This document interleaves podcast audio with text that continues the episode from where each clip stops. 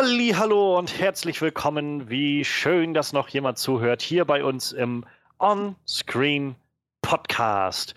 Mein Name ist Johannes Klahn und ja, wir schauen heute auf die Ereignisse der großen und kleinen Leinwand und naja, ein bisschen anders, glaube ich, diese Woche als manch anderes Mal. Ähm, wir sind zum einen mal wieder ähm, in kleiner Besetzung, wie letztes Mal schon in unserer Stranger Things äh, Recap durchblickte. Äh, Freddy ist im Urlaub. Ähm, in Bulgarien, meine ich mich zu erinnern. So ein Schwein. Ähm, ja, das ist auch der richtige. Ähm, ja, wir wünschen auf jeden Fall einen, einen erholsamen Urlaub und mal schauen, was er erzählen kann. Ob er auch so wie du irgendwelche Serienmörder antrifft oder was weiß ich in seinem Urlaub. ähm, mal, mal schauen, was er vielleicht nächstes Mal zu berichten weiß. Ja, äh, ansonsten, wie, wie, gesagt, wir sind zu zweit, der Freddy ist nicht da, aber natürlich sonst, da er nicht gerade im Urlaub ist, ähm, unser Horror-Experte Manuel ist da. Ja, ich bin auch hier. Hallo. da sehnt sich jemand nach Urlaub. Das höre ich schon raus aus der Stimme. ja, und das, davon ab, ähm, von der kleinen Besetzung ab, haben wir auch so ein bisschen anderes Programm heute. Also wir machen schon noch große und kleine Leinwand, aber ähm, wir haben heute zwei Filme, die auch schon so ein paar Wochen und ähm, wir wollen auch, ja, nicht jeder von uns hat jeden Film gesehen. Jeder von uns möchte nachher gleich so einen kleinen kleinen Eindruck geben in das, was er gesehen hat. Und zwar geht es um äh, Annabelle Comes Home, glaube ich, heißt der Film. Ja, bei uns heißt er, glaube ich, einfach nur Annabelle 3, aber ja, ja, genau. Genau, Annabelle Comes Home und Rocket Man, ähm, das, ja, das Elton John Musical Biopic. Wir wollen also einen kleinen Einblick jeweils reingeben. Und ja, davon ab gibt es halt noch einen Haufen News, die übrig geblieben sind. Letzte Woche hatten wir nur über Stranger Things geredet. Und davor die Woche war die San Diego Comic Con. Und ja, von der sind noch so ein paar Sachen offen geblieben, über die wir gerne reden wollten. Und ja, deshalb dachten wir uns, weißt du was, wir machen das heute einfach mal so. Wir werden nachher gleich einsteigen in die beiden Filmchen und so jeweils ein kleines Flashlight geben, uns wahrscheinlich recht spoilerfrei halten dabei, einfach nur so einen kleinen Generaleindruck und danach mal ja, uns so ein bisschen durch die großen weiß ich nicht, Trailer und Ankündigungen oder so der San Diego Comic Con wühlen, die so offen geblieben sind. Ähm, ja, wir werden da, wie gesagt, jetzt anfangen mit, den, mit dem äh, Flashlight zu äh, Rocketman, würde ich sagen. Ähm, danach schließt sich dann unser kleines Flashlight zu Annabelle Comes Home an. Damit starten wir bei 29 Minuten und 41 Sekunden.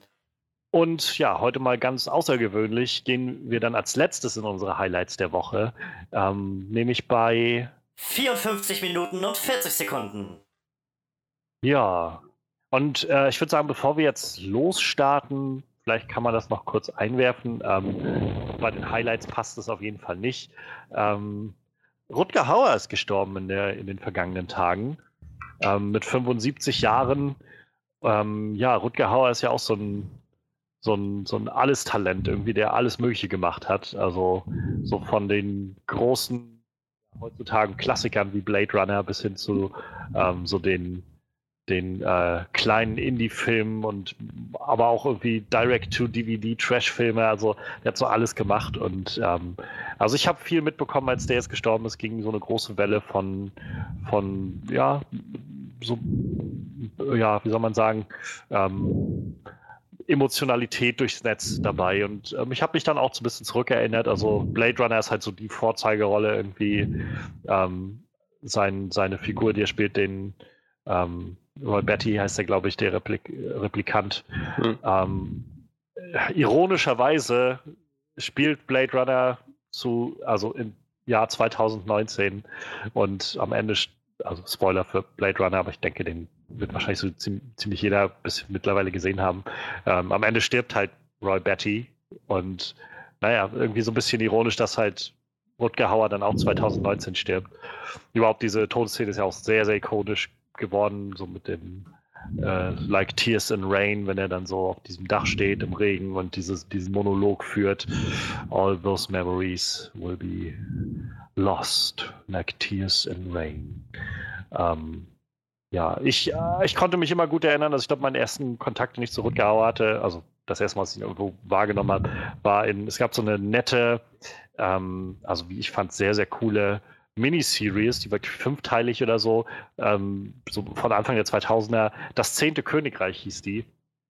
So eine, so eine Fantasy-Serie irgendwie, wo es so darum geht, dass so eine, ähm, ja, so eine New Yorker Frau mit ihrem Vater zusammen landen die in so einem, ja, in so einer parallelen Welt oder so, wo halt neun Königreiche sind, alles so eine Märchenkönigreiche und ja, äh, sie da dann auf so verschiedene Märchenfiguren treffen. Und er hat den, ähm, den Jäger gespielt, der auch ähm, hier, äh, wie heißt der, Schneewittchen umgebracht hat. Und ich fand den immer richtig, richtig creepy und gruselig. Das hat er richtig gut hingekriegt. Und also. Ist das diese Se Serie, die mehr so wie Filme waren? Also die ja, ja, das war so übelst lang waren? Fünf, ja, ich glaube, da kann kleine Filme, glaube ich, sowas in der Art. So. Ja, also es ist halt. Erinnern, ja, ja ich glaube, Miniseries ist halt das beste Wort dafür, aber ja, es ist halt ich glaube, da hat sogar El Bandi mitgespielt. Genau, genau. Der war, der war so ein Trollkönig da drin. Ja, genau. Ich, ähm, ich, mochte die Dinger ganz gerne. Also es gab, gab da irgendwie ganz, ganz coole Sachen irgendwie drin.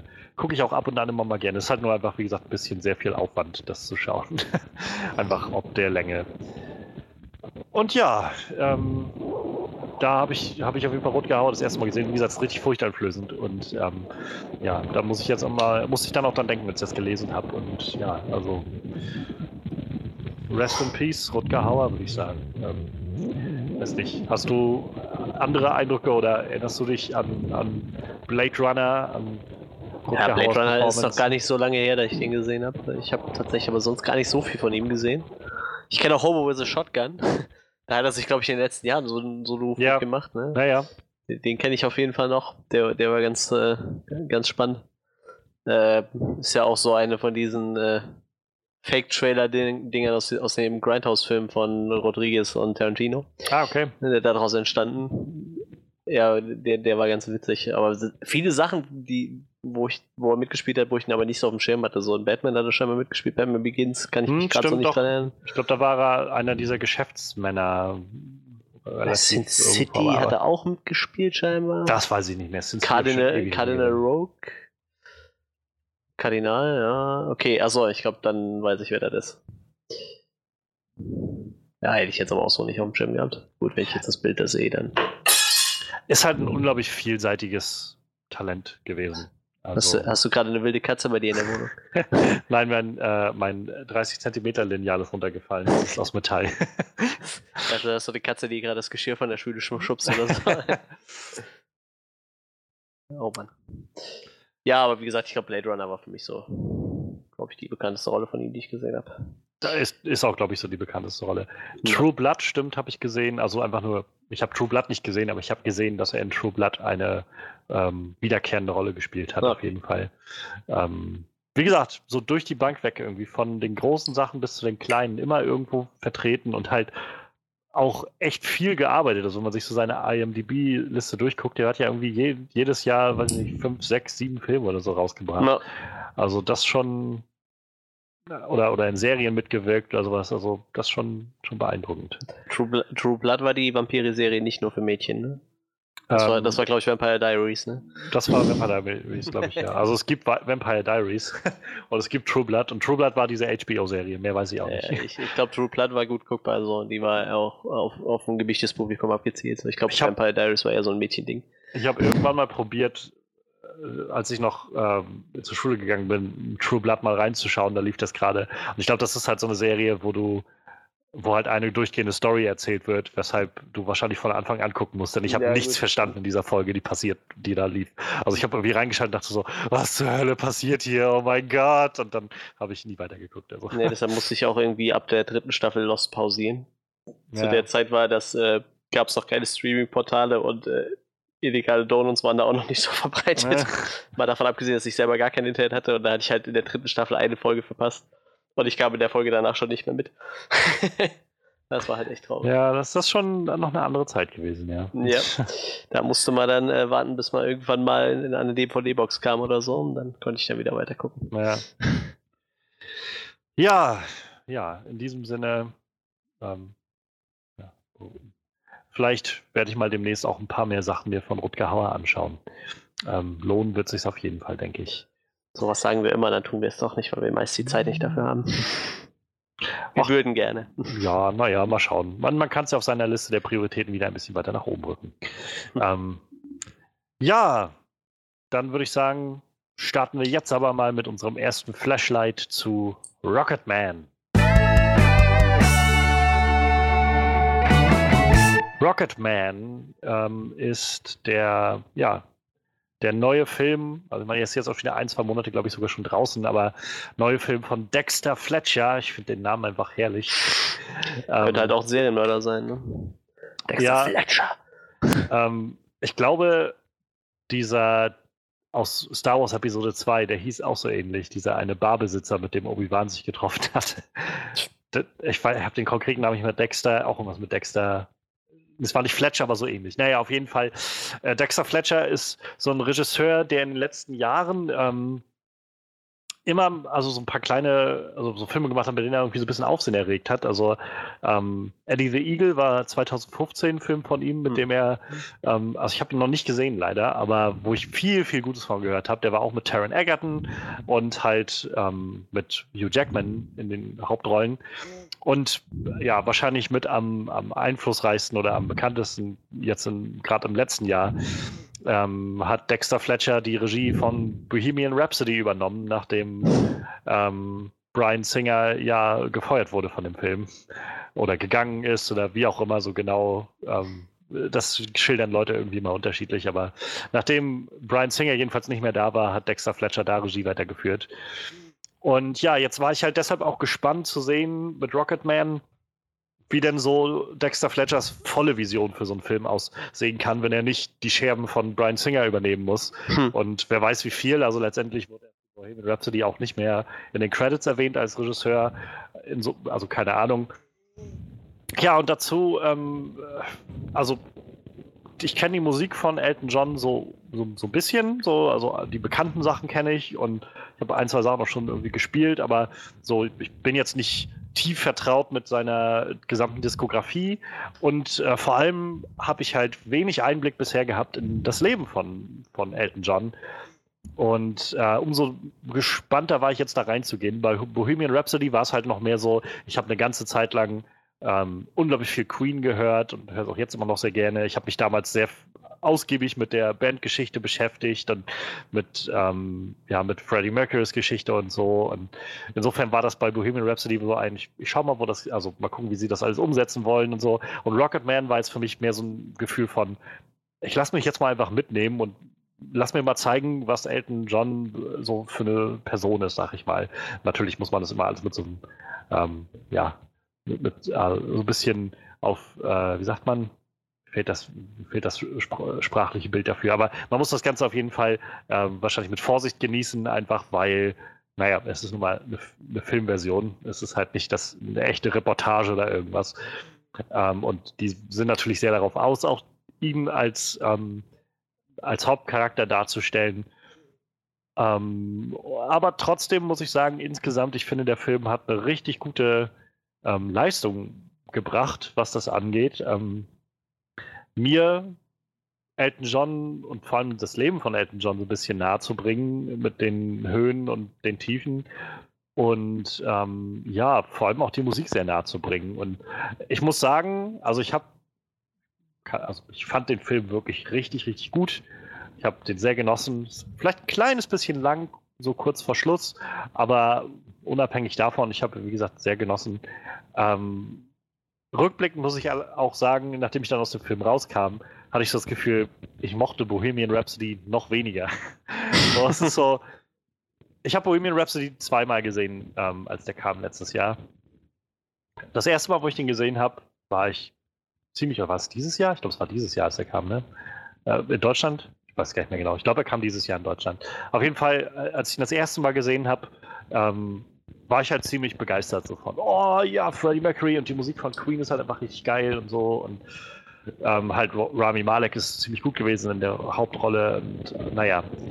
Und dann habe ich ihn ein paar Monate später noch ein zweites Mal gesehen und habe da dann irgendwie so gemerkt, wenn ich das mal so ein bisschen ausklammere, so die Musik ist toll, ja, also Queens Musik ist einfach generell toll, finde ich ähm, bleibt irgendwie gar nicht mehr so viel Interessantes an diesem Film hängen. So, es ist dann halt so, ein, so eine ziemlich 0815 Story, die weder sich traut, nochmal irgendwo was Außergewöhnliches zu machen oder äh, sich traut, in die wirklichen Abgründe dieses Menschen irgendwie einzutauchen. Und insofern war das so ein, ja, keine Ahnung, ich war so ein bisschen, weiß nicht, unterwältigt beim zweiten Schauen. Und jetzt, nachdem ich Rocketman gesehen habe, habe ich umso mehr das Gefühl von, ähm, man hätte noch so viel mehr daraus machen können. Denn Rocketman ähm, nutzt das Potenzial, was, was der Film hat, unglaublich aus, also was die Geschichte bietet. Ähm, es wird relativ zu Anfang, also ich meine, der Film beginnt quasi direkt damit, dass Elton John in äh, voller Elton John-Montur in so einem Kostüm ähm, in, durch so eine, so eine Tür platzt und so einen Gang entlang geht und dann letztendlich in so einer Selbsthilfegruppe landet und anfängt davon zu erzählen, dass er alkoholsüchtig ist, er ist kokainabhängig, er hat Probleme mit Medikamenten und sexsüchtig und so das ganze Programm irgendwie. Und dann gibt es halt so Rückblenden und ähm, er erzählt dann sozusagen seine Geschichte dem, der Gruppe. Und ähm, ja, im Kern sind diese Geschichten, diese Biopics dieser Art halt immer sehr ähnlich. Also die meisten dieser bekannten Musikgeschichten laufen immer hinaus auf, sie starten als meistens irgendwie Leute, die nichts haben oder wenig haben oder so und durch ihr Talent gelangen sie nach ganz oben und dann kommen die Drogen und sie stürzen völlig ab. So. Und ähm, im Prinzip ist die Geschichte halt auch im Kern genau so. Aber ähm, sie schaffen es halt mit, also Dexter Fletcher hat es halt geschafft, mit geschickten so Methoden das Ganze frisch zu halten und, und so ein bisschen, ja, individuell zu gestalten. Also anders als zum Beispiel bei Bohemian Rhapsody werden die Musiktitel nicht immer nur auf der Bühne gespielt. Also das war ja der Großteil von Bohemian Rhapsody, dass man gesehen hat, wie sie einfach ihre Titel dann entweder geprobt haben, aufgenommen haben oder dann auf der Bühne performt haben.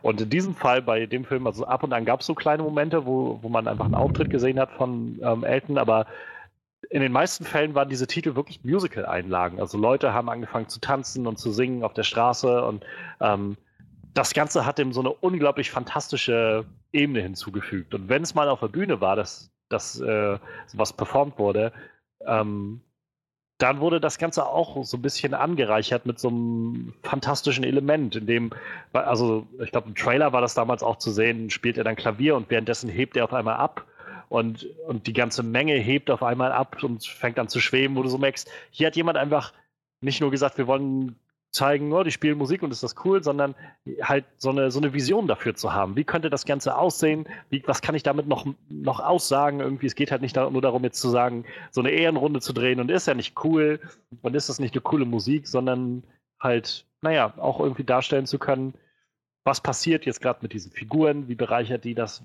und, und was sagt das für den aus? Also gerade sie nehmen halt den einen Auftritt von Elton, den er dann äh, in LA das erste Mal hat, wo er im Troubadour auftritt, in dem, äh, in dem Club und da halt auf die Bühne tritt und vorher auch mega nervös ist und er ist sowieso ein sehr, sehr schüchterner Mensch eigentlich gewesen und ähm, das war das erste Mal, dass er irgendwie dasteht und das war auch sein großer Durchbruch und das, das wird halt auf einmal so viel mehr dadurch, dass du einmal nicht nur hast, jemand steht auf der Bühne und spielt cool Musik, sondern alles noch so ein bisschen angereichert wird mit visuellen Leckerbissen und mit ähm, inszenatorischen Kniffen. Und da, wie gesagt, habe ich so umso mehr das Gefühl gehabt, wow, Bohemian Rhapsody hat irgendwie gar nichts daraus gemacht, aus diesem Potenzial, was da war. Und ähm, naja, ähm, dazu kommt großer Faktor, der für mich tatsächlich auch eine Rolle gespielt hat, jetzt beim Schauen, Taron Egerton, also überhaupt die Schauspieler singen halt alle selbst und Taron Egerton singt halt auch die ganzen ähm, Elton John-Titel. Und auch wenn er nicht eins zu eins so klingt, ähm, er singt halt richtig gut. So. Und diese Version der Titel, also habe ich ihm abgekauft in dem ganzen Film. Und überhaupt, Taron Egerton ist halt auch richtig, richtig gut in dieser Rolle. Ähm, er sieht nicht eins zu eins aus wie Elton John. In einigen Momenten im Film hatte, hatte ich schon das Gefühl von, oh, jetzt, jetzt sehe ich es gerade. So gerade wenn sie ihm dann so, so eine Glatze ähm, aufsetzen und irgendwie so eine dicke Brille oder sowas, ja, dann, dann kommt man schon so ein bisschen dahinter.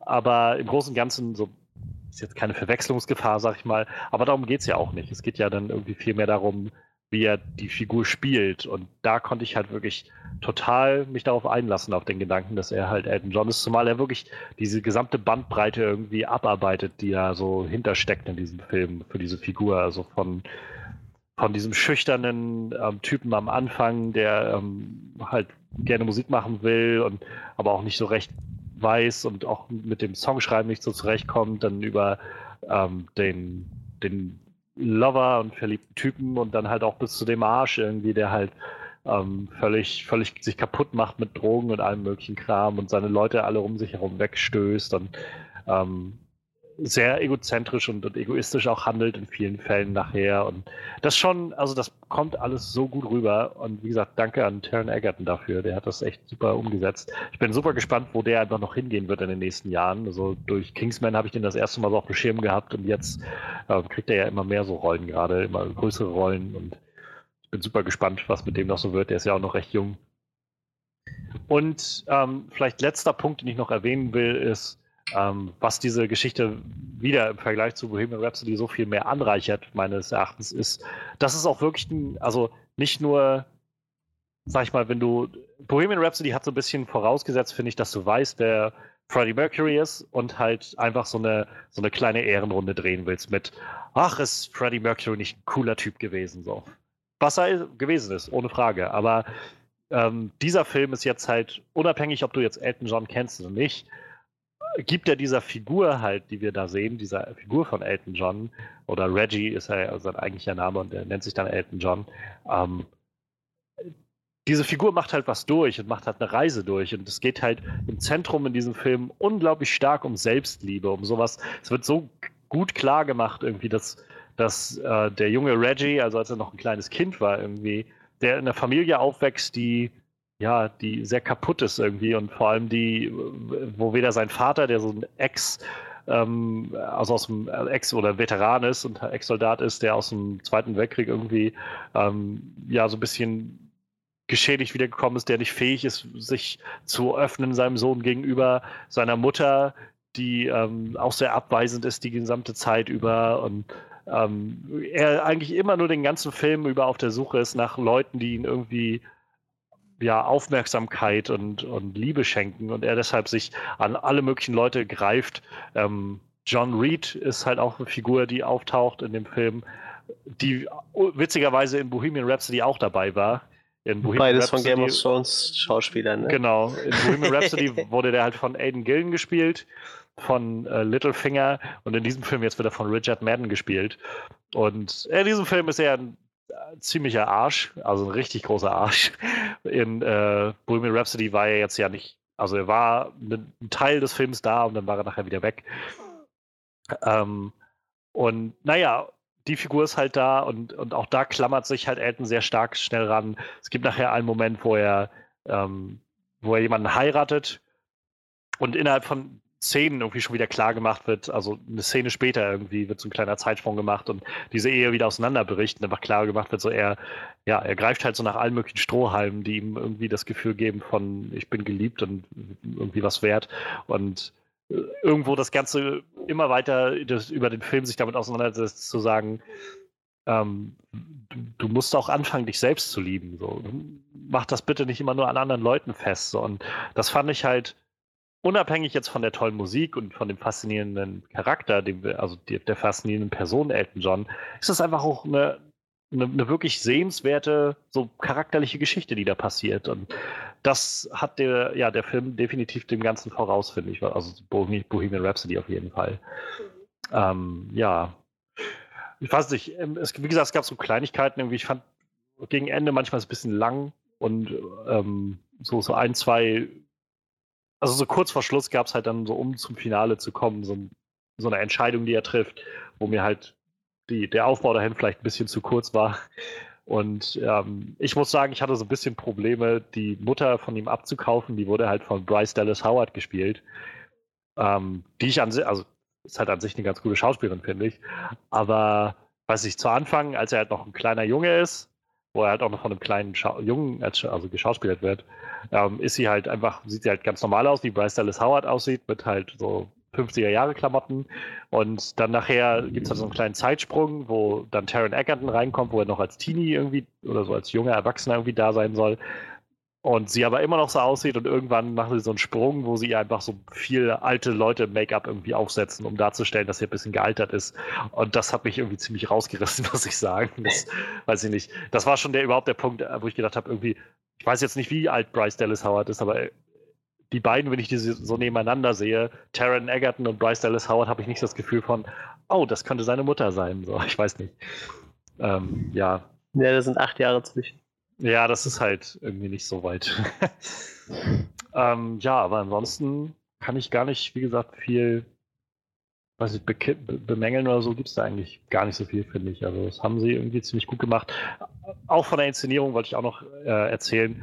Ähm, kurz so, sie, äh, es gibt so einen netten Kniff, den, den Dexter Fletcher durchführt, wieder, der dem Ganzen sowas, so, ein, so eine individuelle Note gibt. Und zwar ähm, gibt es über den Film immer mal wieder so gerade wenn so Zeitsprünge passieren und man so mitkriegen soll, jetzt, oder jetzt, jetzt sind irgendwie ein paar Jahre, Monate, wie auch immer, es gibt nie so wirklich eine klare Jahresangabe, so jetzt sind wir in diesem Jahr und jetzt ist es in diesem Jahr oder so, sondern naja, einfach irgendwie immer so Sprung. Und in vielen Fällen wird das sehr abrupt gemacht und auch so gemacht, dass Elton dann da sitzt und sich erstmal umschaut und so, dass du so mit Elton einfach immer wieder dieses Gefühl hast von, wo, wo bin ich jetzt hier eigentlich gerade, wie, wie bin ich bloß hierher gekommen? Und äh, was, was ist eigentlich passiert? So. Und ja, also ich, ich fand das halt ein ziemlich cleverer Kniff, ich fand das ziemlich cool umgesetzt und ähm, tolle Musik da drin. Also die Musik von Elton John ist halt auch ziemlich, ziemlich cool. Sie haben das ziemlich cool umgesetzt und arrangiert in dem ganzen Film. Also ich, ja, ich äh, habe echt eine gute Zeit gehabt mit Rocket Man. Ich bin froh, dass der hier noch lief bei uns. Ich habe ihn auch im OV gesehen, also im Englischen. Das war auch sehr schön.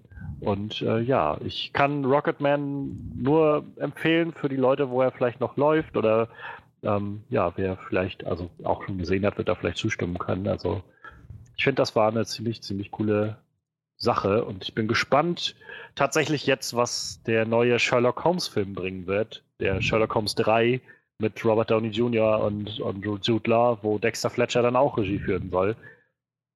Ich, nach dem Film habe ich das Gefühl, das kann, kann eine coole Sache werden. Würde ich, äh, bin ich auf jeden Fall gewillt, dem Ganzen eine Chance zu geben. Ja, die ja. letzten Jahre hat der Kerl ja tatsächlich irgendwie nur äh, Biografien verfilmt. So, ne? Ziemlich, ja. Ja, ja. Eddie Eagle, Bohemian Rhapsody, Rocketman. Hm. Hat da, glaube ich, ein Händchen für. Ja, scheinbar. Oder er macht es einfach gern. Ne? Ja. Manche Leute stehen ja auf sowas. Oh, mag auch sein. Ja, ja ähm, was, hast du Kontakt oder, oder hörst du Elton John oder, oder hast du da Kontakt zu, zu der Musik? Also ich kenne halt auch so die gängigen Lieder von ihm, ne, aber ist jetzt nicht so, äh, dass, dass ich mir das regelmäßig anhören würde, so. Ist jetzt nicht ja. so mein, ist nicht in meiner Playlist, sagen wir mal so. aber klar, die gängigen Lieder kennt man halt, ne, hat man immer. Ich glaube, ich hätte mir den tatsächlich auch eventuell angeguckt, aber bei uns ist der schon seit einiger Zeit nicht mehr im Kino. Ja. Also, falls du ihn mal irgendwo im Stream erwischt oder so, oder er nochmal irgendwo vielleicht in einem kleinen Kino oder irgendwas läuft, kann ich wirklich nur sehr empfehlen. Also gerade auch wenn man, wie gesagt, ich habe kaum Ahnung gehabt von von äh, von der von der vom Werdegang von Elton John oder von der Auswirkung, die, ähm, weiß ich nicht, das alles auf ihn hatte oder so. Und umso spannender fand ich das irgendwie mit, mit anzusehen, obwohl es im Kern, wie gesagt, diese übliche Geschichte ist von so, und es ging straight to the top, be bevor sie dann halt äh, die Band oder der Musiker da so halt voll auf den Boden der Realität zurückgefallen ist, so ungefähr. Und, ähm, dafür habe ich gedacht, war das frisch und, und mit interessanten Ideen und ja. Dexter Jetster heißt die Figur aus, aus Star Wars Episode 2. Ah, okay. ja, und ich glaube, Star Wars Episode 2 ist ein guter Punkt, um hier Schluss zu machen mit, mit Rocket Man. ähm, falls ihr Rocket Man gesehen habt, lasst mich gerne, gerne wissen, was ihr von Rocket Man gehalten habt. Ich ähm, habe auf jeden Fall Lust, mich auszutauschen darüber. Ähm, ich bin gespannt auf jeden Fall jetzt auch, was Manuel zu berichten hat, denn der hat eine sehr andere Art von Film gesehen. Ähm, auch auf realen Begebenheiten. Ich habe keine Ahnung. auf jeden Fall ein Flashlight zu Annabelle Comes Home. Also ich glaube tatsächlich aus dem äh, auf wahren Begebenheiten sind wir raus. Ich glaube, am Anfang wurde das äh, Universum so eingeführt, dass es auf, auf Geschichten beruht, die wohl so passiert sein sollen. Natürlich alles nur äh, Geschichten einer Frau, die damals schon fast 90 war. Also, ja, ich weiß nicht. Also es gibt natürlich auch Bücher zu dem Thema, aber mal schauen. Ja, äh, ich habe mir Annabelle 3 oder Annabelle Comes Home angeguckt. Comes Home heißt der, glaube ich, im Englisch. Ich meine, bei uns heißt er einfach nur Annabelle 3. Ähm, das ist jetzt der ich muss gerade zählen. Eins, zwei, drei, vier, fünf, sechs, siebte Film im Conjuring-Universum mittlerweile. krass, ey. ja, ich weiß nicht, die machen halt diese Conjuring-Filme. Dann würden ja irgendwelche Wesen, Kreaturen, irgendwas angeteasert und dann macht man dann einen Film zu. Also, ich weiß nicht, wir hatten Conjuring 1, da kam Annabelle drin vor. Ja. gab es einen Annabelle-Film. Dann kam Conjuring 2, da kam so eine Nonne drin vor. Naja, dann gab es dann Außerdem gab es in Conjuring 2 noch den Crooked Man, der kriegt auch noch seinen Film. Mal gucken, was in Conjuring 3 noch kommt. Und dann kommt noch The Curse of La Llorona, der. Ich wollte gerade sagen, das war, glaube ich, so, so. Der hatte nicht so wirklich was damit zu tun und wurde dann aber so ein bisschen ja, genau. angeteasert genau. oder so, ne? Dass das ist auch tatsächlich der einzige, den ich davon nicht gesehen habe. Ich weiß halt auch nicht, Inwiefern der damit äh, zusammenhängt, keine Ahnung. Ich meine, damals gehört es damals herauskam, dass es halt wirklich bloß eine Szene gibt, in der irgendeiner, die wohl auch sehr so range, rangesetzt wirkt, wo einfach irgendjemand das erwähnt oder so, dass es halt die Warrens gibt oder irgend sowas in der Art.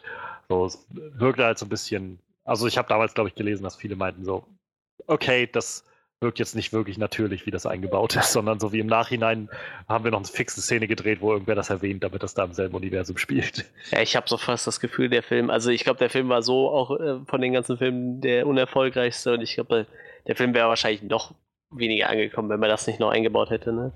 Ich meine, James Wan war da mit an der Produktion beteiligt. Ähm, ja, dann ist das ja relativ easy da einzuwerfen, dass es halt im Conjuring-Universum spielt. Ne? Ja. Das kann man ja nur so sagen, ähm, dass es wahrscheinlich damit zusammenhängt, denke ich mal. Ja, wie gesagt, äh, es geht auch noch munter weiter. Also Conjuring 3 ist schon angekündigt auf jeden Fall, äh, sondern kriegt auch noch einen zweiten Teil. Wenn ich kurz noch, ich, will, ich bin auf jeden Fall gespannt, was du gleich erzählst, aber ich wollte nur kurz einwerfen, weil ich hier gerade die Liste auf habe bei Box Office Mojo. Dieses Conjuring Universe ohne La Llorona oder wie das Ding heißt, ähm, hat bisher 1,77 7 Milliarden Dollar eingespielt. Das ist dafür, dass wir so viel immer reden über das MCU als so erfolgreiches Shared Universe und so und so viele andere, die es nicht geschafft haben. Also Warner, die irgendwie mit dem, mit dem DC-Universum so ein bisschen gestrauchelt haben und äh, Spider-Man, also Amazing Spider-Man, was irgendwie nicht hingehauen hat und so. Dark Universe, was nach einem Film vorbei war. Ähm, und ja, jetzt gibt es dann irgendwie auf einmal dieses Horror-Franchise, was scheinbar genug funktioniert, dass sie halt mit jedem dieser Filme, die ja, glaube ich, auch nicht so wirklich teuer sind zu produzieren, also jedenfalls nicht so 200 Millionen Dollar Blockbuster sind, ähm, unglaublich viel Geld einspielen. Also. Und es, ja, wie du schon sagst, sechster, siebter, fünfter, äh, achter Film oder sowas, alles in Produktion und läuft. Also. Ja, irgendwie ist das schon ein bisschen krass. Aber wir sind halt auch gerade in so einer, so einer Zeit, wo man sowas machen kann halt. Ne? Ich glaube, Horror ist gerade wieder so angesagt wie in den letzten 20 Jahren nicht mehr. Ja. Ich glaube, da kannst du äh, mit sowas gerade echt punkten. Wie gesagt, äh, It zum Beispiel hat ja äh, zeigt, man hat es ja echt ordentlich vorgemacht, hat dem Ganzen ja nochmal einen Schub gegeben, glaube ich. Ne? Ja, auf jeden Fall. Und dann hast du so Sachen. Den hab's sogar ich ne? gesehen, ja, also. Gut. Ähm, wo waren wir? Annabelle. ja, äh, der neue Film Annabelle Comes Home äh, setzt ziemlich genau nach Conjuring 1 an. Äh, Conjuring 1 ist ja jetzt auch schon ein paar Jährchen her. Ich habe jetzt gerade natürlich die Seite vom Franchise zugemacht. Sonst hätte ich es gerade mal sagen können. Der kam 2013, das ist jetzt sechs Jahre später. Ähm, der Film setzt halt ziemlich genau nach, äh, irgendwo mitten in Conjuring 1 fängt er halt an. Also Conjuring 1 fängt, fängt mit dieser Annabelle-Puppe an, wie sie nach Hause, äh, wie sie quasi bei einer Familie abholen und dann meinen die, wäre verflucht. Und dann fahren sie quasi nach Hause und auf dem Weg nach Hause, wo sie die Puppe auf dem Rücksitz haben, passieren halt schon echt wirre Sachen so. Also die Lorraine Warren, die, die äh, äh Dame vom Conjuring-Franchise, die, die wie nennt man sie, äh, Dämonenjäger, Dämonologen, Dämo, wie heißt das Wort denn auf Deutsch? Dämonologen oder so? Dämonologen, ja, vielleicht so. so, ja. Also die Frau, die hat ja allgemein immer schon Visionen und, und, und äh, ich sage mal, sie hat einen Spider-Sense quasi und kriegt halt so schon Kram mit.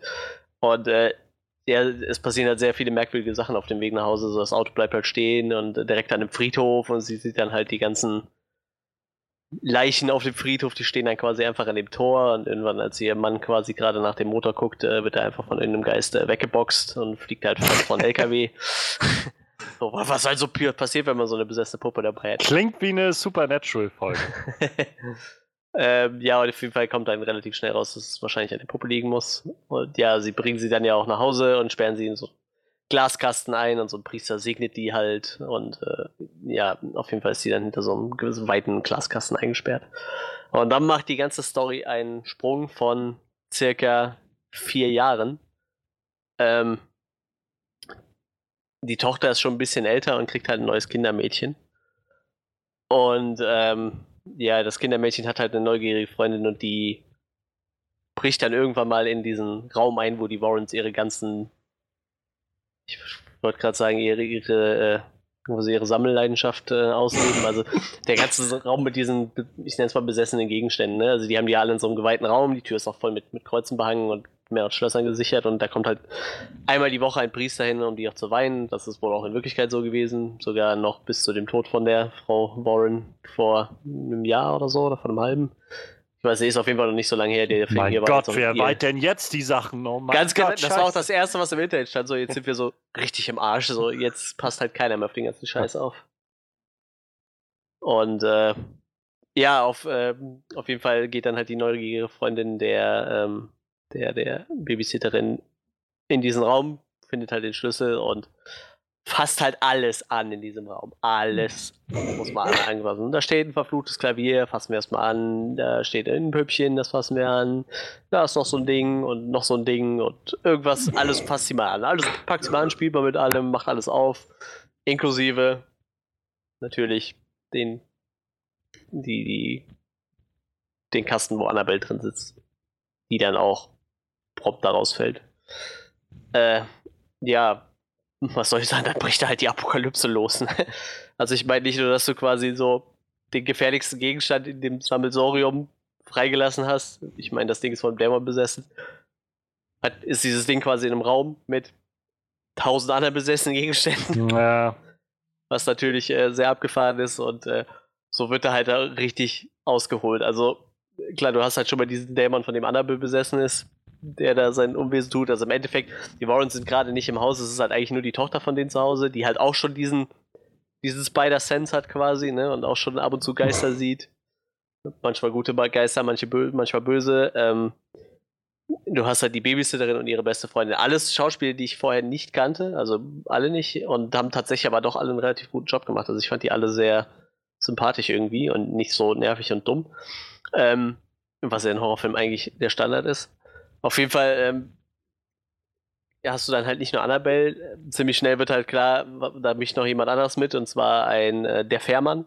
Also der Fährmann ist so in der Folklore der, der die Toten quasi überschifft ins Reich der mhm. Toten.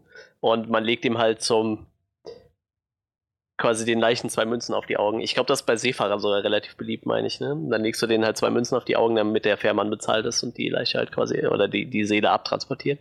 Und äh, damit wird halt echt viel gespielt. Also Annabelle, klar, die kommt halt immer wieder vor, die liegt halt irgendwo, steht irgendwo, sitzt irgendwo. Ähm, also diese Puppe und auch immer sehr creepy. Wenig, wenig, ähm, wie nennt man, Jumpscares.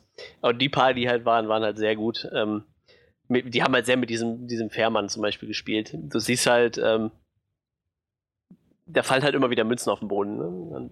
Sie haben halt vorher von dieser Legende von dem Fährmann gelesen, weil sie ein bisschen rumspioniert hatten und immer wieder fallen halt diese Münzen auf den Boden und einmal hebt dann die Babysitterin so ein, eine Münze hoch.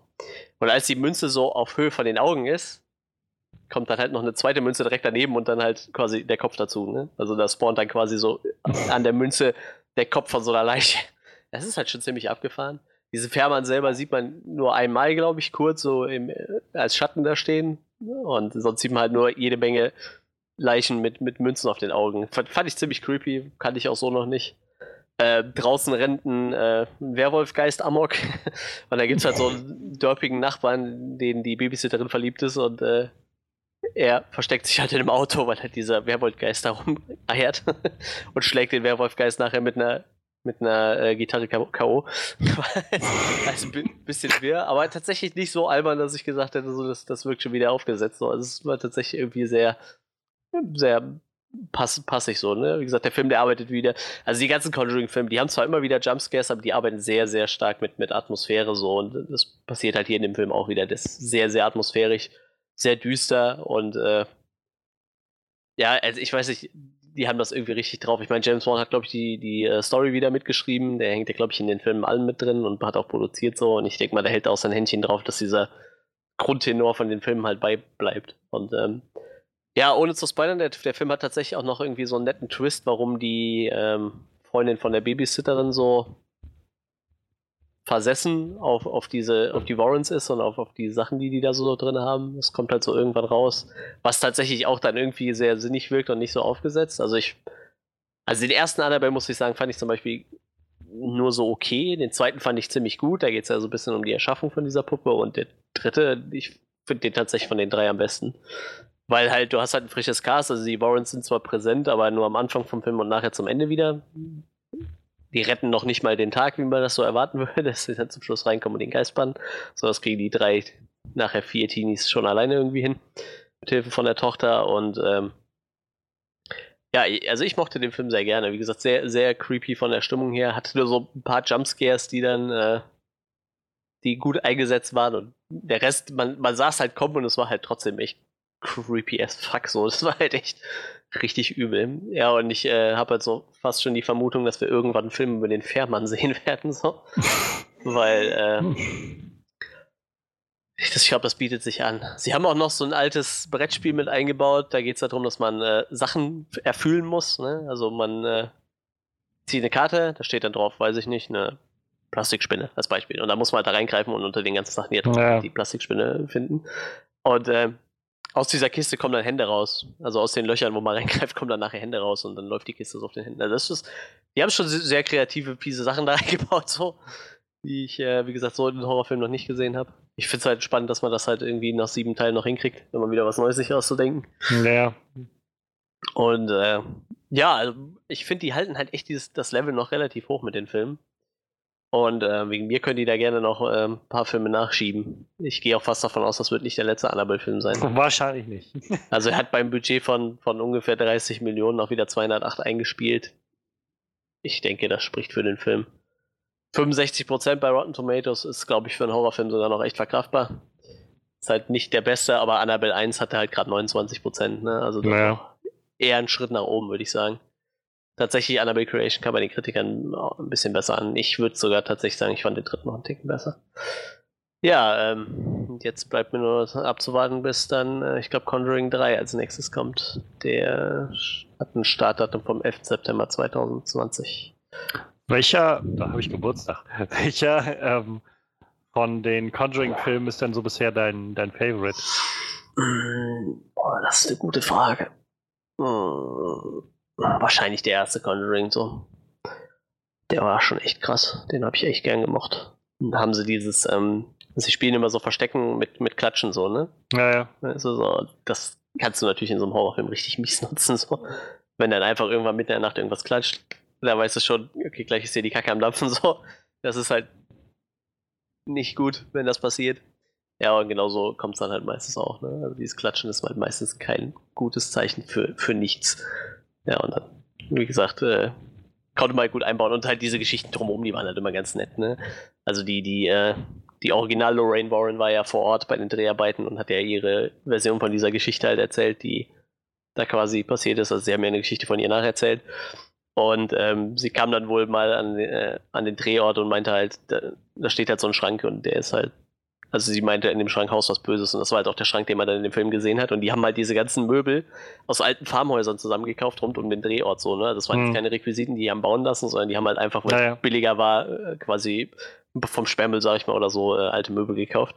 Und sie kam halt ans Set und hat den Schrank gesehen und hat gesagt, mit dem Schrank stimmt was nicht. Der sendet böse Signale so. Das war halt echt ein bisschen creepy. Ich glaube, ich hätte dann das Set auch nicht mehr betreten so. Also ich kann mich erinnern, ähm, als der, ich glaube, bevor der zweite Conjuring-Film rauskam, waren die Autoren von dem Film bei äh, den Leuten von Schmau Snow, also Collider Schmau Snow, so zu Gast und haben halt so ein bisschen darüber geredet. Und das ist, also, das ist halt sowas, ich, ich glaube halt nicht an, an solche übernatürlichen Geistersachen und so. Hm. Aber man will ja auch kein Risiko eingehen. Yeah. Und keine Ahnung, also was die da erzählt haben, so, das war schon echt super creepy. Also das war, wo ich gesagt habe, heilige Scheiße. Also die haben dann erzählt, dass sie halt da bei den Warrens irgendwie, dass sie so von denen ähm, so Aufnahmebände oder so, so Tapes und sowas ja, ja. bekommen haben, die die aufgenommen haben, wo sie dann irgendwie mit, und dann hörst du wie immer irgendwelches, irgendwelches so Flüstern und, und, äh, so, also zwei Leute unterhalten sich am Telefon und dazwischen ist immer irgendwie so ein Flüstern und irgendwer sagt irgendwas und so und das war schon richtig, war schon richtig weird. So. Ist halt, äh, was ich immer sehr sympathisch fand, ist, sie versuchen halt auch so mit so Standardmythen aufzuräumen in den Filmen immer, ne? Also es wird halt du hast halt so das, so, ich habe beim ersten Conjuring was auch, entweder beim ersten oder beim zweiten, da gibt es halt so eine Szene, da werden die Warrens halt angerufen, weil die Leute halt glauben, sie hätten halt einen Poltergeist oder so. Und der Ed Warren versucht ihnen dann nur zu erklären, dass das einfach nur die Heizungsrohre sind, so, ne? Weil ja. dann erklärt er ihnen so ein bisschen die Bausubstanz von dem Haus und äh, dass es halt einfach nur so ein rappelndes Rohr ist, wenn halt irgendwie, weiß ich nicht, Wasser nur irgendwo durchfließt oder so, ne? Ist halt schon ein bisschen, äh, bisschen nett gemacht irgendwie so, ne? Dass nicht alles irgendwie total verflucht ja, ist und die halt ja. nur so die krassen Fälle haben. Und es wird da auch immer sehr krass drauf rumgeritten, dass die halt, äh, halt natürlich als Spinner abgetan worden sind, ne? Ich meine, das hatten die ja ihr Leben lang irgendwie am Hals, ne? Also gab halt irgendwie noch ganz viele äh, Leute, die da hinterher geforscht haben und die ihn halt überführen würden, dass sie, dass sie lügen so. Und das wird halt in dem Film halt auch immer wieder immer wieder kundgetan. Da passiert halt auch in dem, in dem Annabelle 3 Film halt, ne? Da geht's halt um die Tochter die, äh, die wird halt in der Schule gehänselt, weil es halt wieder einen Zeitungsartikel gibt, wo es halt darum geht, ja. dass die Warrens Spinner sind. So. ja, ich weiß nicht, also ich denke mir, dann musst du mal so, mittlerweile haben wir so viele von diesen Ghost Hunter-Serien und sowas. Ich, ich glaube, wenn es wirklich Geister und Dämonen gäbe, hätten wir mittlerweile wirklich handfeste Beweise dafür. Aber ja, es ist. Aber auf jeden Fall bin ich trotzdem der Meinung, dass ähm, die haben ja alle Sachen, die die Warrens gesammelt haben in ihrem Haus, jetzt irgendwo hintransportiert. Das kann man sich auf dem Livestream angucken. Und ich bin der Meinung, ist mir egal, wo das steht, da will ich nicht hin. so, mm. Man sollte das einfach in Ruhe lassen. Ja. Wo ich dann immer denke, kann man das nicht einfach kaputt machen? Kann man einfach alles abfackeln oder so? Ja, ich weiß nicht, keine Ahnung. Ich weiß halt nicht, ob das besser ist, weil. Äh, also in dem Film wird das ja immer so erklärt, dass. Äh, dass äh, Dämonen halt sich zu einem Gegenstand binden, aber nicht wechseln, wenn du den Gegenstand zerstörst und sich was Neues suchen. Ne? Mhm. Deshalb, äh, ich weiß nicht. Vielleicht okay. haben sie es jetzt auch schlauerweise direkt in eine Kirche eingesperrt, so damit der Scheiß da nicht rauskommt. Ich weiß es nicht. Anstatt dass jetzt jede Woche einer kommt und den, den Kram segnet. Es gibt auf jeden Fall sehr, sehr äh, viele, viele reale oder Fälle von denen, worauf halt Filme beruhen. Jetzt auch abseits ja, ja, ja. Dieses Amityville Horror ist zum Beispiel äh, eigentlich von denen. Also er hat auch ein Buch drüber geschrieben, der, der Ed Warren.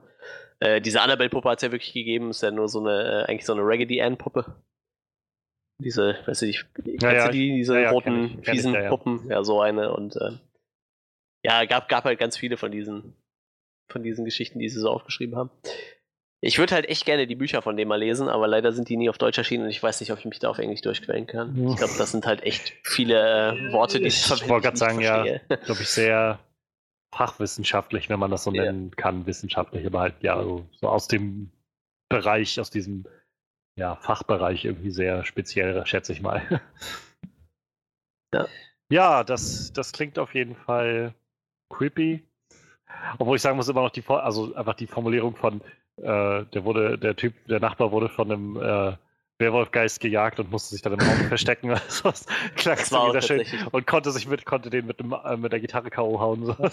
Ja, es war sehr lustig. Er haut halt mit der Gitarre auf den Geist, so die Gitarre splittert halt dementsprechend und der Geist löst sich halt auf, ne?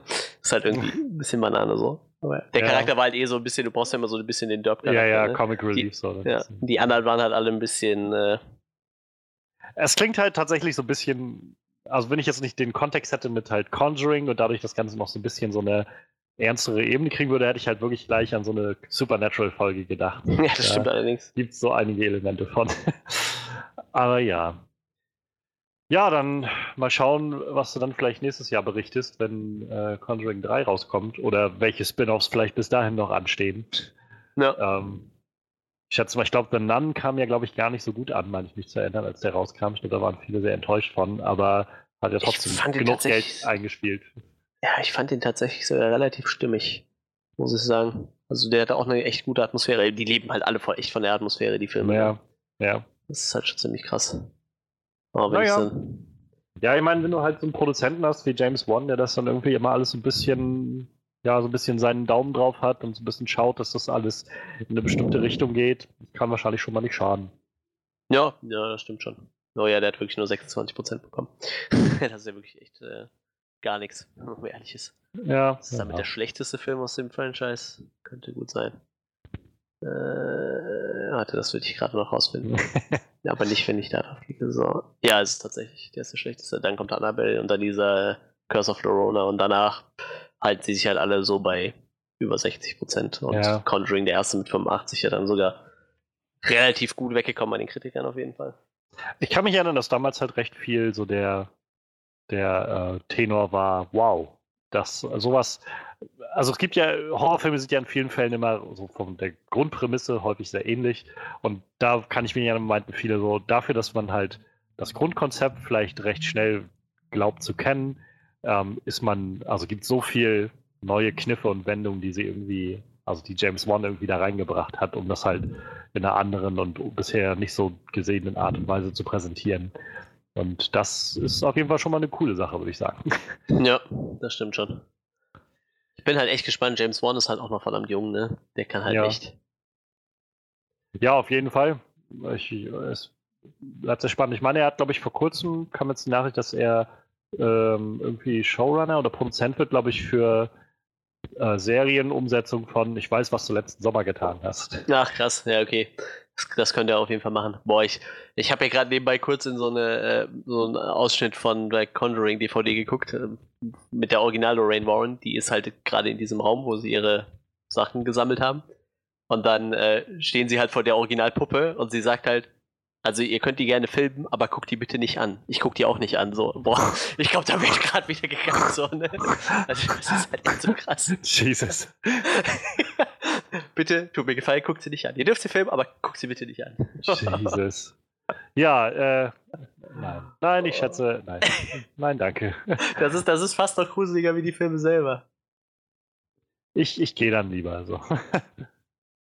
Ja. Ach, krass, und dann zeigen sie den Priester, der tatsächlich jede Woche noch da reinkommt und den, den Kram, äh, Kram segnet. Äh, das ist halt echt total abgefahren, ne?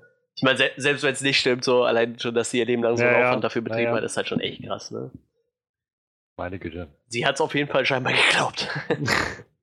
und wenn es so war, sind wir jetzt halt eh alle im Arsch. Oh mein Gott, das wäre das wär irgendwie so witzig, wenn die einfach, also witzig nicht, aber es wäre schon so weird, wenn die einfach so auf dem Sterbebett liegt und irgendwie so ich habe ich hab's echt durchgezogen.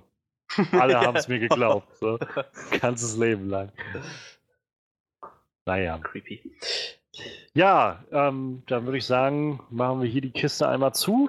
Nee, nee warte, ähm, ich muss gerade noch was sagen, fällt mir so ein, wo wir gerade beim Thema waren, das muss ich gerade noch anmerken. Äh, mir hat ein Bekannter erzählt, mit dem ich schon mal Musik zusammen gemacht habe. Ähm, es gibt wohl halt in Deutschland auch so einen Dämonologen und ähm, der macht halt viele Vorträge so, ne? Und also mein Kumpel, der guckt auch sehr viele Horrorfilme. Und er meint, also das ist somit das Gruseligste überhaupt, ne? Also wenn du da so einen Typ hast, der dir halt echt Sachen erklärt, wo der hingefahren ist, die sich halt niemand erklären kann. Und du denkst dir nur so, scheiße, wenn ich sowas erleben würde, ich würde mein Haus nicht mehr betreten. So. Ja. Also sowas gibt es halt in Deutschland auch. Und ich glaube, so Vorträge, das, ich, ich glaube, das ist so, mehr kannst du an Horror halt auch nicht mehr toppen. So, ne? Wahrscheinlich, ja. Also ich glaube, krasser wie Horrorfilme finde ich halt so VR-Games, weil du halt irgendwie selber irgendwie involviert bist und dich halt hin und her drehen kannst und irgendwie der Hauptcharakter bist. Aber ich glaube, wenn dir jemand so reale Sachen erzählt, wo du dir denkst, so, wie ist das möglich, wenn es nicht ein Geist war? So? Ich glaube, das ist dann so das Maximum. Ja, äh, ein weiterer Grund, warum ich nicht so der Fan von Horror bin. ich mag es zu schlafen. ja, ähm, wir machen jetzt die Vitrine mal zu, würde ich sagen und ähm, gehen mal weiter zu unseren Highlights der Woche, denn dann können wir nämlich gleich weitermachen mit dem nächsten Horror-Ding. Ähm, schnell das, das, äh, den Theme Song zu Highlights der Woche bitte einmal abfahren. Highlights der Woche. Und ich würde sagen, wir setzen gleich mit dem, mit dem Horror-Ding an, was wir irgendwie da drin haben. Das passt, glaube ich, ganz gut. Ähm, weiß nicht, Manuel, möchtest du vielleicht gerne einführen in das Horror-Thema, was wir jetzt haben? Ja, also wir haben da so einen neuen Trailer gesehen zu PK. Nein, Quatsch. äh, wir haben natürlich den finalen Trailer zu äh, It Chapter 2 bekommen. Ich glaube, wir haben alle relativ lange drauf gewartet. Äh, ich glaube, das war so wahrscheinlich für dich und für Freddy so der Punkt, überhaupt sich wieder mit Horror, bei dir erstmal dich wieder mit Horror zu beschäftigen und für Freddy, was ja auch ewig lang, glaube ich, der erste, den naja. gesehen hat. Freddy ist ja mittlerweile so, der, der nähert sich ja langsam den Genre immer mehr an, so. Ich glaube, er hat ja jetzt auch gesagt, er würde sich den neuen Film von, von äh, Rob Zombie angucken. Achso, nee, das, den, ja. den Rob Zombie-Film würde er sich jetzt angucken.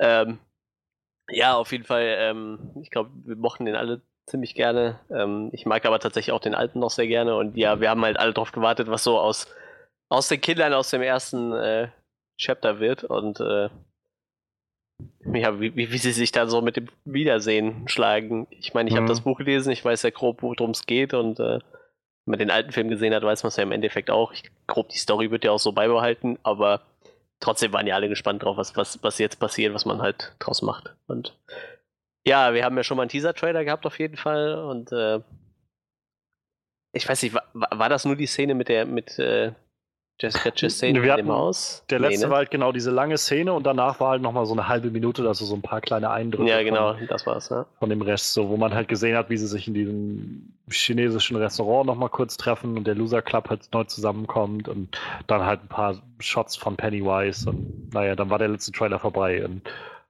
naja, der Finale gibt jetzt ja dann doch deutlich mehr irgendwie an verschiedenen ja. Eindrücken. Ja, auf jeden Fall. ich meine, der fängt ja schon äh, also mit einer der creepigsten Szenen, obwohl, nee, die ist nicht am Anfang. Auf jeden Fall die, die James McAvoy in dem, in dem, äh, wie, wie heißen diese Dinge im Spiegelkabinett? Boah, ich glaube, das war schon echt eine, die, die Szene war schon echt lustig. Bis auf die Zunge, ich glaube, die hätten sie sich sparen können. ähm, ich bin gerade am überlegen, ich habe den Trailer zwar eben erst gesehen, aber womit fing der denn an?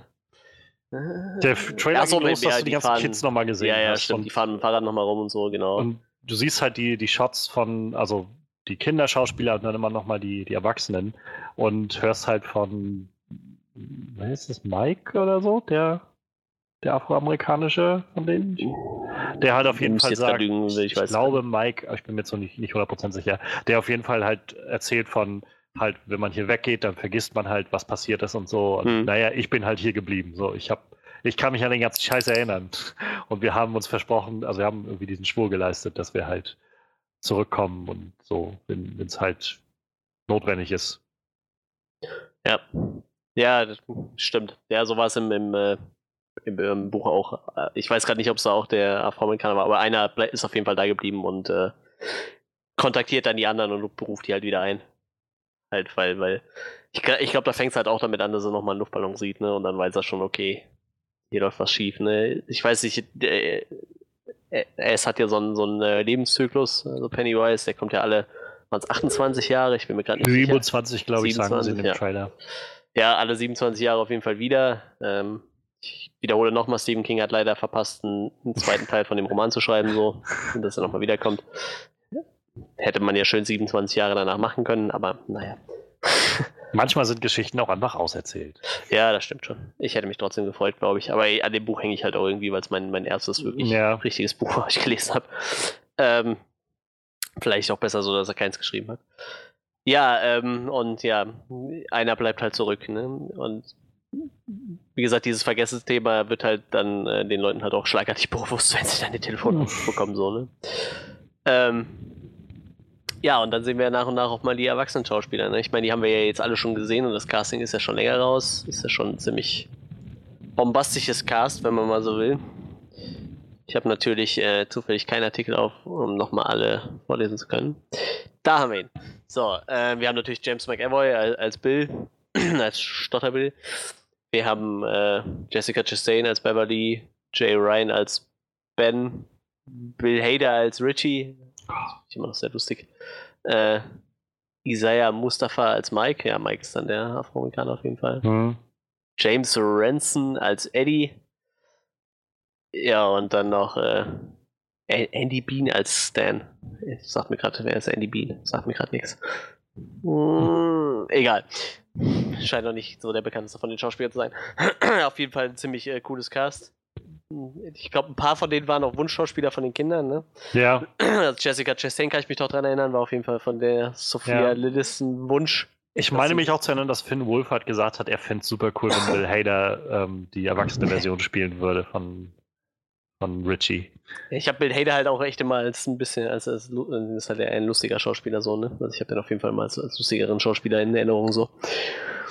Aber er hat halt viele, viele Komödien gemacht, so ne? Naja. Also war ja ganz lange bei Saturday Night Live und hat dann halt viel so Auftritte gehabt in so diesen Seth Rogen Sachen, so der mit 2000er, weiß ich so. naja. Ananas Express oder ich glaube Superbad oder so war er auch also immer so in kleinen Nebenrollen irgendwie. Ähm, ich glaube, der ist auch war, ich weiß nicht, ob das noch ist, aber er war auf jeden Fall recht lange Writer bei South Park mit. Und naja, jetzt hat er halt Barry, diese neue HBO-Serie, also letztes Jahr neu und jetzt kam die zweite Staffel. Und da ist halt deutlich mehr, also auch sehr witzig, aber in vielen Momenten auch deutlich dramatischer alles. Und äh, deshalb bin ich auch super gespannt zu sehen, was das bringen wird. Also ähm, Bill Hader, ich, äh, Bill Hader ist momentan so einer meiner Lieblingsschauspieler. Ich bin einfach nur total froh und gespannt zu sehen, was der als nächstes macht. Und den jetzt in dem Film zu sehen, da bin ich super, super heiß drauf. Also. Ja, und ähm, dann haben wir natürlich auf der anderen Seite Bill Skarsgård wieder, der wieder wunderschön zeigt, wie äh, ekelhaft eigentlich Pennywise ist. Ich muss tatsächlich sagen, die, die, also seine gruseligste Szene war die ganz zum Schluss, wo er quasi nicht geschminkt ist. Ja, Das ist wo er echt halt aussieht wie übel. Bill Skarsgård, dem die Haut irgendwie abfällt oder so. Ja, ja, und einfach sein Auge wieder wegglitscht. das war echt schon so mit die creepyste Szene von dem Clown. Ich, ich finde halt auch diese Musik sehr stimmig, die sie in dem Trailer wieder haben. Ja. Diese, was ja eigentlich mehr so, so ein Ja, ja, das ist halt echt ein fieses Geräusch auf jeden Fall. Und dann immer diese Kanalisation wieder natürlich, weil Ja. die sehr, sehr äh, wichtig ist für dieses ganze, ganze Geschichte. Ähm, ja, ich äh, bin gespannt, wo es hingeht. Wie gesagt, die, die Szene ist mir auf jeden Fall am meisten im Kopf geblieben, ist halt, wo, wo ähm, Bill quasi seinen kleinen Bruder wieder sieht in dem Spiegelkabinett Hm. und dann hinter dem Spiegel quasi Pennywise hockt. Ich muss sagen, die Zunge hätte ich mir vielleicht geschenkt, so, weil das sah ein bisschen albern aus, aber Wirkung hat das trotzdem nicht unbedingt verfehlt von dieser Szene, die war schon echt episch und ähm, auch wenn er dann nachher versucht, die Scheibe einzutreten, in so einem Spiegelkabinett ja nicht ohne ist, weil es meist irgendwie Sicherheitsglas ist. Ähm, gut, äh, und natürlich der Fakt, dass sein Bruder ja eigentlich schon seit 27 Jahren tot ist. ja, ähm, was hatten wir denn noch für schöne Szenen? Was ist dir denn so am meisten im Kopf geblieben von den Szenen? Also, ich bin halt super gespannt, ähm, wie, was passieren wird generell in diesem, in diesem Film. Denn ähm, was ich bisher immer viel gehört habe, ich habe das Buch halt nicht gelesen. So, immer wenn wir bisher über It gesprochen haben, über die Trailer und über den letzten Film auch schon, ich habe das Buch nicht gelesen. Ich weiß halt, es gab damals die Zweiteiler mit Tim Curry und so weiter. Hm. Ähm, ich bin, ich war so beeindruckt von dem ersten It-Film, einfach weil das nicht nur ein wirklich effektiver und creepiger Horrorfilm war, sondern auch noch eine richtig herzliche und schöne Coming-of-Age-Geschichte da drin gesteckt hat.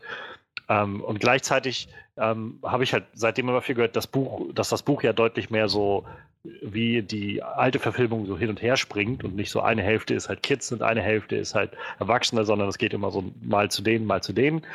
Und ähm, ich bin jetzt gespannt, wenn wir halt die zweite Hälfte sehen, zumal auch da habe ich viel gehört, dass die zweite Hälfte, die erwachsene Hälfte im Buch die deutlich weirdere Hälfte ist. Ja. Mit, mit, und da bin ich halt sehr gespannt, ob sie jetzt tatsächlich den Weg gehen, zu sagen, sie wollen dieses äh, Ritual von Chut oder Chat oder so halt mit reinbringen, mit der Schildkröte und so weiter, oder ob sie das halt außen vor lassen werden. Ich habe keine Ahnung, also das, da bin ich gespannt drauf. Wie gesagt, ja, ich sag mal, im, gesagt- im Zuge eines eben möglichen Dunkler Turm-Reboots äh, finde ich das vielleicht sogar ganz cool, weil das spielt da ein bisschen mit rein dann. Ja, ja. wie gesagt, der, der Cast ist halt Wahnsinn. Also auch äh, Jessica Chastain ist auch so ich, ich habe vor ein paar Wochen halt ähm, Molly's Game mir endlich mal angeguckt und so, so, also die ist so großartig in diesem Film. Die ist einfach so generell so eine großartige Schauspielerin und dass die Ja. auch, sie war ja auch so, dass sie gesagt hat, oh, ich habe da richtig Bock drauf, so komm schon, lass mich äh, Casting mitmachen so und hat ja dann die Rolle bekommen, so das finde ich jetzt super, super schön. Ähm, ja, ähm, hier, der Andy Muschietti hat, der Regisseur hat halt viel schon davon geredet, dass der neue, also der Pennywise, den wir jetzt sehen, halt deutlich fieser ist noch, deutlich, auch deutlich mehr aus ist auf die, die Gruppe, weil, also er hat halt seine erste Niederlage durch die erlitten und halt ja. 27 Jahre einfach damit verbracht, das sagt er auch selbst im Trailer irgendwie, ähm, 27 Jahre damit verbracht, sich auf die vorzubereiten und sie einfach so wirklich vernichten zu wollen. Ähm, da bin ich halt super gespannt. Das, also, sieht so unglaublich effektvoll aus. Der Film soll zwei Stunden 45 Minuten lang sein. Das ist schon echt ein Gruselstück. Also ich glaube, Blade Runner 2049 hatte so eine Länge. Ähm, ich mag, wenn Filme lang sind, aber dann müssen sie halt auch wirklich ein Pacing haben, was angemessen ist. So, ähm, und wo das Ganze irgendwie dafür Sinn macht. Insofern bin ich gespannt, was das wird. Ähm, und ja, so konkret von dem Trailer muss ich sagen, an Szenen, ähm, ich, ich, ich bin sehr gespannt einfach auf das Wiedersehen von dem Losers Club. Also ich meine, gehört zu haben, dass, also die treffen sich scheinbar in so einem chinesischen Restaurant irgendwie wieder und sitzen dann da zusammen und unterhalten sich und so, ähm, dass das wohl tatsächlich auch, also wenn es nicht das Original ist, aber also so ziemlich eins zu eins nachgebaut ist, wie halt das chinesische Restaurant aus der ersten Verfilmung mit Tim Curry, wo sie sich wieder getroffen haben. Ach krass, das werde ähm, ich hier tatsächlich mir dann mal angucken. Äh, Habe ich bloß gehört, also wie, ja, kann ja wahrheitsgetreu das ist, weiß ich jetzt nicht, aber kann ich mir gut vorstellen. Und ähm, wie gesagt, da den Cast zu sehen, da freue ich mich mega drauf, die alle zusammen zu sehen. Äh, diese Spiegelkabinett-Szene ist unglaublich intensiv, finde ich. ich kann, das ist nur so ein Ausschnitt. Ich kann mir richtig vorstellen, wie das im, im Film sich so viel weiter aufbauen wird und ja, bis zu dem Punkt, wo irgendwie er dann das sieht und nicht durchkommt zu dem Kind, beziehungsweise ja auch wahrscheinlich einfach an der falschen Stelle steht, weil er an einem Spiegel ist irgendwie oder so. Und ich mag diese Dinger nicht, ich habe mir da mal übelst den Kopf dran aufgerammt an, an so einem Spiegel. Ich mag die nur, wenn ich wirklich viel Zeit habe und mich ganz langsam da durchtasten kann. ähm, ich mag die nur, wenn ich betrunken bin. ich mag die nur, wenn ich, wenn ich auf der Jagd bin nach einem, äh, nach, auf, nach einem flüchtenden Verbrecher mit einer Knarre und deshalb äh, immer in die Spiegel schießen kann oder so. Nee, ähm, und ich muss auch sagen, also unabhängig jetzt von der konkreten Szene, ich bin super gespannt, Bill Skarsgård wiederzusehen.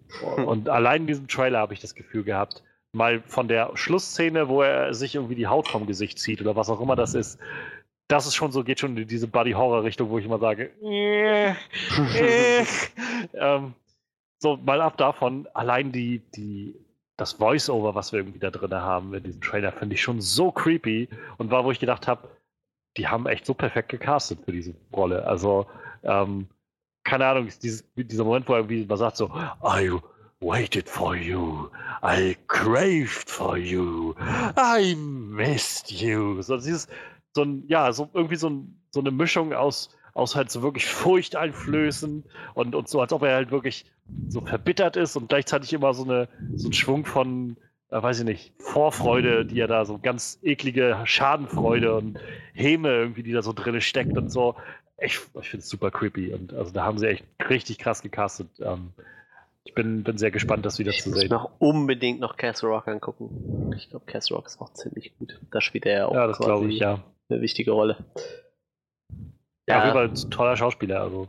Und ähm, was ich noch gelesen hatte, irgendwo letztens hatte, ich glaube, Bill, nee, Bill sag ich schon, ähm, hier äh, James McAvoy hatte davon erzählt gehabt, ähm, dass sie wohl in dem Film auch wieder so ein paar Flashbacks noch machen zu den Kids.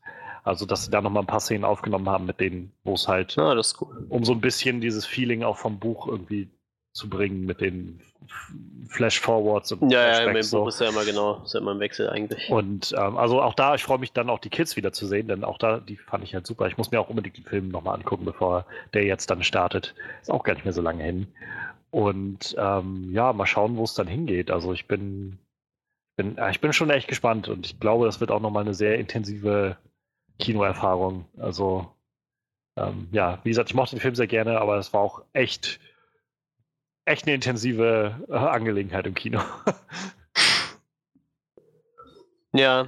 Anders als zum Beispiel, es gibt ein sehr schönes Bild vom Set, ich weiß nicht, ob du das gesehen hattest, ähm, wo Bill Skarsgård halt in voller Pennywise-Montur Bill Hader lacht. Mit, sich mit Bill Hader unterhält und beide lachen halt so, das sieht halt herrlich aus. ja. Ja, also ich glaube, in Amerika startet ja am 6. September. Ich könnte mir fast vorstellen, dass es bei uns wieder ähnlich sein wird also der letztes Jahr, äh, vor zwei Jahren kam halt auch im, äh, im September, irgendwie Anfang September raus. Ich schaue mal kurz nach. Kapitel 2. Ja, 5. September startet der auch bei uns. Also kleines bisschen noch äh, mehr als einen Monat. Und dann ist auch der schon wieder da. Ja. Das ist auf jeden Fall krass. Das ist nicht mehr lange hin. Ja. Schöne ja, Zeiten für Stephen King-Fans, schöne ja. Zeiten für Horror-Fans im Moment. Ich mag das. Ja. so, es gibt dann auch wieder kleineren Leuten die Möglichkeit, wieder einen Horrorfilm zu drehen, irgendwie, ne? Also naja, das ist halt so ein bisschen neuer Fokus, der sich dann da ergibt, ne? Also, ja. Ja, so alle, alle paar Jahre hat man das mal, dass wieder so ein neues Horror-Revival kommt. Ich glaube, Saw 1 hatte mal so eins losgetreten, Anfang der 2000er. Und dann ja, kann ich wieder eine Zeit lang gar nichts und dann hatten wir irgendwie in den 90ern immer irgendwas und dann in den Slasher 80ern. War so 90er war so ja, ne? ja, genau. Wie deine, deine, ja, äh, ich weiß, was du letzten Sommer getan hast und Screams und so. Ja, genau. Ich sag mal, das war dann schon das Slasher Revival so, ne? Ich glaube, ja. Freitag der 13. war ja schon eine ganze Ecke früher noch und äh, der Nightmare on Elm Street hatten wir irgendwie noch dazwischen, auch so eher in den 80ern dann noch. Ja, also das ich, ich okay, das sind sicher auch Slasher. Ich habe immer unter Slasher, wie gesagt, ich bin kein großer Horror ähm, Mensch so, aber unter Slasher verstehe ich halt vor allem immer oder denke ich mal direkt an so Scream oder sowas, wo halt einfach kein so groß übernatürliches Element dabei ist, sondern einfach ja, ja, ein Killer ja. so frei rumläuft. So, Freitag der 13. und, und äh, Freddy und so, das ist ja immer irgendwie alles noch verbunden mit so einem Supernatural-Ding irgendwie. Ja, obwohl Freitag der 13. glaube ich so der Urvater des Slasher ist eigentlich. Wahrscheinlich. Aber... Oder Halloween. Ich weiß nicht genau, keine Ahnung. Aber ja, ja Halloween ist ja, glaube ich, sogar auch schon wieder ein bisschen später tatsächlich. Also ich weiß es nicht, ich habe keine Ahnung. ja, das sind, ja. Gut, ja, Jason ist schon ein bisschen übernatürlich, aber im Endeffekt sind das ja so Filme, wo halt irgendwie ein Killer meistens ja. freidreht. Ich glaube, Freitag der, äh, hier Nightmare on Elm Street, die ziehen nachher eher in eine andere Richtung. Die sind dann, ich finde ja, die sind ja nachher schon stellenweise eher comedy-mäßig, ja, so, ja. wenn, wenn äh, Robert Englund dann nachher so richtig frei dreht und dann sehr, richtig, sehr viel schwarz Humor an den Tag legt. Naja. Ich, ich mag Warum das. nicht? Freitag der, äh, die Nightmare on Elm Street Teile habe ich auch alle so oft gesehen. Ich glaube, die, die Child's Play sind ja auch so in die Richtung, ne? Also die Chucky-Filme ist doch auch. Ja, obwohl der, der neue in Deutschland ziemlich gefloppt ist, auf jeden Fall. Ich weiß jetzt nicht, wie er im Ausland angekommen ist. Habe ich auch tatsächlich nicht gesehen. Ich habe da nur so ein. Ich, ich habe also hab ihn nicht gesehen. Ich habe recht, also so ganz gemischt bis positiv gehört. So, also Leute, die hat man ja, ist halt nicht das ursprüngliche Chucky so, aber ganz effektvoll irgendwie. Und, keine Ahnung. Ja, hab's jetzt nicht gesehen, aber ich meine so generell, ich glaube, das geht auch eher in diese Richtung, mit so einer komödiantischen Ebene auch zu arbeiten, oder? Also. Ähm, so. Ja, da. Ich glaube einfach, dass das Konzept von Chucky ist, glaube ich, einfach schon absurd auf einer, auf einer grundlegenden Ebene. So, wahrscheinlich ja. bleibt dir dann auch nicht viel mehr, als einfach so ein bisschen das mit offenen Armen zu empfangen und zu sagen, wir machen jetzt, also klar, wir wollen schon irgendwie Horror draus machen, aber halt auch mit so einem gewissen Zwinkern immer mal wieder so. Ja, das stimmt. Aber gut, er hat 64% der Kritiker überzeugt. Also was heißt überzeugt, die würden ihn weiterempfehlen. Das ist ja schon mal was. Hat aber allerdings nicht viel eingespielt. Also beim Budget von 10 Millionen nur 39. Tja. Aber ja, Chucky ist halt nicht ganz so ein krasses äh, Franchise, glaube ich. Aber tatsächlich äh, würde ich sehr gerne äh, Mark Hamill hören, wie er den spricht. Ja. Vorher war es ja immer äh, Brad, Brad Dourif, der hat ihn ja sehr, sehr lange gesprochen. Ich glaube sogar bis zum letzten Teil noch. Der naja, das Ding ist ja, Prima Schlangenzunge, ne? In Herr der Ringe, glaube ich. Das ist gut möglich, ja. Ja. Das, das Ding ist ja, glaube ich, mit diesem neuen Film, dass der ja nicht von den ursprünglichen Machern ist, sondern von äh, dem Studio, was, glaube ich, den ersten Film produziert hat. So was in der Art war das irgendwie. Und die mhm. haben theoretisch noch die Rechte, aber dadurch, dass die halt nicht. Also deshalb ist das ja jetzt auch mit so, ich glaube, Chucky ist ja mehr so, ein, so eine AI, so ein Roboter-Ding irgendwie, was halt mhm. freidreht irgendwie in dem neuen Film und halt nicht mehr dieses Übernatürliche, weil da hätten sie dann wohl rechtliche Probleme bekommen. Und ich glaube halt, der ursprüngliche Macher von Chucky ist halt auch ziemlich angepisst, dass sie halt das Ganze neu aufgelegt haben und in so einer anderen Art und Weise jetzt aufgelegt haben. Und ähm, ja, keine Ahnung, also. Ich, ich, muss, ich muss sagen, also die, die Chucky-Filme waren halt so schwer auf und ab irgendwie, ne? Ich muss tatsächlich ja. sagen, dass es irgendwie mit dem letzten, vor dem jetzt, den letzten, wieder irgendwie nochmal so eine coole Kurve gekriegt hat. So. Ich weiß nicht, ob ich das mal erzählt dass dieser, wo die Puppe halt wieder normal ja, aussieht, ja. ne? So, wo es halt wirkt wie ein Reboot, aber nachher zieht er sich so quasi seinen Kopf ab und darunter ist halt diese schon tausendmal geflickte Puppe halt mit den ganzen Narben Naja, und, und Flicken im Gesicht erzählt halt. gehabt, Das ist halt, äh, irgendwie fand ich das cool. Und ich glaube, so bis Pride of Chucky oder so, der war noch re recht witzig, worauf er eine Frau hatte. So, ne? Danach war es ein bisschen komisch. Die, Frau war ganz witzig auf jeden Fall. Da ist ja auch irgendwie ein, ein Geist in dieser Puppe gelandet und äh. Selbstverständlich. das war halt sehr unterhaltsam irgendwie. sonst. ja, naja, dann ähm, würde ich sagen, soweit erstmal zu It 2. Wie gesagt, das ist, glaube ich, fünf Wochen noch und dann werden wir ihn auch sehen. Und dann werden wir garantiert auch drüber reden, würde ich mal behaupten wollen. Ja, ich denke, das das können wir so Ganze dann so festsetzen. bringt. Ich bin echt gespannt, wie erfolgreich wird. Der letzte It-Film war ja schon wahnsinnig erfolgreich finanziell. Und ich glaube, der neue hat echt viel Antizipation gerade hinter sich. Da warten, glaube ich, gerade echt viele Leute drauf. Das wird Ja. sehr spannend. Der hat sich ja dann nachher auch übers Kino hinaus, glaube ich, noch relativ gut verbreitet. So mittlerweile hat den ja echt gefühlt jeder gesehen. Ne? Ja. Das ist Naja. halt schon echt krass. Ja, eine andere Sache, die gerade sehr viel Antizipation hat, vor allem nach der San Diego Comic Con, ist ähm, die kommende Star Trek-Serie, die kommende neue Star Trek-Serie, Star Trek Picard. Ähm, die große Rückkehr nach fast über 20 Jahren äh, von Patrick Stewart zu seiner ja, Paraderolle, würde ich fast sagen, als Jean-Luc Picard, Captain of the USS Enterprise. Also, in, naja, in, in dem Film jetzt glaube ich nicht mehr, aber früher war er das jedenfalls über Star Trek, die nächste Generation, Next Gen und dann die, die Filme, die es dann gab, Star Trek Generations, First Contact, äh, Insurrection und Nemesis war dann der letzte. Und ja, seitdem war diese Generation von Star Trek auch rum und wir haben ja seitdem auch ein Star Trek Reboot gehabt, noch mit ähm, den J.J. Abrams-Filmen und ja, ich war sehr ich war schon sehr gespannt, muss ich sagen, als die Meldung vor ein, zwei Jahren kam, dass sie an so einer Picard-Serie arbeiten. Denn ähm, zu dem Zeitpunkt war halt Star Trek Discovery gerade draußen als so ein neues Serienprojekt, was es mal wieder gab. Und die erste Staffel Discovery war halt so ein bisschen, naja, gemischt aufgenommen worden. Also ich fand sie halt auch so lala, so. Ich, ich bin halt so ein, ich scheue scheu immer noch davor zurück, mich so wirklich Tracky zu nennen. Einfach gar nicht, weil ich das weil ich das irgendwie peinlich fände so, einfach nur, weil ich das Gefühl habe, ich kenne halt ein oder zwei Sachen und ein paar Filme und ich glaube, da gibt es einfach Leute, die, die Trekkies sind, die halt wirklich einfach alles gesehen haben, was Star Trek angeht. So, und äh, insofern bin ich da mal ein bisschen äh, vorsichtig, mich vielleicht gleich als Trekkie zu bezeichnen, aber ich habe Star Trek Next Generation halt gesehen und ich liebe diese Serie auch. Also ich bin auch in den letzten Wochen immer mal dabei, wenn ich mal so Langeweile habe oder beim Essen oder so oder in der Bahn irgendwas brauche, dann lade ich mir so eine Folge runter oder so weil ich, ach, keine Ahnung, ist einfach eine tolle Serie, finde ich. Und ähm, ja, das Ganze ja, führt dann dazu, ähm, führte dann dazu, als die Nachricht kam, dass sie eine Picard-Serie machen, dass ich gedacht habe, oh, ich bin gespannt, wo das hingeht, wenn also Patrick Stewart auch wiederkommt. Äh, ich hoffe, dass das halt gut wird, aber wer weiß, so Discovery, die erste Staffel war wie gesagt so ein bisschen, ne. Ist, mittlerweile ist aber die zweite Staffel Discovery draußen und die fand ich ja wirklich gut.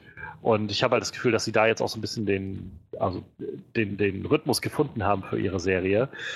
Und dementsprechend habe ich jetzt halt umso mehr das Gefühl, ich, ich glaube, bei Star Trek PK werden sie wohl wissen, was sie tun.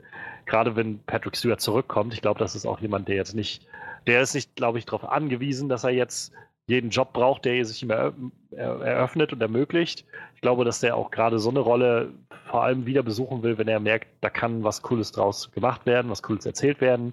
Ich glaube, das Ganze wird ja auch eher so eine Miniseries sein, also kurze, kürzeren ähm, Run haben an Folgen, sodass man halt nicht die Gefahr läuft, irgendwie sich zu weit zu verlaufen oder die Geschichte vielleicht zu weit auszudehnen oder sowas.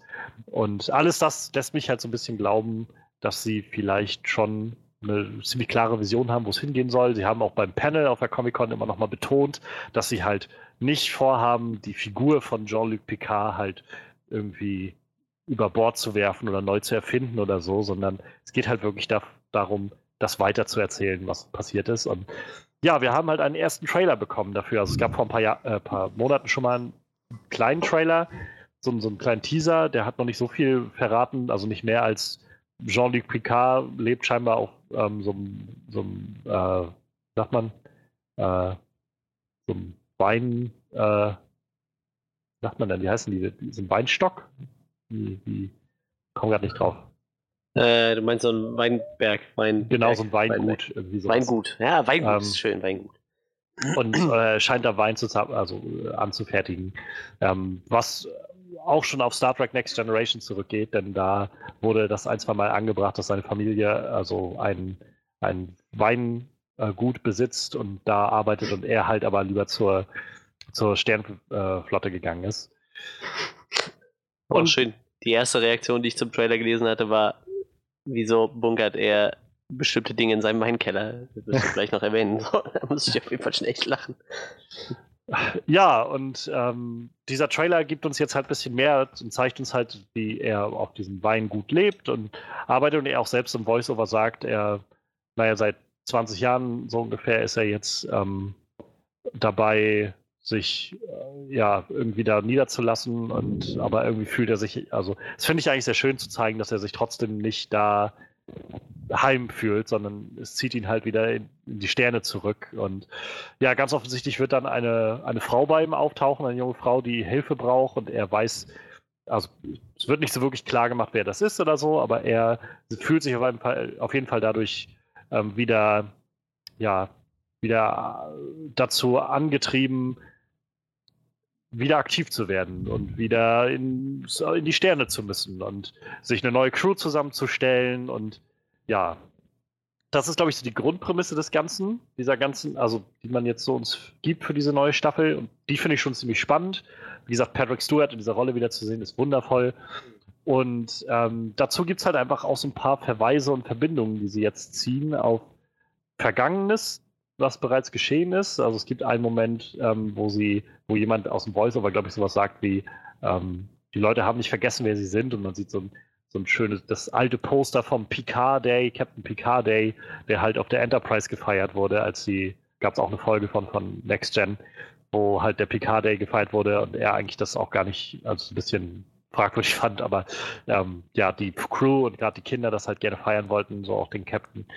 Und also das hat mich auch gleich nochmal so bewegt, wo ich das gesehen habe, so dachte, oh, schön. Und natürlich die, die ganz deutlichen Verweise von ähm, Picard, der sagt, vor 20 Jahren oder fast 20 Jahren hat Commander Data sein Leben für mich geopfert. Ähm, und ja, dass Commander Data sein Leben geopfert hat, ist halt in Star Trek Nemesis passiert, in dem letzten Film, ähm, den ich halt, weiß ich nicht, irgendwann mal gesehen habe vor über zehn Jahren oder so. Ich muss mir den unbedingt mal wieder anschauen, bevor jetzt der Film rauskommt.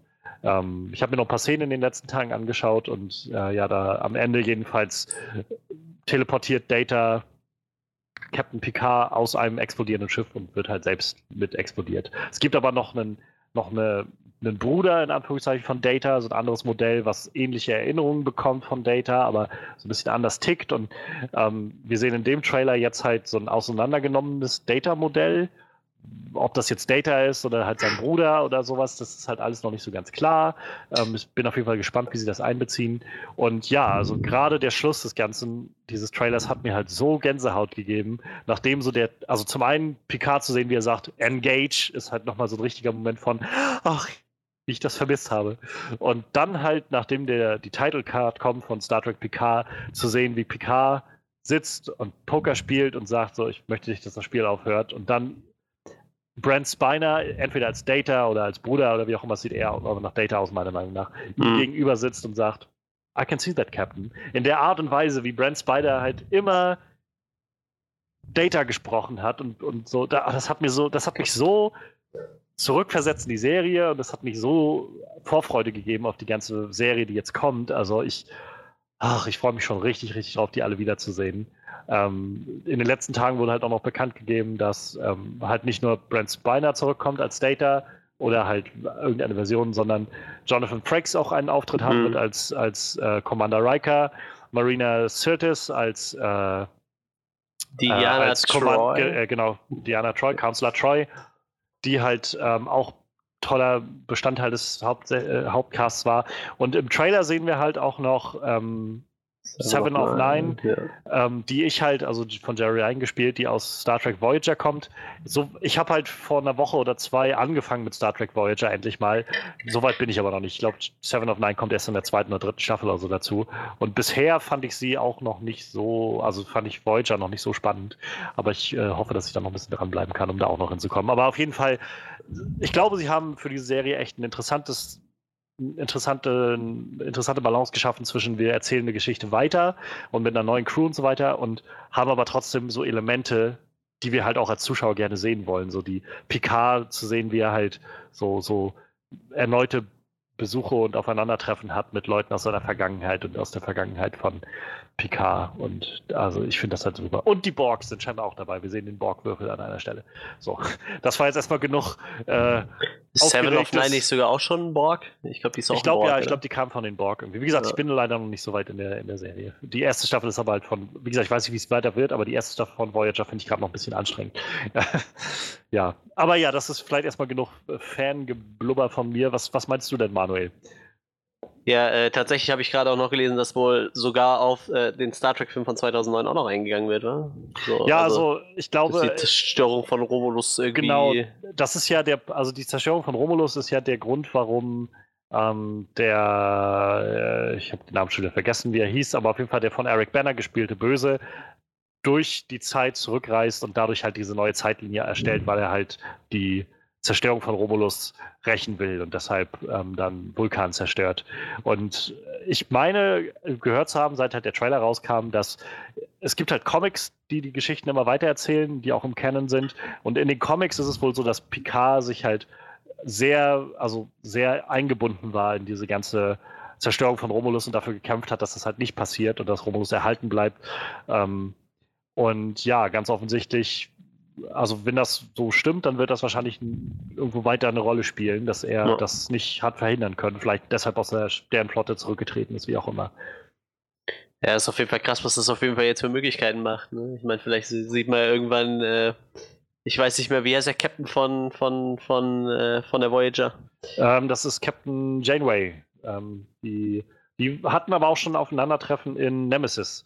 Da gab es halt ja, einen Moment, okay. wo Picard ähm, da war sie dann schon, also da war Captain Janeway dann schon Admiralin, glaube ich, und da hat er mit ihr als Admiralin gesprochen. Aber ja. Ja, ist ja auf jeden Fall äh, prinzipiell alle Überschneidungen möglich. Ne? Ja. Ich hoffe ja tatsächlich, also ich habe jetzt gelesen, die Serie wird wohl nicht nur vier Episoden haben, sondern insgesamt werden es wohl zehn für die erste Staffel. Ähm, ich hoffe ja immer noch auf Rückkehr von Will Wheaton so, weil ich dem einfach auch nochmal eine Schauspielrolle gönne so. Der, der struggelt gerade im Moment ein bisschen mit Depressionen so. Und jetzt ist ja Big Bang Theory zu Ende, jetzt hat er glaube ich nicht mehr so viel zu tun. Ja schreibt halt gerade irgendwie ein Buch.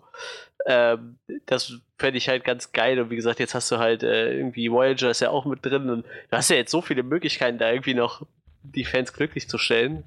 Ich muss übrigens gerade lachen, ich gucke äh, ganz gerne Orange is the New Black und ich habe gerade gelesen, dass äh, die, die Russin, die bei Orange is the New Black die Küche leitet, also das ist so eine Russin, die ist da Küchenchefin, das ist die äh, Janeway aus, aus Voyager, ah. die Schauspielerin. Wusste ich auch nicht. Wäre mir auch nicht aufgefallen tatsächlich. Ähm, ja, wie gesagt, du hast ja jetzt echt äh, Potenzial, da noch viel mehr Fandom reinzubringen, irgendwie in diese ganze. Ich hoffe ja. halt, irgendwann gibt es eine Szene, wo Picard halt wirklich dann nochmal vor der Enterprise steht oder so. Ich meine, der sagt ja schon Engage, wahrscheinlich äh, wird es da schon irgendwie drauf hinauslaufen, aber ich glaube, so der erste Moment, wo er nochmal vielleicht eine Enterprise betritt oder so. Ich weiß nicht, die. Ich glaube, mir würde, also ja, das wäre natürlich ich war, das wäre so ein Moment, wo ich, also da kommt es echt darauf an, wie sie es inszenieren, glaube ich, weil ich glaube, das kann halt recht schnell als so ein billiger Fanservice rüberkommen. Ja, ja. Aber allein vielleicht zu sehen, dass Picard auf, auf ein Holodeck geht und halt sagt, komm, zeig mir nochmal die Enterprise, die ich hatte. So. Da, da gab es halt eine Folge von, von Next Gen, in der ich weiß ich, sechsten oder siebten Staffel oder so, wo sie ähm, Scotty finden oder, oder wiederholen, also der dann bei denen landet auf dem Schiff aus der Originalserie. Ach, krass. Und Commander Scott halt dann, ich weiß nicht, Commander Scott ist, aber Scotty dann auf die, äh, auf das Holodeck nachher geht und da dann halt sagt, ich möchte gerne meine ursprüngliche Enterprise sehen, so mein, äh, mein Deck und so, dann, dann steht er dann nochmal auf seiner ursprünglichen Enterprise auf dem Holodeck. Und sowas in der Art könnte ich mir vorstellen, dass sie Ja, oder sowas machen. natürlich auch ganz cool. Wird auf jeden Fall spannend. Wie gesagt, äh, die Möglichkeiten sind ja äh, schier endlos jetzt. Ich ja. muss ganz ehrlich sagen, also ich glaube, Next Generation habe ich auch mit Abstand am meisten gesehen, so würde ich jetzt mal behaupten. Ähm, ich weiß, ich finde die Serie immer so großartig. Ja, Klar, es gibt immer mal so Folgen, die so ein bisschen besser sind als andere und einige, die vor allem auch schlechter sind als andere. Ähm, ich habe gerade gestern oder vorgestern noch eine gesehen gehabt aus den, ich weiß jetzt aus der zweiten Staffel oder so, äh, oder sogar der ersten Staffel, wo es halt, wo du gemerkt hast, das war so eine der spät 80er Anti-Drogen-Folgen, wo so um so eine, also in, ich glaube damals in Amerika war das halt sehr so, so, eine Bewegung, wo in ganz vielen familientauglichen Sendungen immer so eine Anti-Drogen-Botschaft eingebaut wurde und meistens sehr, sehr auf die Nase. Und dann gab es halt diese, also ging es irgendwie darum, dass äh, die Enterprise auf so ein, äh, so ein, so ein altes Transportschiff irgendwie gefunden hat, hab, konnte davon noch vier Leute retten, bevor das explodiert ist und deren Ware. Und das waren halt zwei Fraktionen die einen kamen vom Planeten und haben eine Medizin hergestellt und die anderen brauchten das und konnten sich jetzt nicht einigen, wer das verkauft oder so. Und über die Folge kam dann heraus, dass die, äh, dass diese Medizin halt nichts anderes war als eine Droge und diese, die Leute, die das verkauft haben, halt dieses, diese anderen Leute vom anderen Planeten daran, also denen eingeredet haben über Jahrhunderte hinweg, dass die halt eine Krankheit haben und ständig diese, dieses Medikament in Anführungszeichen brauchen. Und dann gab es halt diesen Moment, wo Will Wheaton auch da saß und meinte irgendwie, ich verstehe einfach nicht, warum sollten Leute sich freiwillig äh, süchtig machen? Und dann halt irgendwer sagt so, aber das ist doch gerade das Problem. Leute wollen das nicht freiwillig, aber bevor sie es verstehen, sind sie süchtig. Und so ist halt unglaublich dick aufgetragen und so. Und ähm, ja, wie gesagt, solche Folgen gibt es auch, aber es gibt halt auch einfach echt wahnsinnig großartige Folgen. Und ich liebe halt einfach, wie philosophisch diese Serie an vielen Momenten ist. Es ist, es ist eben nicht Star Wars. Also es gibt auch immer mal so deine Action- Folgen und, und irgendwie auch mal kriegerische Auseinandersetzungen, aber im Kern passiert eigentlich immer irgendwas, wo, wo so Einstellungen und Weltansichten und Anschauungen auf die Probe gestellt werden und Leute darüber reden, irgendwie, was sie jetzt als nächstes tun wollen oder, oder was das Richtige ist zu tun oder sowas. Und das finde ich so spannend und ach ja, keine Ahnung. Ich hoffe, dass sie halt auch sowas weitermachen. Das haben sie halt in der neuen Discovery-Staffel auch sehr schön hingekriegt, fand ich. Ich habe halt tatsächlich gefühlt null Verbindung zu den alten Star Trek-Serie, also der ganz alten, zu der ersten. Muss ich ganz ehrlich sagen. Also, ich halt auch nicht wirklich. Ich habe ein paar Filme von denen gesehen und das war's, glaube ich. Ja, also, wie gesagt, kaum. Und ich bin halt auch so eher dann mit, mit äh, Next Generation groß geworden. So. Also, es kam halt zu der Zeit, wo ich halt Kind war, irgendwie auf Sat 1 oder so. Ich meine, ich habe nie jetzt irgendwie eine komplette Arkham-Stück gesehen, aber immer mal wieder Folgen halt. Und äh, mein äh, sehr populär war ja äh, waren ja die Star Trek-Parodien, die Sinnlos im Weltraum. Das war ja bei uns äh, sehr beliebt. Kam, kam, das bei euch an bestimmt, ne? Sinnlos im Weltall kennt man bestimmt ich glaub, ja. auch.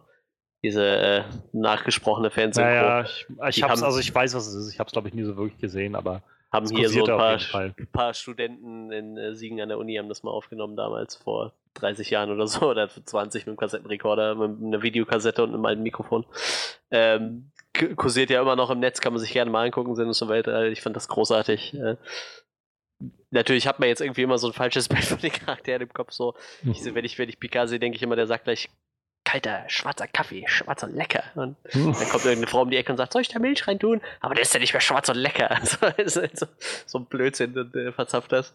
Ähm, aber ich, ich glaube halt, wie gesagt, äh, Next Generation war wahrscheinlich auch das, wo ich echt am meisten Kontakt mit hatte. So, ich glaube, ich, glaub, ich habe auch Nemesis irgendwann mal gesehen, den, den Film. Und Voyager habe ich halt auch ein paar Folgen von gesehen, aber bin ich auch nie so mit warm geworden, glaube ich. Bin ja jetzt auch nicht der riesen Trekkie auf jeden Fall. Ich habe die drei Filme gesehen, die letzten, und wie gesagt, relativ viel Next Generation, glaube ich. Und äh, ich habe aber tatsächlich vor, mir Next Generation mal anzugucken, bis ist ja aktuell, glaube ich, auf Netflix oder so. Ja, ja. Dann werde ich mal. Man muss auch gar nicht, wie gesagt, man muss auch gar nicht alles schauen. Das ist ja das Schöne eigentlich. Also bei Next Gen viel ist ja, das, da gibt es ja kaum Story Arcs. Du hast ab und an mal so ein paar Zweiteiler-Folgen, aber im Großen und Ganzen sind die Folgen halt vielfach sehr einzelstehend. Ja. Ähm, ich, ich kann halt nur empfehlen, also guck, guck mal rein. So, ich, wenn, ich, wenn ich dir, also wenn du nicht so viel Zeit hast, würde ich sagen, überspring vielleicht Staffel 1 und 2 und ab Staffel 3 hast du dann wirklich fast, also ein Großteil wirklich richtig gute Episoden. Und da wissen sie halt auch schon, was sie machen. Und die Effekte sind deutlich besser als in der ersten Staffel und so.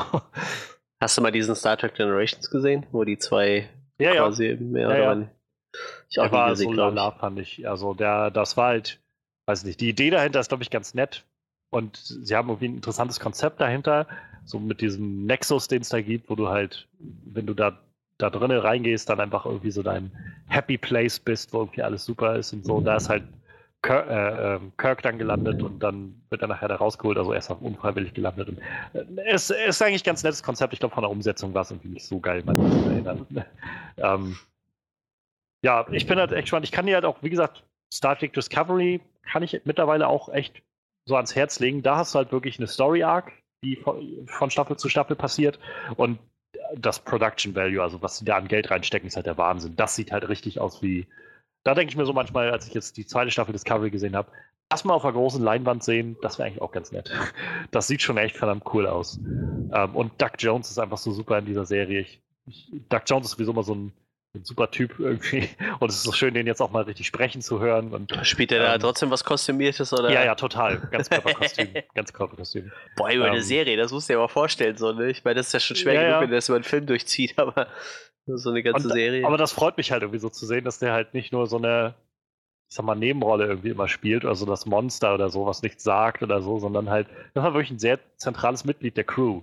Und das finde ich eigentlich ziemlich cool. Und äh, ja, ey, äh, vielleicht auf das, was du gerade gesagt hast. So, ich finde das halt auch ein tolles Element, so, wo du schon sagst, was für Möglichkeiten man hat. Es ist irgendwie sehr nett, dass sie jetzt die Möglichkeiten haben, mal so dieses, ja. naja, das alles mal auszuschöpfen, vielleicht, was du, was du so an, an Canon bisher aufgebaut hast, wo man vielleicht Verbindungen ziehen kann oder was weiter fortführen kann.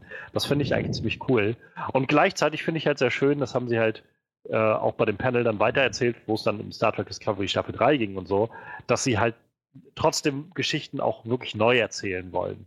Also nicht immer wieder zu denselben Figuren zurückgehen wollen, sondern oder der, derselben Zeitebene, weil das ist ja das, was in den letzten Jahren irgendwie viel passiert ist. Also immer wenn Star Trek irgendwas war, kann dann, wir hatten die Filme bis Nemesis und dann gab es auch, glaube ich, dann gab es nochmal diese Star Trek Enterprise Serie, ich weiß gar nicht, wann genau die rauskam, Ende der 90er, Anfang der 2000er, irgendwie sowas in dem Dreh.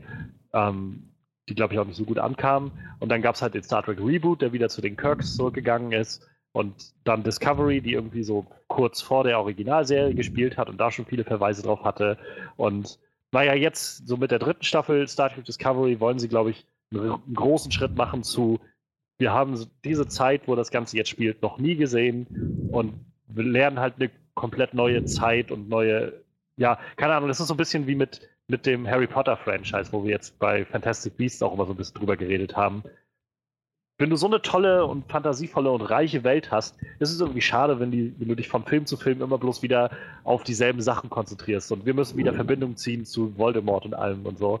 Und ähm, ich finde, da machen sie jetzt gerade einen richtig guten Schritt, dass sie jetzt sagen, wir haben zum einen die Picard-Serie, die uns so ein bisschen das Altbewährte neu geben kann und in eine neue Richtung gibt und gleichzeitig mit Discovery was, was wirklich ganz neue Regionen, um es mal wirklich wörtlich zu nehmen, der das Alls irgendwie erkunden kann.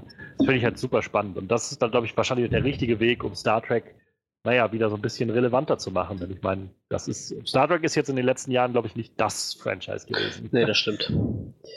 Und die Frage aller Fragen ist natürlich, werden wir William Shatner nochmal wiedersehen?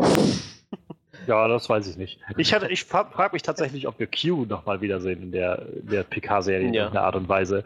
Q ist ja so, ein, so dieses allwissende, omnipotente Wesen irgendwie, was, was ab und an mal auftaucht und mit Picard so ein gewisses, ja, so eine gewisse Bindung irgendwie aufgebaut hat und immer wieder mit ihm so aneinander clasht. Und also ich meine, der Trailer würde mich jetzt nicht vermuten lassen, dass es in so eine Richtung geht, gerade weil Q eher so eine, ähm, so eine witzige Note häufig reinbringt in die Serie.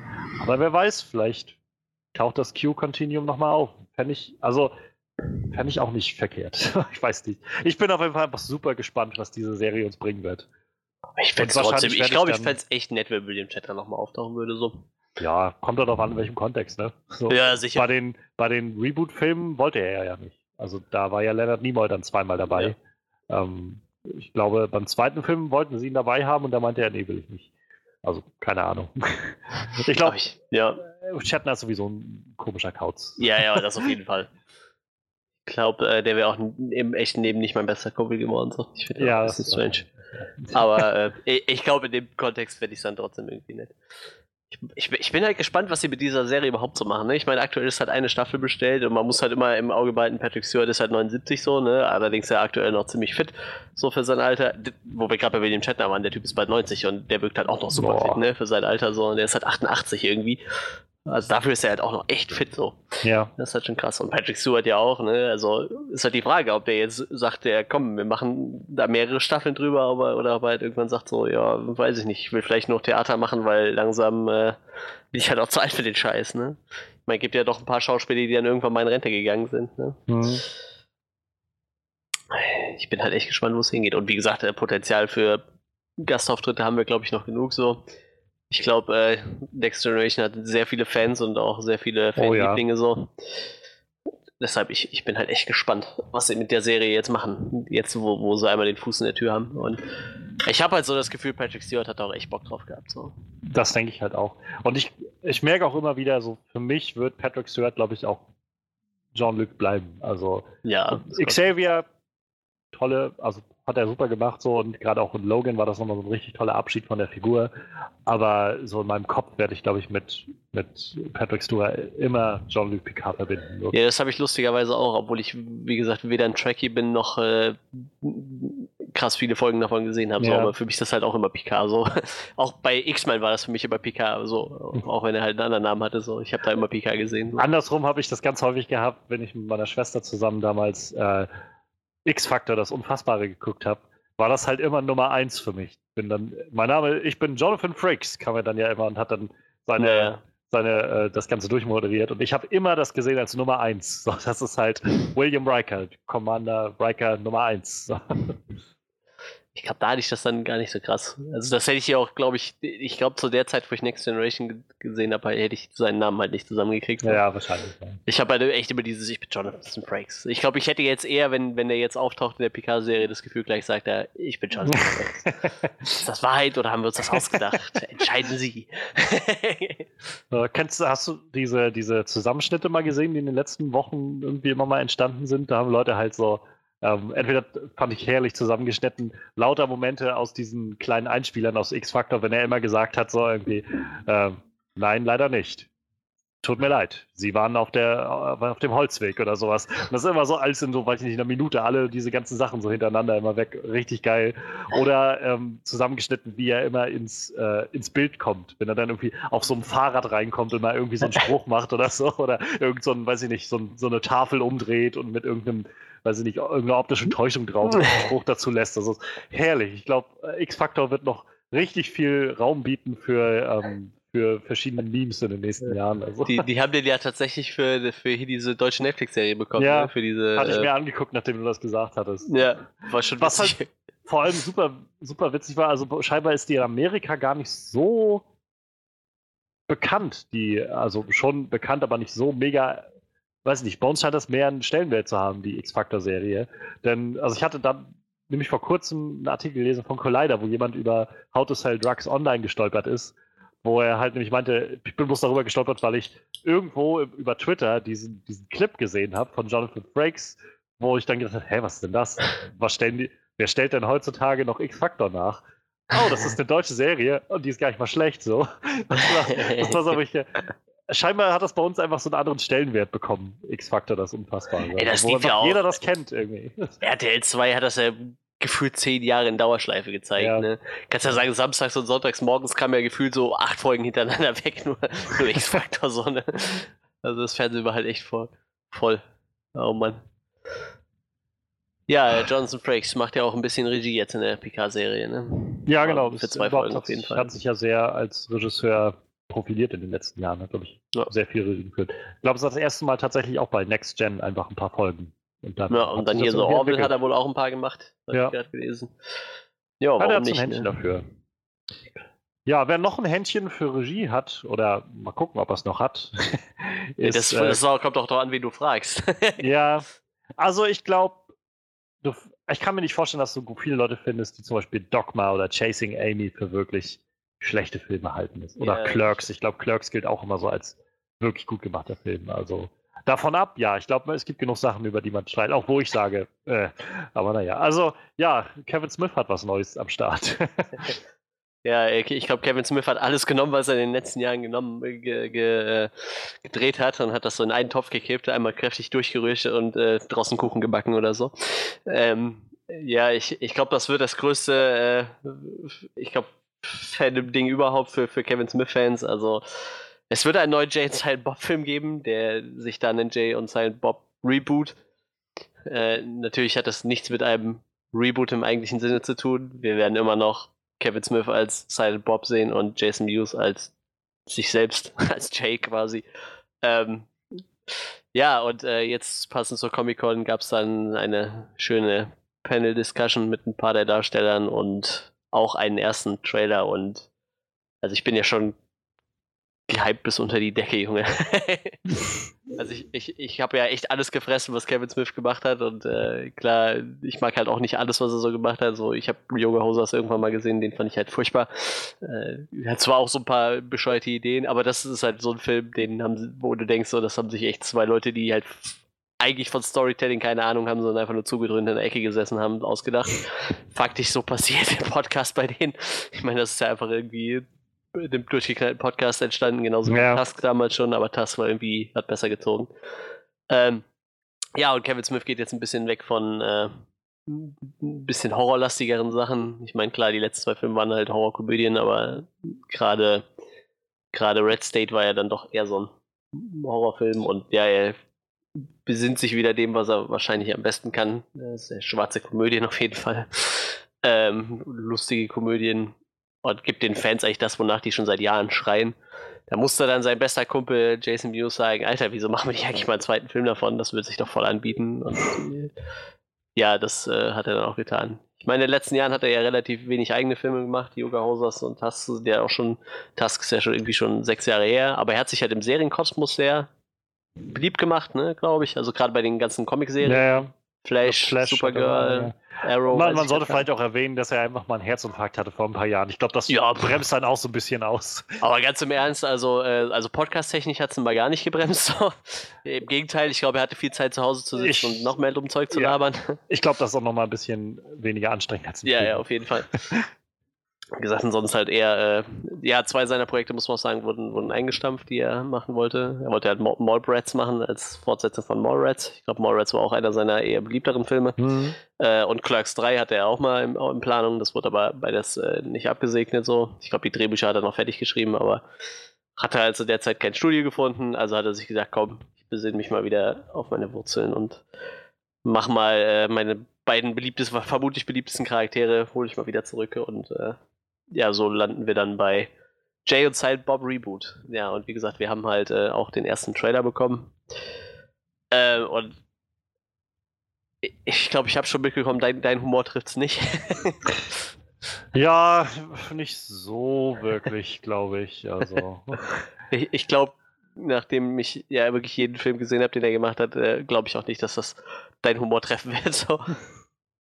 Mich hat allein schon einfach die Dichte an Gastauftritten umgehauen, die er da rausgehauen hat. Also der Mann hat ja echt eine Connection zu Menschen, das ist halt ja, Wahnsinn ja. so, ne? Allein ja, wahrscheinlich durch seine Podcasts und seine Arbeit. Äh, klar, so Leute wie äh, Ben Affleck, die da im Trailer mal kurz zu sehen sind, haben ihm natürlich auch einiges zu verdanken. So, äh, ich glaube, seine ersten größeren Rollen hat er bei Kevin Smith gehabt damals. Ich glaube auch eine Hauptrolle in Chasing Amy.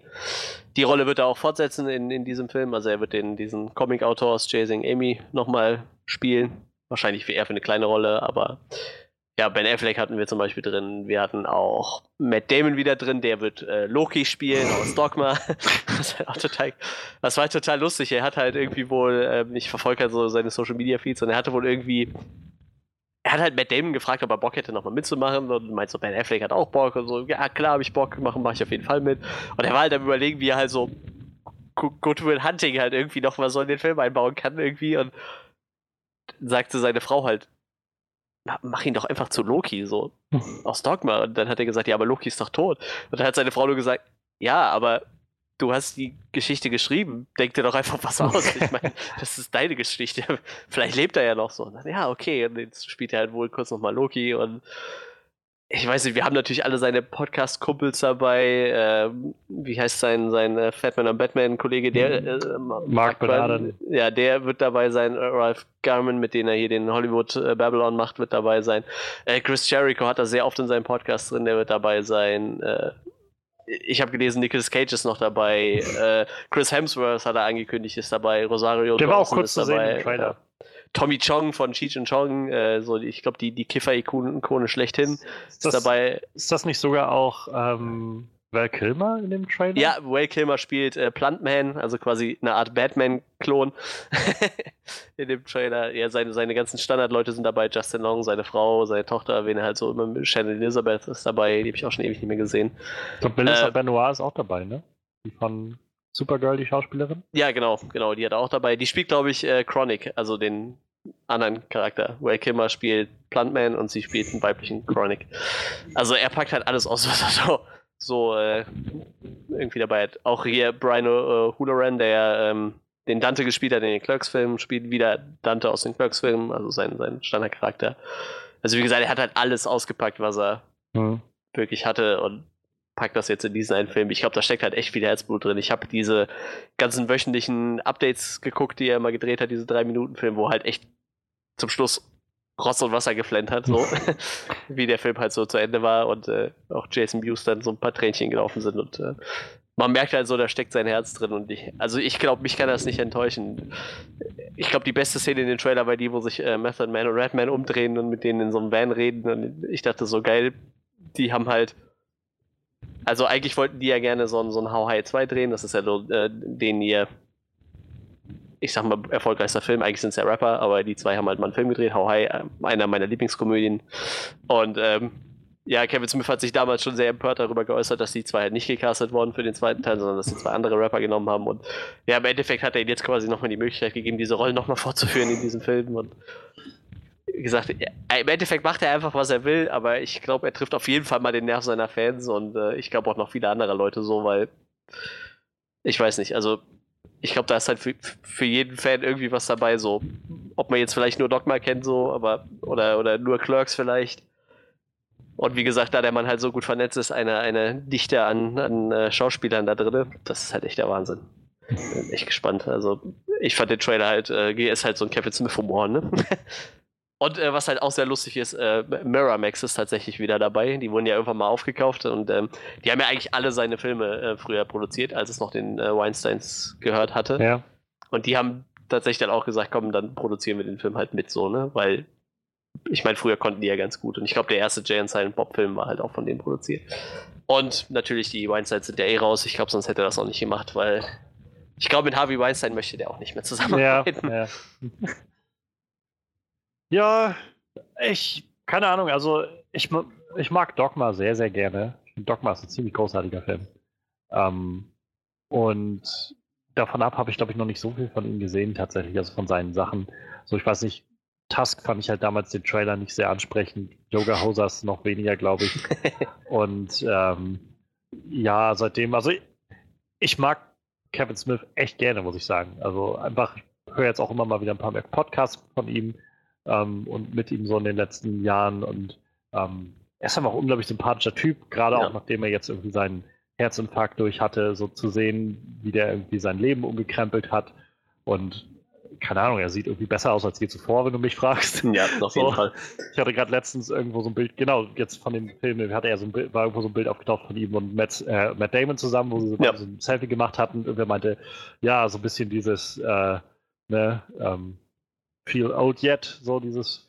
Und dann dachte ich so, ich weiß nicht, wenn ich Kevin Smith sehe, der sieht besser aus als vor 20 Jahren. Also, aber ich habe mich auch erschrocken, dass äh, Matt Damon sieht halt echt alt aus, ne? Also ja, ja, ist diese Bild. Geworden, ja. Ah, der ist tatsächlich dafür, ich glaube, die sind ähnlich alt, habe ich so das Gefühl, aber ähm, allerdings muss man auch sagen, dass äh, der Kevin Smith ja sehr lange sehr dick war. Also so Leute kriegen halt auch langsamer Falten so, ne? Ja. Also muss man halt echt sagen, ist halt so. Und jetzt klar, er hat halt abgenommen, aber die Falten sind halt noch nicht aufgetaucht, glaube ich. Das halt immer krass. Also ich hatte letztens gerade irgendwo so ein Video gesehen, wo es um, äh, ich weiß gar nicht, ich glaube um Wild Wild West ging oder sowas. Und da hatten sie halt darüber geredet, dass da, am Ende von Wild Wild West haut halt so eine riesen Spinne auf, so eine, also so eine riesen mechanische Spinne. Oh, Spinne ja, und genau. genau. und das Ding war halt einfach, Kevin Smith hatte in den End-90ern mitgeschrieben an dem äh, Superman Returns, der Superman, The Death of Superman hieß der Film, glaube ich. Ne? Nee, Superman Lives sollte der Film heißen, genau. Superman Lives an dem Film mitgeschrieben, wo er halt immer wieder die Story gerne erzählt, dass ähm, irgendwann einer der Produzenten kam und meinte, ja, da muss jetzt, hier ist schon irgendwie über 20 Seiten keine Action-Szene gewesen, macht da jetzt eine große mechanische Spinne mit rein. Ich meine, what? Das passt doch nicht. Doch, mach das mal. Okay, dann schreibe ich das da rein. Der Film ist letztendlich nicht entstanden und sie haben diese, dieses Spinnending dann nachher für Wild Wild West genommen. Aber ähm, da habe ich halt Bilder gesehen und er ist halt so, also in der Zeit war er wirklich sehr füllig. So, also wirklich sehr, sehr massig. Und wenn man jetzt so sieht, einfach wie, also gerade wenn er, ich meine jetzt in dem Silent Bob-Ding ist halt so sein Outfit, aber wenn du so einfach siehst, wie er so in seinem Jackett dann immer dasteht heutzutage und so, richtig, richtig schnieke so. Er hat das ja sehr lange einfach kompensiert durch diese überweiten äh, Hockey-Jerseys, ne? Ja, ja, genau. genau. Also ich glaube wirklich, sein Zenit hat er erreicht. Das hat er selber mal gepostet, das Bild. Ich glaube so Second Mary Make a Porno. Also das war, glaube ich, so der absolute Zenit von ihm. Wo er dann, weiß ich nicht, da seine 140, 150 Kilo hatte. Ja. Also wirklich richtig dicke. Und äh, er hat halt selber dieses Bild gepostet, ne? So ein Schnappschuss von ihm an der Tanke. Also wo er so richtig dick war und dann halt so ein Bild, wie er jetzt aktuell aussieht. Ne? Das ist halt schon krass, ne? Also wenn du dann mal überlegst, ja, keine Ahnung, ein Herzinfarkt überlebt, das war, glaube ich, ein richtig heftiger. Also ja. ich glaube, manche, also viele andere hätten das wohl nicht überlebt. Ähm, und naja, dann ist halt die Frage, ne, wie machst du jetzt weiter? Und er hat es halt durchgezogen und er wie gesagt, ja. so, okay, ich kann jetzt alles um, gesund ernähren, ähm, ich glaube, Veganer ist er jetzt mittlerweile. Ja, Vegetarier, plus halt, Veganer irgendwie so, ja. Plus, ich glaube, er hat auch irgendwas erzählt gehabt von Zucker, hat er komplett gestrichen aus seiner Ernährung und so. Und äh, ja, macht, glaube ich, jetzt Sport und so. Und. Das Einzige, also. was er noch macht, ist Kiffen, aber da ist ja, er noch äh, unschlüssig, ob das äh, gesundheitsfährdend ja. oder fördernd ist. Ne? Deshalb, ich glaube, das ist das harmloseste von dem, was er so gemacht hat in seinem Leben. Ja. Und davon ab, also, äh, man, wie gesagt, man merkt, ich rede gerade mehr über Kevin Smith als über den Trailer. So, ich glaube halt, das Ganze bezieht sich auch einfach auf so viel aus dem bisherigen ja, Ouvre irgendwie von, ja. von Kevin Smith, dass ich gar nicht so wirklich Ahnung habe, was da jetzt passiert irgendwie. Ähm, die Gags sind halt, ja, sind halt. Ich glaube, Kevin Smith macht halt einfach gerne Filme von in der Art, wo er merkt, ich finde das witzig. Ja, und ja, das finde ich halt super. Das ist ja letztendlich auch, keine Ahnung, das ist jetzt ein Film, der garantiert jetzt auch nicht so mega teuer ist wo er ganz offensichtlich einfach ein unglaublich viel, ja, unglaublich viel Elan und Motivation und Herzblut reingesteckt hat, tausend Leute irgendwie organisiert hat. Sehr schön zu sehen, dass er sich mit Ben Affleck scheinbar wieder versteht und keine Ahnung, also dann denke ich mir so, der Film muss, ist ganz offensichtlich nicht für mich gemacht und es ist okay. Ich kann, würde dem wahrscheinlich jetzt nicht so viel abgewinnen können. Der Humor ist halt einfach sehr, sehr platt, finde ich, an vielen Stellen und sehr, sehr direkt heraus so. Ähm, und naja, das ist auch okay. So, ich freue mich tatsächlich einfach zu sehen, dass Kevin Smith scheinbar was macht, was ihm Spaß macht, was ihm was gibt. Gerade auch, wie du es jetzt nochmal beschrieben hast, so mit dem Aufzählen, wie viele Leute da so da drin sind und so, kriegt man halt schon das Gefühl von, er ist vielleicht auch einfach an einem Punkt in seinem Leben angekommen, wo er gerne nochmal zurückschaut auf die Sachen, die er so gemacht hat und, und, ja, alles mal so ein bisschen von, von einer anderen Perspektive zu betrachten und keine Ahnung, also das kann, kann interessant werden. Vielleicht hat er sogar interessante kleine ähm, so Story-Sachen oder, oder so kleine Messages reingepackt, wo es um, ich meine, das Ganze scheint ja sich um Reboot seine äh, fiktiven Geschichte und Film und sowas zu drehen, mhm. aber so auf die heutige Reboot-Gesellschaft irgendwie angesprochen oder sowas, kann ich mir vielleicht auch gut vorstellen. Also, keine Ahnung, ich glaube, Potenzial ist eine Menge da, ähm, jedenfalls für die Leute, die halt einfach seit seit er wahrscheinlich Filme macht, genau das mögen, was er da macht, ähm, genau das zu liefern. Und ja, das ist also schon mal eine schöne Sache. Also, was ich sehr schön fand, seine Tochter ist ja auch wieder dabei. Ja. Die äh, Harlequin Smith. Und ähm, da, ich habe gerade letztens einfach also vor zwei, drei Tagen so einen schönen Post gesehen, wo, äh, also die ist jetzt auch in dem neuen Quentin Tarantino-Film dabei, in dem Once Upon a Time in Hollywood. Und äh, sie hatte halt deshalb, wurde sie interviewt, ich glaube auch auf der Comic-Con und hatte dann darüber erzählt, meinte halt, das war so ein bisschen so ein unbeabsichtigter Diss irgendwie so ein bisschen in die Richtung ihres Vaters, weil sie halt bloß meinte, oh, es war halt so krass mit, also Quentin Tarantino zusammenzuarbeiten ist halt so wahnsinnig toll und so, weil der hat halt so, also der hat das so alles durchgeplant und so visuell, äh, ganz, ganz visueller Regisseur und also ich habe halt noch nie mit einem Regisseur gearbeitet, der halt äh, der halt von Anfang an wusste, was er will. So. und der jedes Mal genau wusste, was er will und so. Weil, ich, meine, sie hat ja bisher vor allem auch mit ihrem Vater schon immer mal zusammengearbeitet yeah. in den einen oder anderen Sachen. Und das war dann so ein, ja, okay, das war vielleicht nicht so, also kann man vielleicht ein bisschen anders auslegen. ja, ja, man muss allerdings auch sagen, ich glaube, seine Tochter ist halt auch nicht so die krasseste Schauspielerin. Ne? Also sie hat auf jeden Fall eine Rolle im, im Tarantino-Film ge gekriegt. Also ja, aber ich, ich könnte mir halt auch fast vorstellen, dass es einfach daran liegt, dass äh, Kevin Smith und äh, Tarantino sehr oft und gerne zusammen kiffen.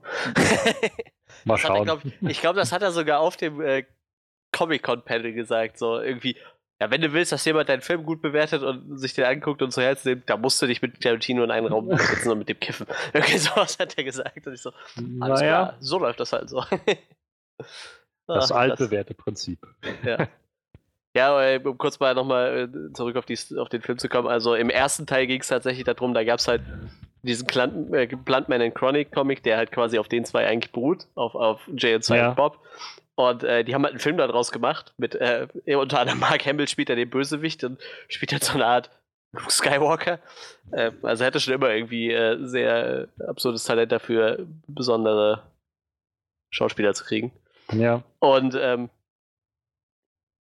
und der Film kriegt aber ziemlich viele schlechte Bewertungen und zum Schluss von dem Film fahren sie halt rund und verprügeln die ganzen Leute, die schlechte Bewertungen geschrieben haben. also schon, schon ziemlich Banane auf jeden Fall. Und äh, jetzt in dem Film versucht es halt zu rebooten, halt ohne den ja wissen. Und äh, ja, dann wollen sie halt dieses Reboot verhindern. Äh, schon, weil sie halt kein Fan von Reboots sind. Ne? Also schon wahrscheinlich irgendwie ein Statement in die Richtung auf jeden Fall.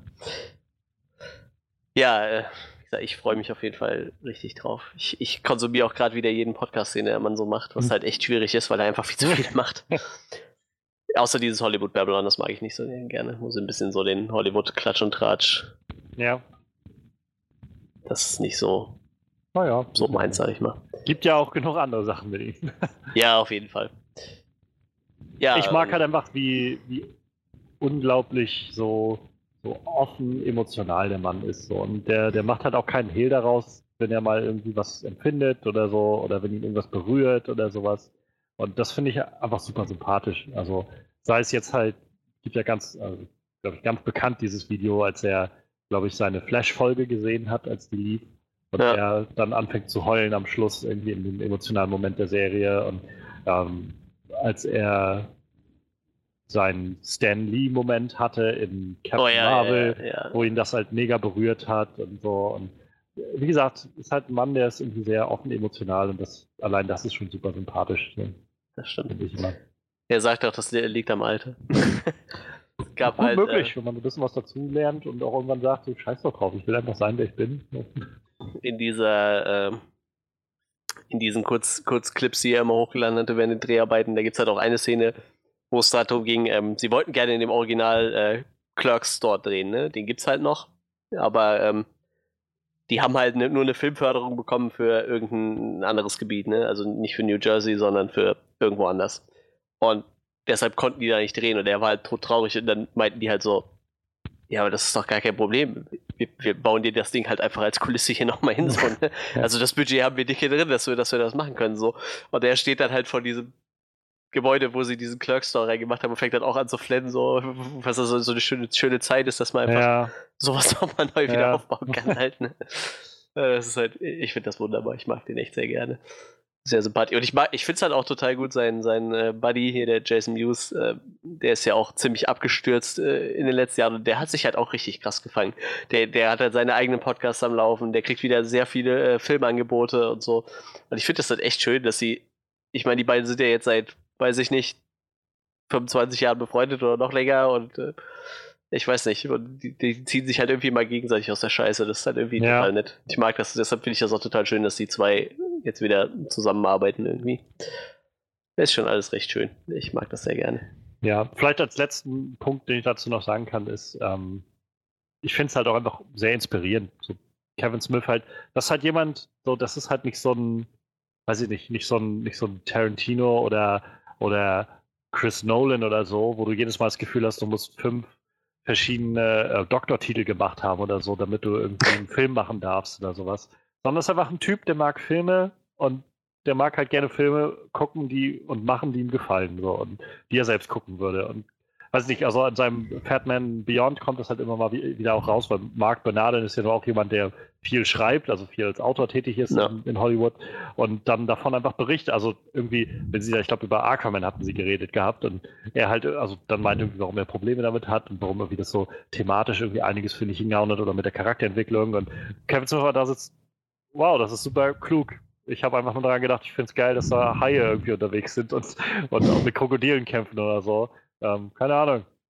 Ich finde es cool. So. Und irgendwie finde ich das sympathisch, dass du auch solche Leute hast, die halt Filme machen. So dafür sollte das Medium Film ja auch da sein, dass halt, ja, dass du halt viele verschiedene Stimmen und Perspektiven haben kannst von Leuten, die was sagen, von halt den Chris Nolans, die irgendwie alles durchplanen bis zum Schluss.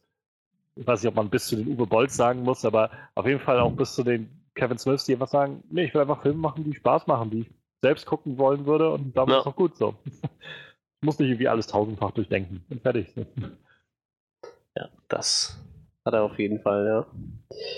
Ja, dann, äh, dann, ich weiß gar nicht, wann kommt denn der Film? Ist das noch dieses Jahr? Oder? Ähm, ja, das ist halt schwierig, ne? Der macht ja nur so ein der kommt in ein paar Kinos erstmal als Premiere und dann macht er erstmal so eine Kinotour, ne? Und ich Ach weiß so, gar nicht, ob ja. der Film danach dann einen kompletten Kino-Release kriegt oder ob es halt bei dieser Tour bleibt. So, ich, ja. ich habe keine Ahnung, vielleicht, was da geplant ist. Ich könnte mir vorstellen, dass es vielleicht so eine Aktion wird, wo dann in Deutschland vielleicht wenigstens ein, ein Termin ist, wo das mal so ein paar Kinos in Deutschland läuft oder so. Ich, ich würde es mir wünschen. Ich, ich muss aber tatsächlich sagen, ich habe also früher habe ich die Filme alle auf Deutsch geguckt, aber ich habe den jetzt so verinnerlicht, ja, ja. oder auch, auch äh, Jason Mewes natürlich so verinnerlicht ja, auf Englisch durch die ganzen Podcasts. Ich weiß halt nicht, ob ich mir den im Kino in, in, in deutscher Sprache angucken könnte. So, ne? Ich, ich würde dann fast hoffen, dass er irgendwo, vielleicht dann, dafür würde ich ja vielleicht auch dann nach Koblenz fahren oder so, mir den im Kino Plus angucken. Ne? Also mal schauen. Würde ich hoffen. Drücken wir mal die Daumen. Mal gucken, wann der Film dann kommt und ob er in Deutschland kommt. Ja, wo auf jeden Fall Filme in Deutschland kommen werden, ähm, vielleicht jetzt so den letzten Bereich zu gehen der großen News-Fraktion. Wir haben uns nämlich gedacht, vor allem was Witcher angeht, werden wir uns das aufsparen, den Witcher-Trailer, bis Freddy wieder da ist, denn ja. der wird garantiert Gedanken dazu haben. Und ähm, das wäre nicht so nett, wenn wir da jetzt irgendwie alles vorwegnehmen. Ähm, aber ja, es gibt noch einen großen Block und wahrscheinlich so den, den populärsten Block der Comic-Con, denn äh, Marvel war auch da, also Marvel Studios waren da und haben, also Kevin Feige hat, nachdem wir jetzt Endgame und Spider-Man Far From Home hatten, einen Einblick gegeben, was denn jetzt als nächstes kommt. Es wurde viel gemunkelt im Vorfeld, viel spekuliert, was denn, wie es jetzt weitergeht mit, mit dem Marvel Universe und gerade weil ja auch mit Endgame so einige Charaktere den, ja, das Kostüm an den Nagel gehängt haben. Und ja, wir haben einige Bestätigungen bekommen von Sachen, die im Vorfeld schon ähm, ja, gemunkelt wurden. Es gab einige Überraschungen, die rauskamen. Es gab einige zusätzliche Informationen zu Sachen.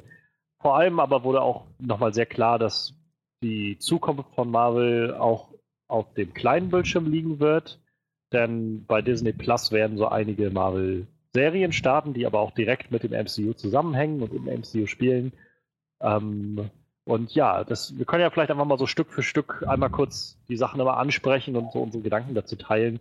Ähm, ich glaube, das macht es am einfachsten. Ähm, das nächste, was wir jetzt bekommen werden, das wird nächstes Jahr im Mai sein. Hm. Äh, und zwar am 1. Mai, in Amerika, startet Black Widow, der Film. Das war auch die äh, die große, also ich glaube, so das große Thema irgendwie, mit dem sie sich ausgehangen haben da. Kevin Feige hatte, trägt ja immer so seine Cappies, seine, seine Baseball-Caps und immer mit einem anderen Logo drauf von den Sachen. Und diesmal war halt das große Black Widow-Logo drauf. Und ja, ich bin, also ich bin sehr gespannt. Ich weiß nicht, wie lange schon immer darüber diskutiert wurde, ob jetzt noch ein Black Widow-Film kommt und wie das jetzt aussieht, weil Scarlett Johansson ist ja nur schon, also schon lange in dieser Rolle auch und warum hat sie noch keinen Solofilm bekommen und so. Ähm, gerade weil diese Figur auch eigentlich was bietet. Ja, davon ab, sie haben den Cast halt noch ein bisschen vorgestellt. Ähm, also besonders erwähnenswert, glaube ich, oder Namen, die einem was sagen. Rachel Weisz ist einfach richtig krass gute Schauspielerin. Ähm, ich glaube auch Oscar, auch wieder noch nominiert. Ich weiß gar nicht, ob sie schon gewonnen hat. Und David Harbour ist dabei. Mhm. Aus Stranger Things Fame. Und äh, ja, Regie führt Kate Shortland, eine eher Indie-Regisseurin, die aber mit ihrem letzten Film richtig, äh, richtig so, so, ein, also so, so ein Kritiker-Darling abgeliefert hat. Und ja, das Ganze soll so ein bisschen mehr in eine, ähm, so ein bisschen, bisschen mehr ja, Spy-Richtung gehen. Das Ganze wird wohl nach Civil War spielen, so um 2016 herum in diesem Zeitfenster, wenn sie auf der Flucht ist. Ähm, soll wohl so ein Vibe haben wie ähm, der Winter Soldier Film, also viel auf so Hand-to-Hand Combat Action setzen. Sie haben auch was gezeigt bei der Comic Con von dem Material, wo das auch wohl ziemlich gut durchkam, dass sie, also sie wirklich richtig gute Action inszeniert haben, so Hand-to-Hand Combat.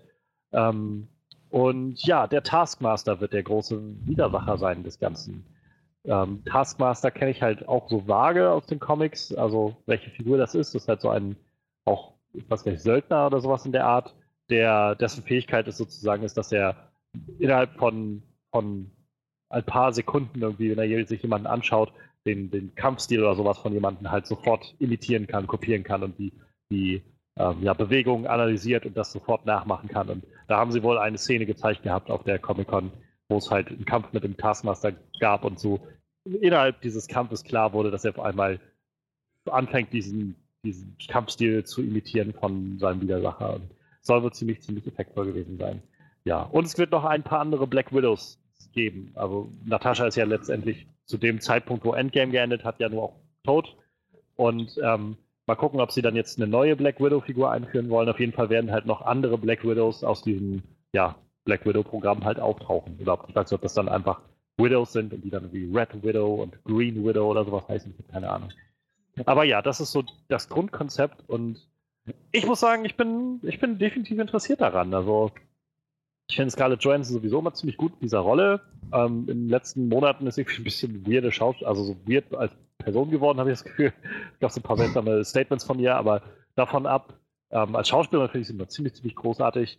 Ähm, ich mag diesen Vibe sowieso sehr gerne, diesen Agenten-Thriller-Vibe. Das ist auch einer der Gründe, warum mir Winter Soldier so gut gefällt. Auch diese Hand-to-Hand-Combat und alles mal so ein bisschen nicht mehr, nicht mehr ganz so kosmisch zu haben, wo es nicht darum geht, dass wieder das Universum zerstört wird, sondern halt so ein bisschen so eine, ja, bisschen greifbarere menschliche Geschichte dahinter steht. Plus wir sehen irgendwie so ein kleines Zeitfenster, was wir noch nicht gefüllt haben in Avengers, also im, im MCU zwischen Civil War und Infinity War, was da passiert ist. Und ich freue mich auch schon sehr auf David Harbour, muss ich ehrlich sagen. Der ist auch so richtig, also nach allem, was man auf dem Panel gesehen hat, sowas von motiviert, endlich also, das den Leuten zu zeigen. Der ist so da drin. Ich habe David Harbour auch so, weiß ich nicht, so ans Herz gewonnen in den letzten Monaten. Also sei es jetzt von, äh, von Stranger Things oder von äh, selbst den Hellboy-Film fand ich ihn eigentlich ganz gut als Hellboy. Und ich habe jetzt gerade vor ein paar Tagen gesehen, bei Netflix gibt es so ein kleines Special, ähm, wo er die Hauptrolle spielt. Ähm, der, wer ist das? Äh, Frankens, Frankensteins Monsters, Frankenstein, irgendwie sowas in der Art.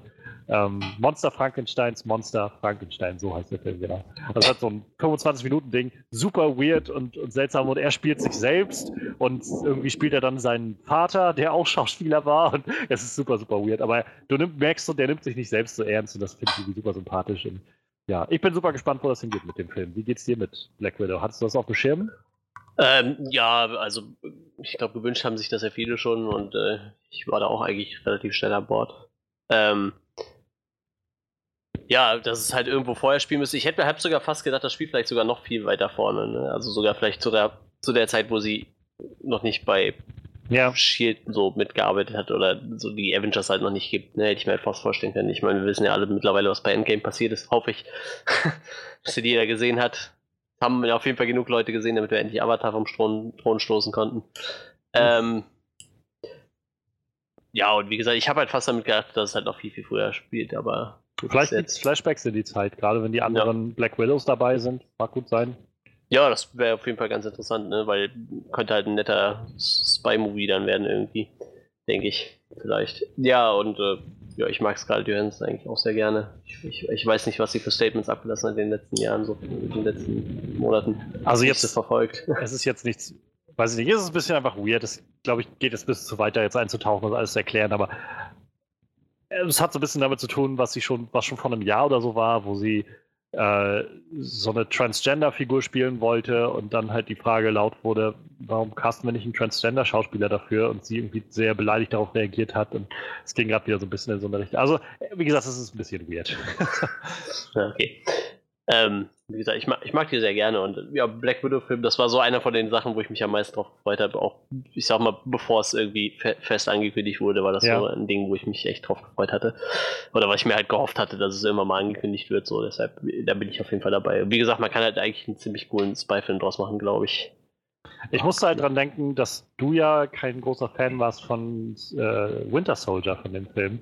Und heißt das dann jetzt einfach, wenn Captain America sozusagen da rausgestrichen wird und wir einfach um Natascha das Ganze drehen, aber diesen Vibe beibehalten, fändest du das äh, dann durchaus auch interessant? Ja, tatsächlich. Ich mag halt Captain America nicht. ich glaube, das habe ich im Podcast oft genug erwähnt, dass ich den nicht mag. Also jetzt nicht der Schauspieler, ich mag den Charakter einfach irgendwie nicht. Habe auch, glaube ich, keinen Comic gelesen, wo der Charakter mir irgendwie schwer sympathisch war. Ich mochte den irgendwie noch nie.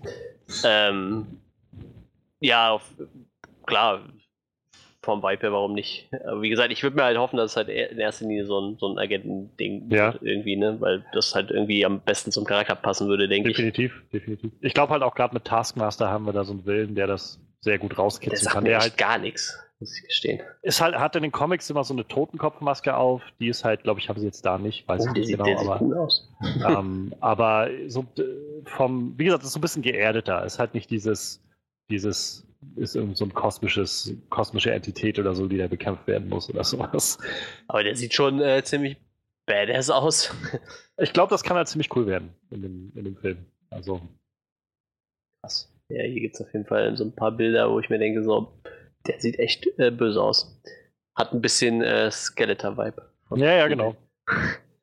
Und äh, ja, ansonsten, also ich glaube, wenn das, also wenn man das vielleicht so deuten kann, könnte ich mir vorstellen, dass jetzt vor allem auch nächstes Jahr die Filme, die wir dann kriegen, das Ganze, also das MCU auch noch nicht so wirklich weitertreiben, sag ich mal, sondern das wird jetzt ja eher wieder so ein kleiner Blick nach hinten, so ein, so ein anderes Zeitfenster, so eine Art Prequel zu anderen Filmen, als dass das MCU jetzt weiter ausgebaut wird. Und ich glaube, dass es tatsächlich erstmal noch so ein Moment ist, wo sie vielleicht auf die Bremse drücken wollen, bevor sie jetzt weiter pushen mit den weiteren Entwicklungen, wie das MCU dann jetzt weitergeht.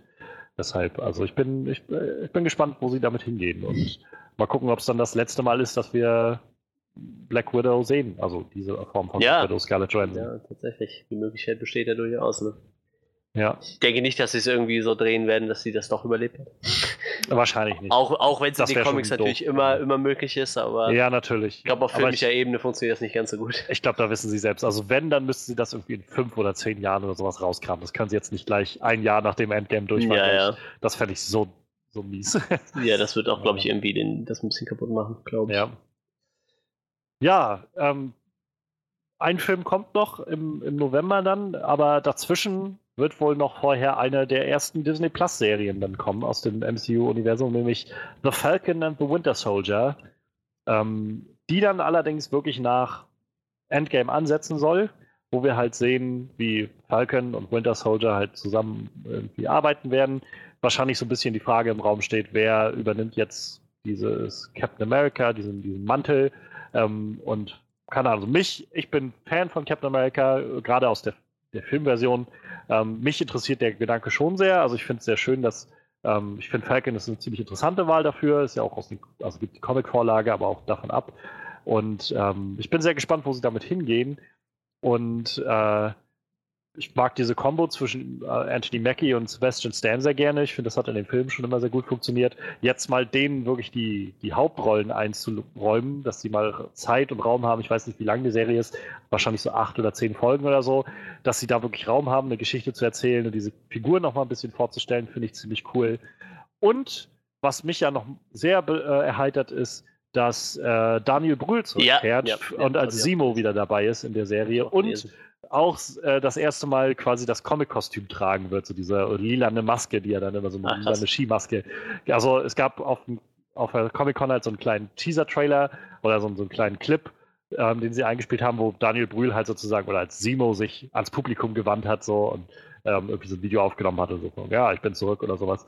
Und äh, da hat er die wohl aufgezogen und ähm, Daniel Brühl hat dann selbst nochmal über seinen Instagram-Account äh, zwei Bilder aus diesem Clip gezeigt. Einmal halt, wo du ihn siehst, der hat so ein bisschen Bart und der andere ist halt so ein bisschen verwackelt und verschwommen, aber da sieht man halt so diese Maske, die er trägt. Und ähm, ja, also ich finde das, ich freue mich sehr drauf. Ich mag Simo sehr, sehr gerne. Ich, ich finde immer noch einer der underrated Villains aus dem MCU. Ich finde den einfach ziemlich großartig gespielt und eingesetzt. Ähm, bin gespannt, wo es mit Captain Americas Rolle weitergeht, wie Anthony Mackie das Ganze definieren, äh, definieren wird als Falcon, gerade weil Falcon ja auch nur eigentlich eine Figur ist, die keine Superkräfte hat in der Art und Weise, sondern einfach so einen Anzug trägt. Ähm, ich finde es spannend und Wahrscheinlich werde ich mir Disney Plus holen. Also irgendwie früher oder später. Ätzend, ne? es ist so ein bisschen, es ist schon clever. Also von der, vom Business-Standpunkt ist es super clever, dass du halt solche Sachen so vernetzt. Aber ja, es ist schon so, wo ich, keine Ahnung. Also ich meine, es gibt auch noch andere Sachen. Ich will Mandalorian auch eigentlich sehr gerne sehen. Die Star Wars-Serie von ja. John Favreau. Und es wird sicherlich auch noch andere Sachen geben. Aber es ist trotzdem so ein Moment, wo ich denke, ja, dann werde ich mir jetzt wohl auch Disney Plus holen müssen. Ja, ich glaube, das werde ich dann auch immer so machen wie mit, mit äh, WWE Network. So, ich werde dann alle x Monate mal da reinschauen und ein paar Serien nachholen und das ja. gut, ne? Ich denke mal, das wird dann für mich wahrscheinlich genug sein.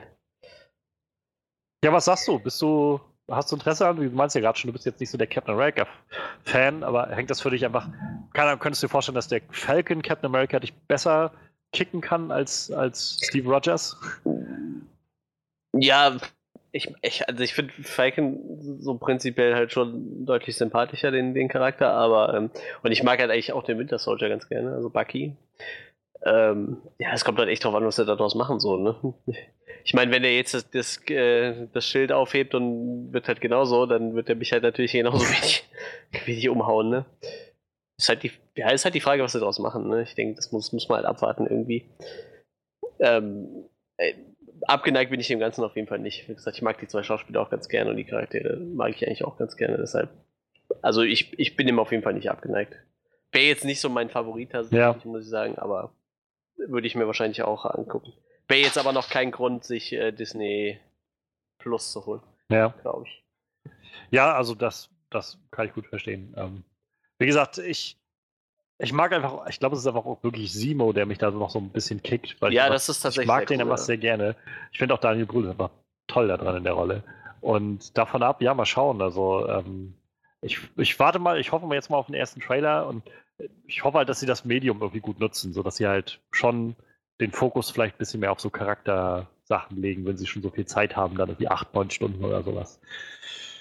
Ja, ähm, wie gesagt, das ist, kommt im Herbst 2020 wohl ungefähr, die Serie. Und im November haben wir dann aber noch einen Film, also den zweiten Marvel-Film, der dann rauskommt 2020. Und zwar The Eternals. Das heißt, wieder so ein Ding wie Guardians of the Galaxy 2014, wo niemand wirklich weiß, was es eigentlich ist im Vorfeld. Also kaum jemand als die, mehr als die wirklichen Comicbuch-Hardcore-Fans, würde ich sagen, kennen diese, diese Figuren. Ähm, und ich glaube, ähnlich wie Guardians werden sie wahrscheinlich versuchen, das Ganze so ein bisschen einzelstehend aufzuziehen. Ähm, das Ganze soll wohl eine recht reichhaltige Mythologie haben, konzentriert sich wohl auf einen Comicbuch-Run halt von den Eternals, der aus den Mid-2000ern ist, von ein Name, den wir hier schon so häufig erwähnt haben und in den letzten Jahren, glaube ich, richtig Konjunktur hat, Neil Gaiman. Und äh, ja, sie haben den Cast bekannt gegeben. Also, dass der Eternals-Film kommt, war halt schon vorher klar, aber der Cast wurde jetzt offiziell gemacht und der Cast ist verdammt krass irgendwie. Also, sie haben Richard Madden, also Rob Stark dabei, der irgendwie, ich glaube, gerade auch einen äh, BAFTA gewonnen hatte dieses Jahr oder so für die Bodyguard-Serie auf Netflix. Also wahnsinnig gut. Kumal Nanjani finde ich wahnsinnig toll, dass er dabei ist. Ich mhm. liebe den Typen. Der ist halt großer. Also, das ist so ein Typ, wo ich immer daran denke, der hat selbst gesagt, der geht seit acht Jahren auf die Comic-Con nach San Diego und das ist das erste Mal, dass er es in Halle H geschafft hat. Einfach nur, weil er auf die Bühne kommt. ins Panel dann. Und äh, keine Ahnung, der so als Stand-Up-Komiker angefangen hat und irgendwie so ein paar Sitcoms gemacht hat in Amerika. Ein, zwei Filme in den letzten Jahren und jetzt halt Marvel-Ding. Ähm, Selma Hayek, krass großer Name, der auf einmal da auftaucht. Angelina Jolie ist da drin. Ähm, ich finde das ziemlich krass. Ähm, Regisseurin ist Chloe Zhao, auch, glaube ich, so ein Indie-Darling, die vorher viele Indie-Filme gemacht hat. Ähm, auch mal eine weibliche Regisseurin, auch, glaube ich, das gab es in, in den bisherigen drei Phasen, glaube ich, einmal und das war für Captain Marvel, wo es halt eine eine von zwei Regisseuren war.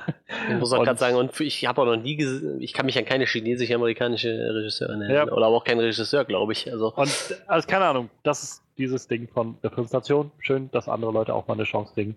Ähm, ja, keine Ahnung. Ich habe keine Ahnung, was die Eternals eigentlich, also dass es halt so Space-Wesen äh, sind, die über Jahrtausende leben und sowas. Und, aber so konkrete Vorstellungen habe ich davon nicht. Und ich muss sagen, das mag ich gerade sehr, dass ich eigentlich nicht so wirklich weiß, wo es hingeht. Ich hoffe halt wirklich, dass es in so eine weirde Richtung geht. In so eine weirde Richtung wie, ähm, wie halt, naja, Guardians. So, also nicht so, muss nicht so witzig sein oder so, aber halt, gebt mir irgendwas Weirdes, irgendwas richtig Abgedrehtes. Und keine Ahnung, also sie haben richtig, sie haben so verschiedene, die Figuren sind halt sehr, sehr weird, also vom Namen her schon und so ein bisschen äh, angeha angehaucht immer von Mythologie. Ähm, Richard Maddens Charakter ist Icarus. Ähm, ich glaube, der Villain des Ganzen von Don Lee gespielt wird Gilgamesh heißen. Ähm, also ich, ich glaube, das wird eine ganz interessante Sache. Also ich kann mir das gut vorstellen, dass das ziemlich weird wird.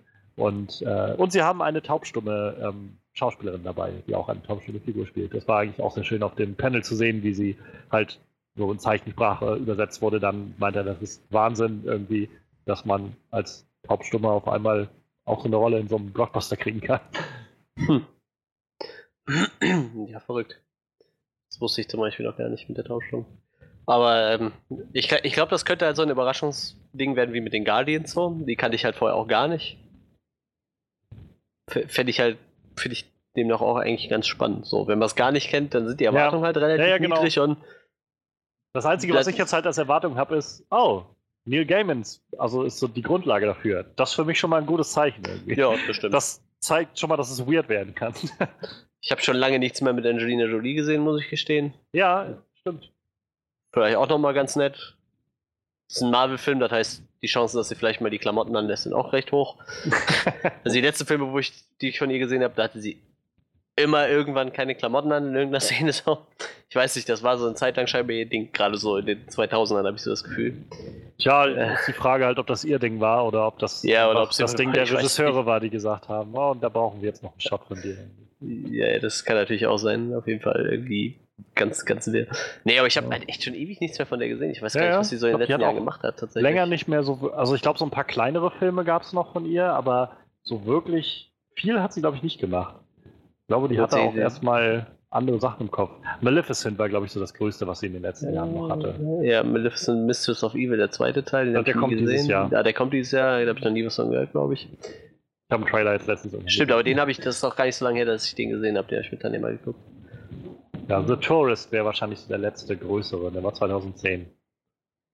Wenn man jetzt Maleficent mal auslässt. Der Rest ist halt alles so Kung Fu Panda, irgendwie Sprechrollen.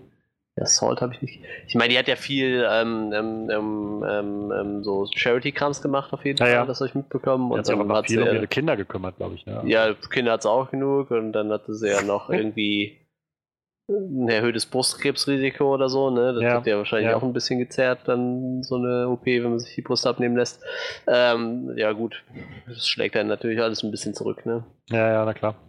Ja, zwischen 2011 und Aber 2014 hat sie gar nichts gemacht, zum Beispiel. Ist halt trotzdem immer noch, finde ich, eine tolle Schauspielerin. Ja, ich mag halt, sehr gerne. Ich weiß nicht, sie und Brad Pitt, die haben gerade so eine kleine äh, Renaissance, habe ich das Gefühl. Also, Brad Pitt ist jetzt gerade hier mit Once Upon a Time in Hollywood und demnächst kommt äh, Ad Astra, glaube ich, heißt der Film, so ein, so ein, so ein Weltraum-Science-Fiction-Ding irgendwie. Und jetzt Angelina Jolie wiederkommt. Also irgendwie freut mich das mal, so solche, solche Schauspieler, die ich noch so aus mit 2000er, Anfang 2000er Zeit kenne und die dann irgendwie so ein bisschen so eine Pause hatten, mal wieder in größeren Sachen zu sehen. Könnte ich mir auch echt nochmal Hackers angucken. Den Film mag ich sehr gerne. ich meine, der ist schon ein bisschen älter jetzt. Ja. Aber ich mag den immer noch sehr gerne. Ist, glaube ich, auch eine ihrer ersten größeren Rollen gewesen, glaube ich. Ja, kann ich mir gut vorstellen. Ja. Ja. Jolie. Aber wie ähm, gesagt, ich kann da jetzt wenig zu sagen, ich kenne die halt ja, gar nicht. Also, wie gesagt, ich auch nicht. Aber es ist einfach dieser Punkt, wo ich sage, keine Ahnung, bisher haben mich die Marvel-Filme nur selten enttäuscht und weiß nicht, gerade in den letzten Monaten und Jahren waren irgendwie immer viele coole und auch vor allem weirde Sachen dabei, siehe Thor Ragnarök oder sowas oder Black Panther oder so. Und ich kann mir gut vorstellen, dass sie da, dass sie da schon wissen, wir haben jetzt hier wieder die Chance, eine neue weirde Ecke aufzumachen in diesem Universum. Ja, ich, glaube tatsächlich, äh, wie gesagt, es hat halt mit Guardian schon mal funktioniert, irgendwas Neues zu machen und jetzt, warum nicht? Ja.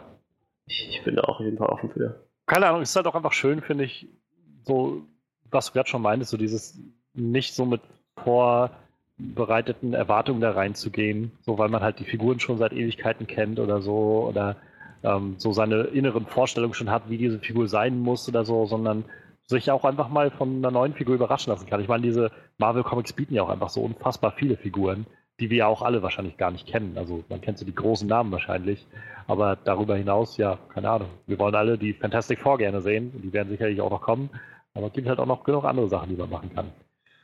Und ja, zum Beispiel gleich der nächste Film, der dann folgt, Februar 2021, Shang-Chi and the Legends of the Ten Rings.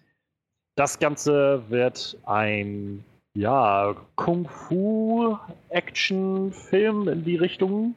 Ähm, ich hatte im Vorfeld schon davon gelesen, dass sie halt Shang-Chi, ich glaube Master of Kung Fu heißt die Figur, ähm, dass sie die äh, ja, umsetzen wollen. Und das war jetzt so die offizielle Bestätigung, die sie jetzt gegeben haben.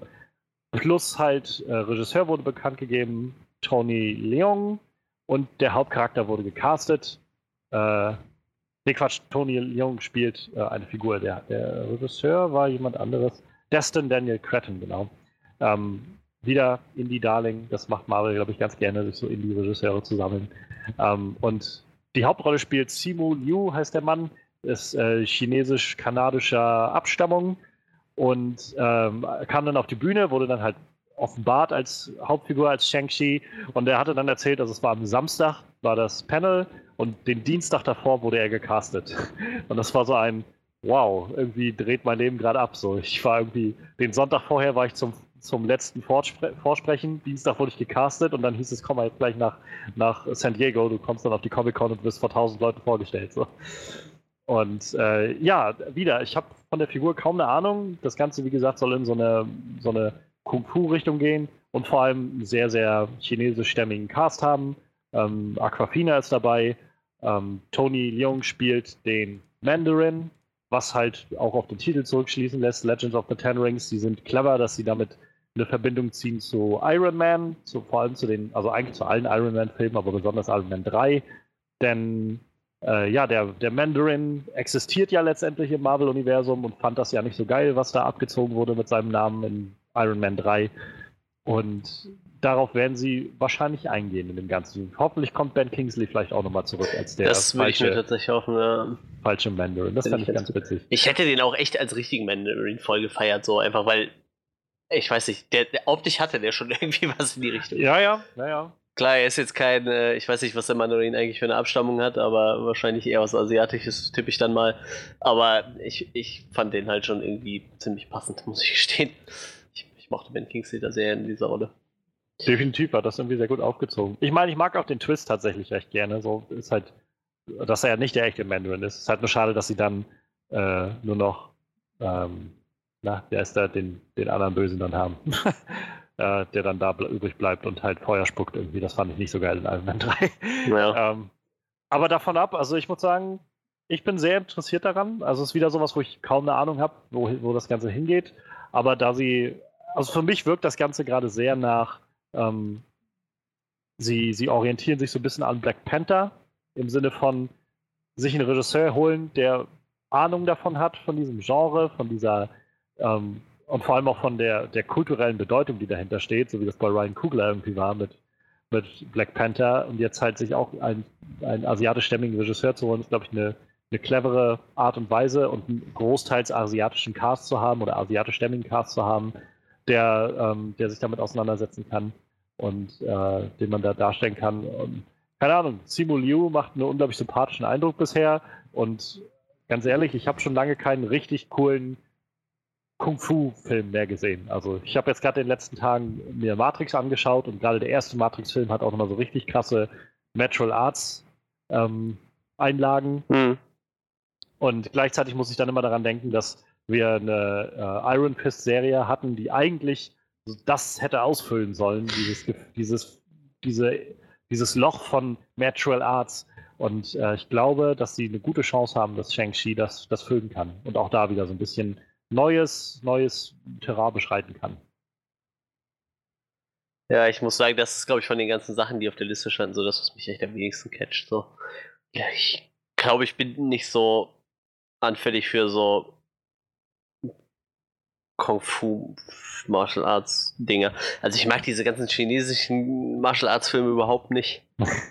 Auch die thailändischen zum Beispiel nicht, diese Ombacke, was sie da so hatten, Ja. wo die ja sehr realitätsnah sind irgendwie. Ähm, ich mag so ein paar Schauspieler aus der Richtung halt ganz gerne irgendwie. Ich mag ja Tony Jaa ganz gerne, der hat ja auch bei Fast and Furious bei einmal mitgemacht und, und äh, Jackie Chan will, meine ich, will ich nicht nennen. Äh, oh, wie heißt denn der andere, der bei Expendables 1 noch mitgespielt hat? Äh, ganz bekannter Martial Arts Schauspieler. Jet Li, ist das Jet? Li, ja, Jet Li, danke. Jet Li zum Beispiel sehr gerne, aber ich hatte zum Beispiel auch früher so, ich glaube, Bruce Lee ist ja auch so in die Richtung eigentlich, ne? Seine Filme sind ja auch alles Ja, so, ja, so Hong- ja. Hongkong Martial Arts Dinger, äh, amerikanisiert bisschen. Äh, fand, hat mich auch nie so gecatcht, ne? Also ich habe die halt mal gesehen, die kamen hier früher immer auf Kabel 1 und so, aber ist, ist nicht so meins. Ich, meine, angucken werde ich mir das mit Sicherheit und vielleicht wird es halt cool. Und Ja.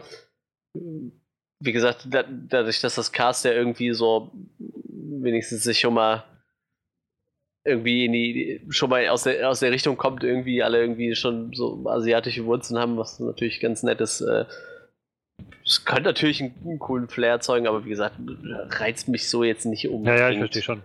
Und dann, naja, ist ja äh, auch nicht schlimm. Aber das ist halt sowas, wo ich sage, keine Ahnung, mal gucken, was der Trailer bringt, der erste. ja, und das ich muss sagen, halt dieses Gefühl von, keine Ahnung, ich weiß auch nicht so recht, hatte ich halt eben bei, bei Black Panther auch.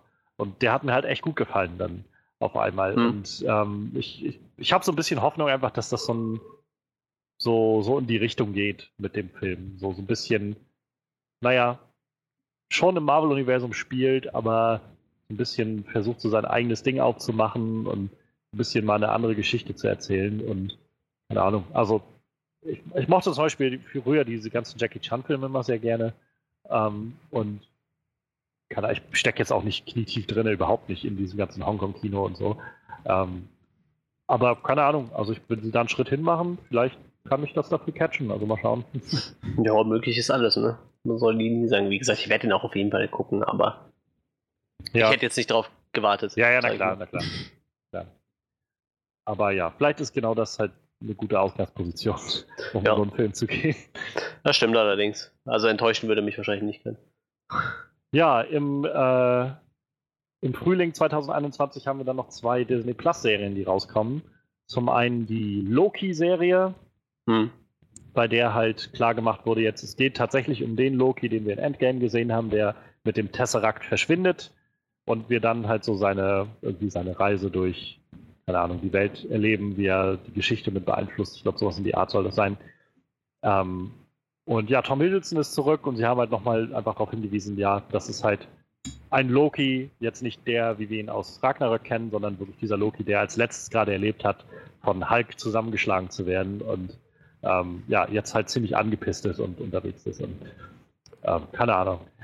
Ich, ja, ich weiß nicht, also wenn ich an dem Punkt dann irgendwie Disney Plus haben sollte, werde ich es mir vielleicht angucken. Loki war jetzt halt nie für mich die Figur, die mich so richtig gekickt hat, wo ich so, oh mein Gott, Loki, so. Gibt ganz viele Leute von und Ja. okay, ist okay, also wie auch immer das schön findet, so.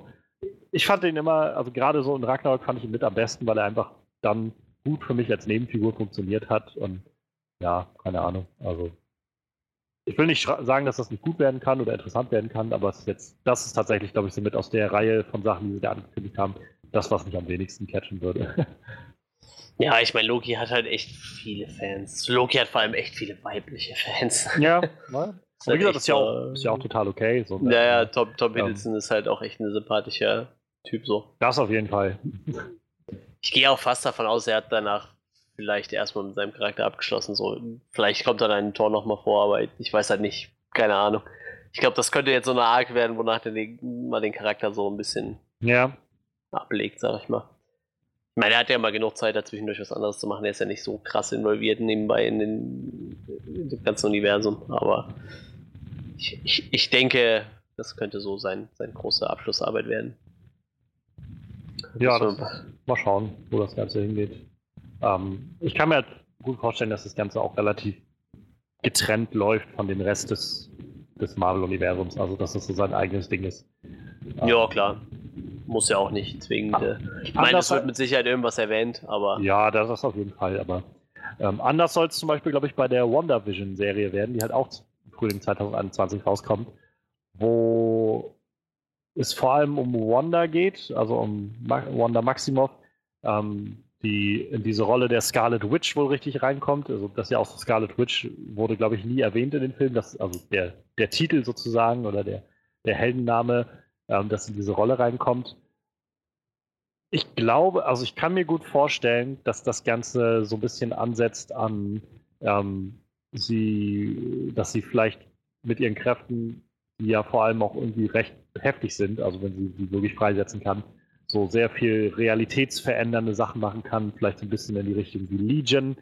So, weil sie haben auf der Bühne, weiß ich nicht, bestimmt sechs oder sieben Mal immer wieder betont, es wird echt weird. So richtig weird und weird und weird. Und ähm, mit weird kann man mich schon mal immer ganz gut kriegen. Ich mag Wanda auch sehr gerne. Ich bin gespannt, wie sie hm. das mit Vision machen. Also wenn Vision vielleicht einfach so eine, sowas ist wie, dass Wanda halt ihre eigene Version von Vision kreiert und das aber irgendwie nicht funktioniert oder sowas. Ich glaube, gab so einen Hinweis, dass sie, also dass ein Teil oder so hat so ein 50er Jahre Flair irgendwie, äh, was natürlich aber auch nicht in den 50ern spielt wahrscheinlich. Also keine Ahnung, ich glaube, es wird halt echt weird. Ich glaube, das ist sowas, wo sie auch wieder richtig komischen Scheiß ausprobieren können. Und sie haben halt angekündigt, dass die Serie auch, also gerade auch Wanda, ähm, direkt in den nächsten Doctor Strange-Film führen wird. Also sie wird auch auftauchen in dem kommenden Doctor Strange-Film und ja, es wurde halt gesagt, dass diese Storyline auch damit zusammenhängt, mit dem, was in Doctor Strange passiert. Ja, das ist doch ganz cool. Ich bin halt echt mal gespannt, ob sie vielleicht die Chance nutzen, dass es ja jetzt können, um irgendwie vielleicht mal hinzugeben, dass Wanda vielleicht kein gescheitertes Experiment von den von Hydra ist, sondern vielleicht ein Mutant. Ich meine, man könnte dieses Wort ja jetzt mal in den Raum werfen, so. Ich meine, die Rechte sind jetzt da. Also ich, ich weiß nicht, ob ich so eine Redcon, so, ob mich das so, ob mir das so viel geben würde, wenn sie jetzt einfach mal sagen, äh, es war doch, das Experiment hat gar nichts gebracht und sie war einfach so ein Mutant. Keine Ahnung. Aber wenn sie es vielleicht so einbinden, dass was auch immer sie tut, dazu führt, dass wir auf einmal Mutanten kriegen im, im, im, äh, im, im MCU, dann weiß ich, also wäre es vielleicht so ein netter Zwischenweg, so wenn wenn sie ja definitiv was mit den Mutanten zu tun hat. Ob man sie jetzt als Mutant darstellt oder nicht, weiß ich nicht, ob das für mich jetzt so wichtig wäre. Ja, ich weiß nicht, aber ich fände es halt, wäre halt jetzt ein guter Punkt. So, irgendwie, irgendwann, sie haben ja schon gesagt, ja. irgendwann bauen sie die X-Men ein. Das war ja auch so Teil des Panels, das ja, erwähnt genau, wurde. Genau. Fantastic Four, X-Men sind ja nur jetzt da und wird, ich glaube, es würde halt komisch werden, wenn du dann sagst, okay, wir haben halt Wanda als gescheitertes Experiment und die ganzen X-Men-mäßigen Mutanten und du weißt eigentlich, oder ich sag mal wenigstens die Comic-Fans wissen halt, dass Wanda eigentlich auch ein Mutant ist halt, ne? Ja, also, das wird halt sowieso interessant, wie sie die Mutanten erklären wollen, so im ja. Universum, wo es halt Leute gibt, die einfach, keine Ahnung, ein Superhelden-Serum sich spritzen und dann. Naja, das so. wird auf jeden Fall spannend. Halt, das, ja, da wird auf jeden Fall Raum Die Frage ist halt, ob man halt alles totschweigt, was es so gab an Mutanten und das komplett ja. rebootet irgendwie, weil die Mutanten müssen ja irgendwie schon da gewesen sein, ne? Die kommen ja jetzt wahrscheinlich nicht plötzlich. Oder wie gesagt, die machen halt wirklich sowas, was du meinst, dass irgendwas Abgefahrenes noch passiert, dass ja, Mutanten ja. dann erst entstehen quasi. Aber dann kannst du halt auch nicht so ein, jetzt mal ganz blöd gesagt, so ein Xavier könntest du dann ja eigentlich gar nicht einführen, höchstens in wenn du einen Zeitsprung machst, so, ne? Der müsste ja dann quasi. Ja, oder halt parallele Universen oder sowas. Ja, irgendwie so. Das wird auf jeden Fall echt äh, kompliziert. Glaube ich. Ja. Aber auf jeden Fall, also ich glaube, das ist somit eine der Serien, die mich noch am meisten interessiert von denen, die ich bisher gelesen habe, die so rauskommen. Weil ich einfach keine, also ich mag Wanda und, und Vision sehr gerne, mochte ich schon, also in den Filmen no. irgendwie. Die haben ja immer eher so eine, so eine Seitenrolle gehabt, aber jedes Mal, wie ich die gesehen habe, habe ich das, also ich fand, die haben so eine tolle Chemie gehabt, das hat die so hingehauen und ich habe, fand auch gerade Wandas Abschied von Vision in Infinity War sehr, also mit am, am emotionalsten in dem Film. Ähm, und habe mich sehr gefreut, sie dann halt in Endgame wiederzusehen, wie sie Thanos vermöbelt hat. Und äh, da jetzt mehr von zu kriegen und wie gesagt, dieses so, es wird weird und trippy, so, das, keine Ahnung, klingt sehr interessant. Ist das eigentlich schon fest angesagt als die komplette Phase 4? Also, ähm, ja, also Kevin Feige hat gesagt, das ist halt das, was sie auch vor fünf Jahren oder so, wo sie Phase 3 vorgestellt haben, so ist das jetzt. Da kann sich halt immer noch was ändern. So, das war ja bei dem letzten Mal auch so, da haben sie es vorgestellt, da hieß es noch Infinity War 1 und 2 und ähm, Ant-Man and the Wasp war noch nicht mit drin und der Spider-Man-Film war noch nicht angesetzt. Das kam ja alles erst später dann dazu. No. Aber das ist jetzt erstmal so Phase 4 bis 2021 und danach wird dann, ähm, ja, mal gucken, Phase 5. Aber es kann halt immer noch was passieren. Wer Weil die ist ja dann mit, mit, ich sag mal, mit anderthalb Jahren sogar relativ kurz, ne? Ja, ja. Wenn man überlegt, dass wir sonst immer um die drei Jahre gehabt haben.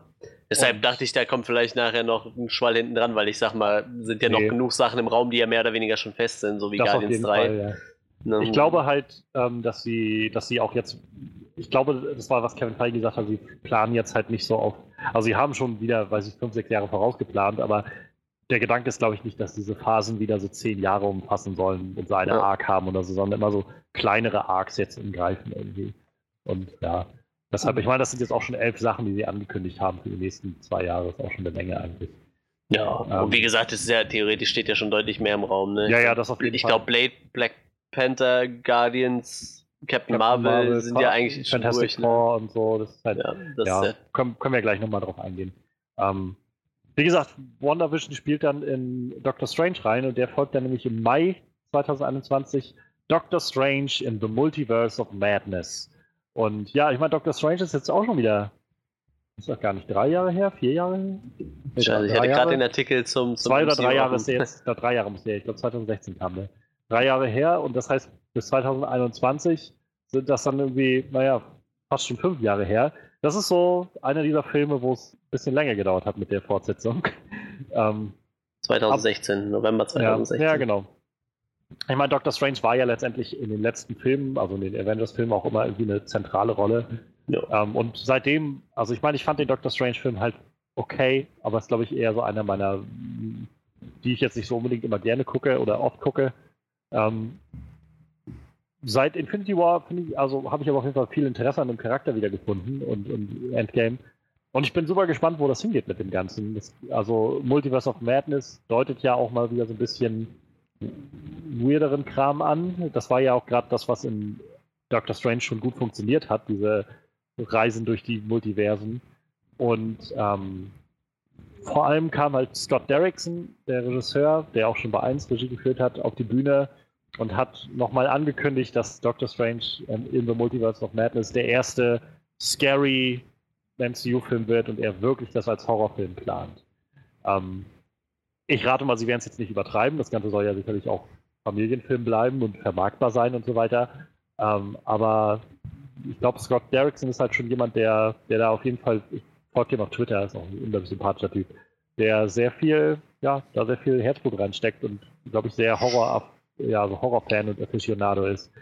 Und äh, ich glaube, der will sich da gerne mal ausleben. Und das ist tatsächlich sowas, wo ich gespannt bin, also wenn Freddy vielleicht mal wieder da ist oder wir mal irgendwann einfach auch vielleicht jenseits des Podcasts mit ihm darüber reden können.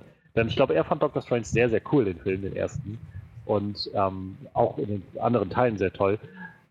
Und für mich deutet sich so ein bisschen an in diesem Titel, in The Multiverse of Madness, dass das so eine Anspielung sein wird auf äh, The Mountains of Madness, was halt eine, glaube ich, der bekannteren H.P. Lovecraft-Sachen ist, mit kosmischem Horror und so weiter. Und ich könnte mir gut vorstellen, dass sie mit diesem Doctor Strange-Film, mit dem neuen, in so eine kosmische Horrorrichtung gehen, wenn du so ein Multiversum hast und weiß ich, was für abgefreakte äh, Wesen da auf einen zukommen. Ich glaube, in den Comics gibt es halt auch genug so Verweise auf sowas und so riesige Tentakelmonster und was weiß ich, was da alles Ja, kommt. oder, oder man geht halt dann so hin und schlägt dann so einen Bogen zu so was Galactus-mäßigem, oder? Ja, äh, könnte halt sein, dass ich sowas dann Sowas halt, ne? Und dann vielleicht holen wir den Silver Surfer wieder rein.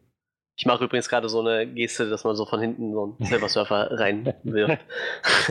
ich hätte Bock auf Silver Surfer. Ich mag Silver Surfer. nee, ja. aber klar, wenn es in so eine Richtung geht. Ähm also ich weiß es nicht, ich, ich, deute das jetzt einfach mal in den Titel rein. Weil ich glaube, Multiverse of Madness, das, das das liegt schon irgendwie echt nahe, dass das von Mountains of Madness irgendwie kommen kann. Ich, ich finde, das spielt auch dann ein bisschen rein in das, was danach so kommt. Ne? Also, wenn du sagst, irgendwas mit kosmischem Horror, dann spannen wir nachher so zum Ende für die Phase so Tor mit ein. Und ich finde, da kannst du schon irgendwann so einen Hinschlag ja. zu Galactus und dann irgendwann die Fantastic Four. Ja, ja, irgendwie sowas. Es gibt ja auch noch genug andere galaktische Wesen, aber irgendwie so in die Richtung. Also so ein, so ein größeres Wesen so vielleicht.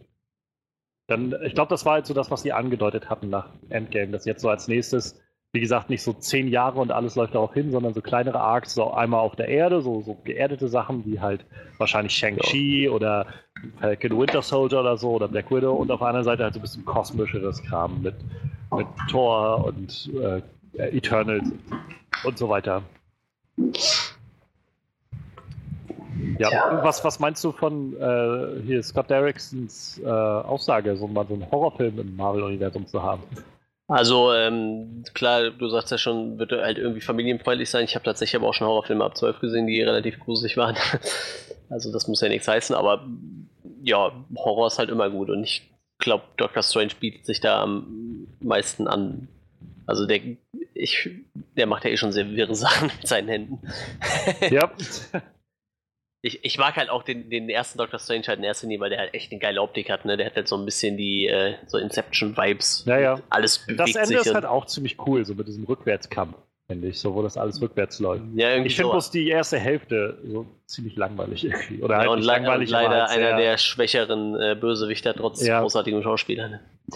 Ja, genau. Leider. Naja, da Ja. haben sie jetzt vielleicht die Chance, da wieder mehr zu machen. Klar. Wie gesagt, der Charakter ist eigentlich ganz cool. Ich mag den ganz gerne. Und ja, Benny Cumberbatch ist ja auch ein großartiger Schauspieler eigentlich. Ja, auf jeden Fall.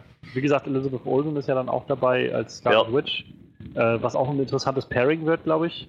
Und Mir ist grad so, ansonsten- ja, die sind ja bestimmt, die haben beide, die sind auch beide von den Fähigkeiten her sehr abgefahren auf jeden ja, Fall. ja, genau. Und, Und ähm, ich- hat man eigentlich bei Wonder Vision äh, auch Paul Bettany? Hieß Ja, ja, ja, ja, der war auch da. Ja, okay, Ja. krass.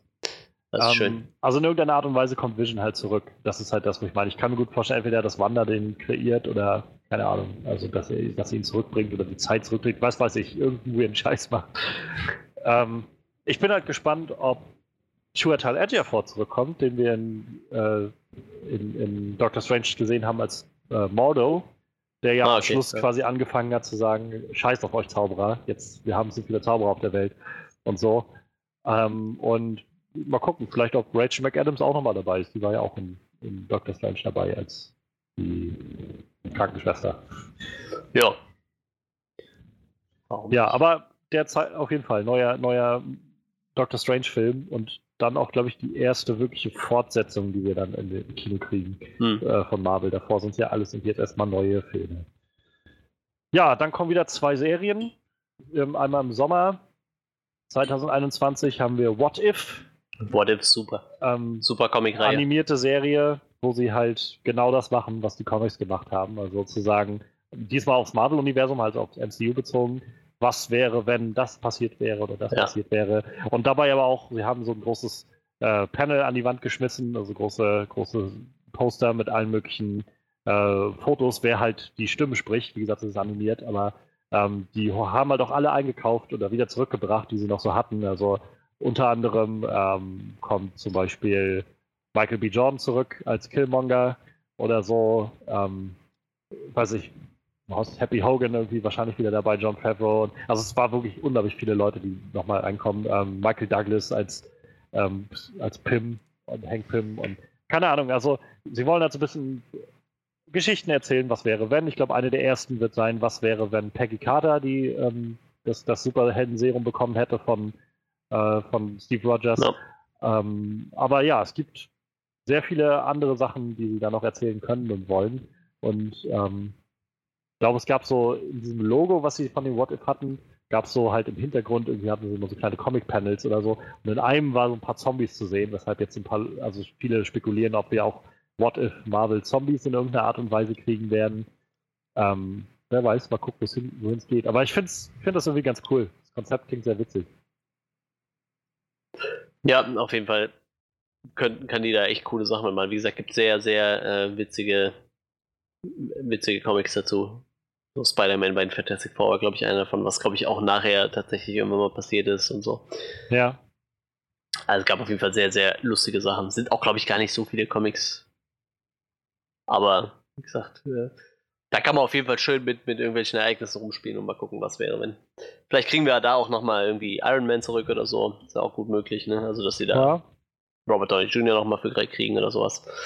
Wird sich auf jeden Fall anbieten. Da, da habe ich auf jeden Fall Bock drauf, auch wenn es halt natürlich nur animiert ist, aber ich glaube, da kann man halt storytechnisch sich austoben. Da kannst Ja, du du halt kannst theoretisch ja auch jede Folge was anderes erzählen. Geht ganz ne? genau, du kann, musst dich halt ja nicht so nicht so festlegen, weiß nicht, wenn es so eine halbe Stunde Folge oder sowas ist, 20 Minuten, ich habe keine Ahnung.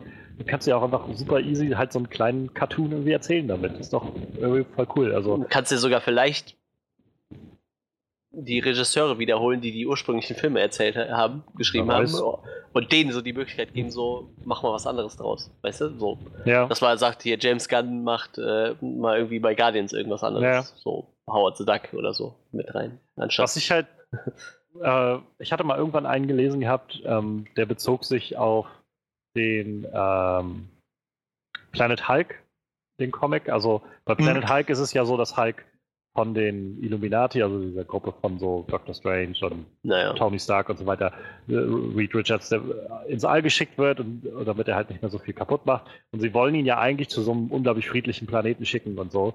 Und er landet dann aber auf Sakaar halt, auf diesem Gladiatorenplaneten. Und das war halt What If Hulk, was wäre, wenn Hulk wirklich auf diesem friedlichen Planeten gelandet wäre? Und das war halt dann ein bisschen, wie er dann so inneren Frieden findet irgendwie. Und das war ganz, ganz spannend irgendwie.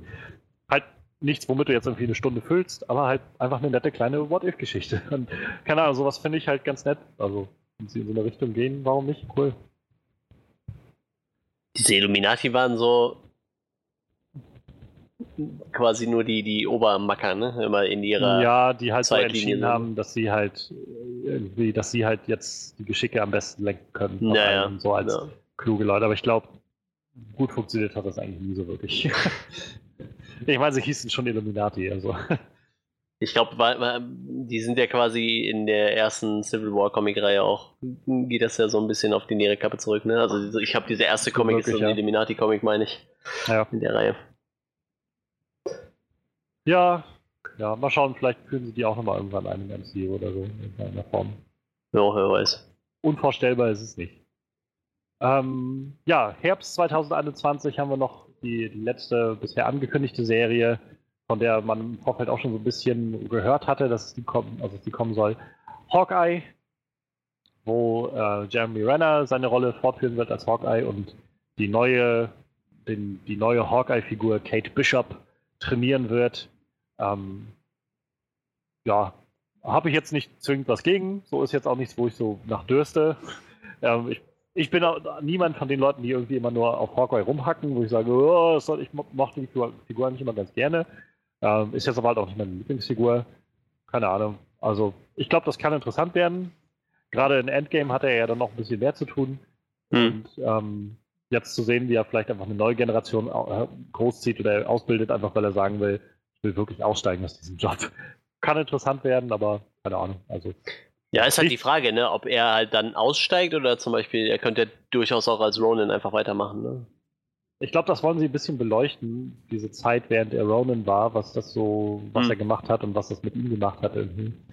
Ähm, ja, keine Ahnung, jetzt, ich glaube einfach in den Filmen haben sie ihn bisher so gut eingeführt als eine Figur, die, naja, die sich einfach zurückziehen will, der eigentlich jetzt Ja, ja, mit seiner Familie leben will. So, und bisher gehe auch fast davon aus, konnte. dass es ähnlich wie bei Loki wird. Ich gehe Ja. fast davon aus, dass Ja, ja, genau. letzter. Das hätte ich halt auch gedacht. Ja, ansonsten, wie gesagt, wäre jetzt nicht die Sache, wo ich sagen würde, dafür muss ich mir Disney Plus holen, aber klingt jetzt auch nicht verkehrt. Keine Ahnung. Also, Ja, und jetzt kommt wahrscheinlich das Spannendste. ja, ähm, glaube ich auch so mit einer der größten Oh-Momente der ganzen Nummer, also der, des Marvel Panels. November 2005 folgt der vierte nächste Torfilm. Ähm, Im Vorfeld gab es schon so, also eine, oder zwei Wochen vorher gab es auch mal die Nachricht, dass Taika Waititi wohl äh, wieder in Gesprächen ist für den nächsten Torfilm und das machen will und des- deshalb auch der Akira-Film, den er, für den er irgendwie verpflichtet war, jetzt erstmal wieder auf, in der Warteschlange hängt oder sowas. Und ähm, ja, dann war jetzt die offene, ja, die Verkündung, die sie hatten. Ähm, Thor Love and Thunder kommt dann im November 2021. Taika Waititi kam auf die Bühne. Sie haben das Logo vorgestellt. Ich finde, das Logo sieht unglaublich geil aus. Es sieht irgendwie nach He-Man aus. Ähm, und äh, Thor Ragnarök war, glaube ich, so mit einer der, der, also witzigsten, aber auch so am, am weiß nicht, individuellsten Filme der letzten Phase, wo man so wirklich gemerkt hat, dass es jetzt ein Regisseur, der dem Ganzen wirklich seinen ganz eigenen Ton gibt. Glaube, hat nicht für alle funktioniert. Ich habe auch so einige Reaktionen gelesen, nachdem die, die äh, Veröffentlichung kam von Leuten, die meinen so, ja, dafür ist Thor, damit ist Thor jetzt für mich gestorben, weil ähm, dieser Typ macht Thor einfach immer nur zu so einem, zu so einem, äh, zu so einem dummen Typen irgendwie, der einfach nur Witze, witzig ist. Thor soll aber ernst sein und so. Und keine Ahnung, wer das so sehen möchte. Okay, ich persönlich mo mochte Thor Ragnarok am liebsten von den Thor-Filmen. Ich mochte Thor an den letzten paar Avengers-Filmen mit am liebsten bisher. Also ich fand, sie haben eine tolle Richtung gefunden. Und ja, Thor kommt jetzt zurück in dem Film. Chris Hemsworth war auch wieder da, der ganz offensichtlich wieder ganz neuen Spaß gefunden hat an dieser Rolle. Ähm, Tessa Thompson wurde auf die Bühne gebracht und hat, äh, ja, wurde offenbart von Taika Waititi auch, ähm, also als neue, sie ist jetzt die neue Königin von Asgard und so ein bisschen ging die Frage in ihre Richtung, was sie dann machen will als, als Königin. Und sie meinte, ihre erste Amtshandlung wird halt sein, sich eine Königin zu suchen. Und die Leute sind halt ziemlich ausgeflippt. Und äh, ja, ich kann mich erinnern, das war halt schon beim Ragnarök sowas, was Taika Waititi eigentlich gerne machen wollte, sie zu etablieren als bisexuelle Heldin und oder Figur. Und ich denke mal, das werden sie jetzt dann tatsächlich offen durchziehen. Ähm, ja, wie gesagt, Chris Hemsworth, mal gucken, in welcher Form er dann zurück ist, ob er dann seinen, seinen austrainierten Body zurück hat oder ob er immer noch der Lebowski-Tor ist. Und das Ding, womit wir, also ich habe, ja. hätte niemals damit gerechnet ähm, und niemals damit gerechnet, dass ich das so cool finden würde, wie ich es gerade finde, aber ähm, Taika Waititi hat dann ein, davon angefangen zu erzählen, dass er, während sie Thor Ragnarok gemacht haben, den äh, The Mighty Thor Comic Run gelesen hat und den halt großartig fand und dann halt darauf hingewiesen hat, dass es halt der Run, in dem der, der Female Thor, also der weibliche Thor sozusagen etabliert wird, in dem Jane Foster halt die Rolle von Thor einnimmt und er dann halt meinte, genau das möchte ich jetzt machen in diesem Film und es gibt halt nur eine Person, die das ausfüllen kann und das ist natürlich unsere Jane Foster. Und Natalie Portman ist jetzt zurück und wird ja Jane Foster spielen und damit auch die weibliche Version von Thor spielen. Und ja, ich weiß nicht. Also ich bin, ich bin, ich war nicht so der Fan von dem von Jane Foster. Es hat mich auch nicht gestört, als sie sie rausgeschrieben haben oder irgendwann jetzt so bei, äh, weiß gar nicht, nach nach Tor 2 halt irgendwann wurde sie dann mal ab und an erwähnt und in Tor 3 wurde dann gesagt, dass sie beiden Schluss gemacht haben irgendwie. Und keine Ahnung, ich fand, den, ich fand die Figur halt nicht sehr interessant, aber sie haben halt auch echt nichts Interessantes mit dieser Figur gemacht, meiner Meinung nach. Sie war halt nur so ein bisschen, ja, Thor braucht halt einen Love Interest, war so mein Gefühl. Und dann haben sie sie halt von A nach B geschickt. Und was halt sehr schade ist, weil Natalie Portman eigentlich eine richtig gute Schauspielerin ist. Ich habe gerade vor ein paar Wochen mir Annihilation wieder angeschaut und das ist der Wahnsinn da drin. Und die Aussicht, dass sie jetzt zurückkommt und mit Taika Waititi jemanden hat, der ganz offensichtlich viel Interesse daran hat, diesen Charakter auszubauen. Ähm, das lässt mich sehr hoffen, dass sie irgendwie coolen Scheiß planen mit, mit der Figur. Und keine Ahnung, wenn wir Chris Hemsworth Thor, Natalie Portmans, also Jane Foster Thor in dem Film sehen, plus halt äh, Valkyrie, die irgendwie als Königin von Asgard mitmischt, plus halt irgendwie Kork und Meek und wer weiß, was noch so alles kommt. Ich finde das ziemlich geil, zumal ich, wie gesagt, Ragnarök ziemlich cool fand und ähm, ich glaube, auf den Film freue ich mich jetzt mit am meisten im Moment.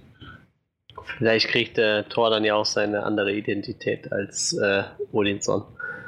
Ich glaube, er hieß zu der Zeit Odinson, wie äh, Jane Foster das mag sein, die ja. Torrolle übernommen hat. Ich bin halt gespannt, wie, wie sehr sie das adaptieren werden, weil ich glaube, die ursprünglich, also dieser Mighty Thor Run, war halt tatsächlich recht düster. So mit, ich glaube, Jane Foster, die halt Krebs im Endstadium hatte oder sowas und, oder halt im fortgeschrittenen Stadium und äh, jedes Mal, wenn sie sich halt in Tor verwandelt hat, wurde ihre Chemo wieder rückgängig gemacht und sowas. Das war, war wohl ziemlich abgefuckt an vielen Stellen.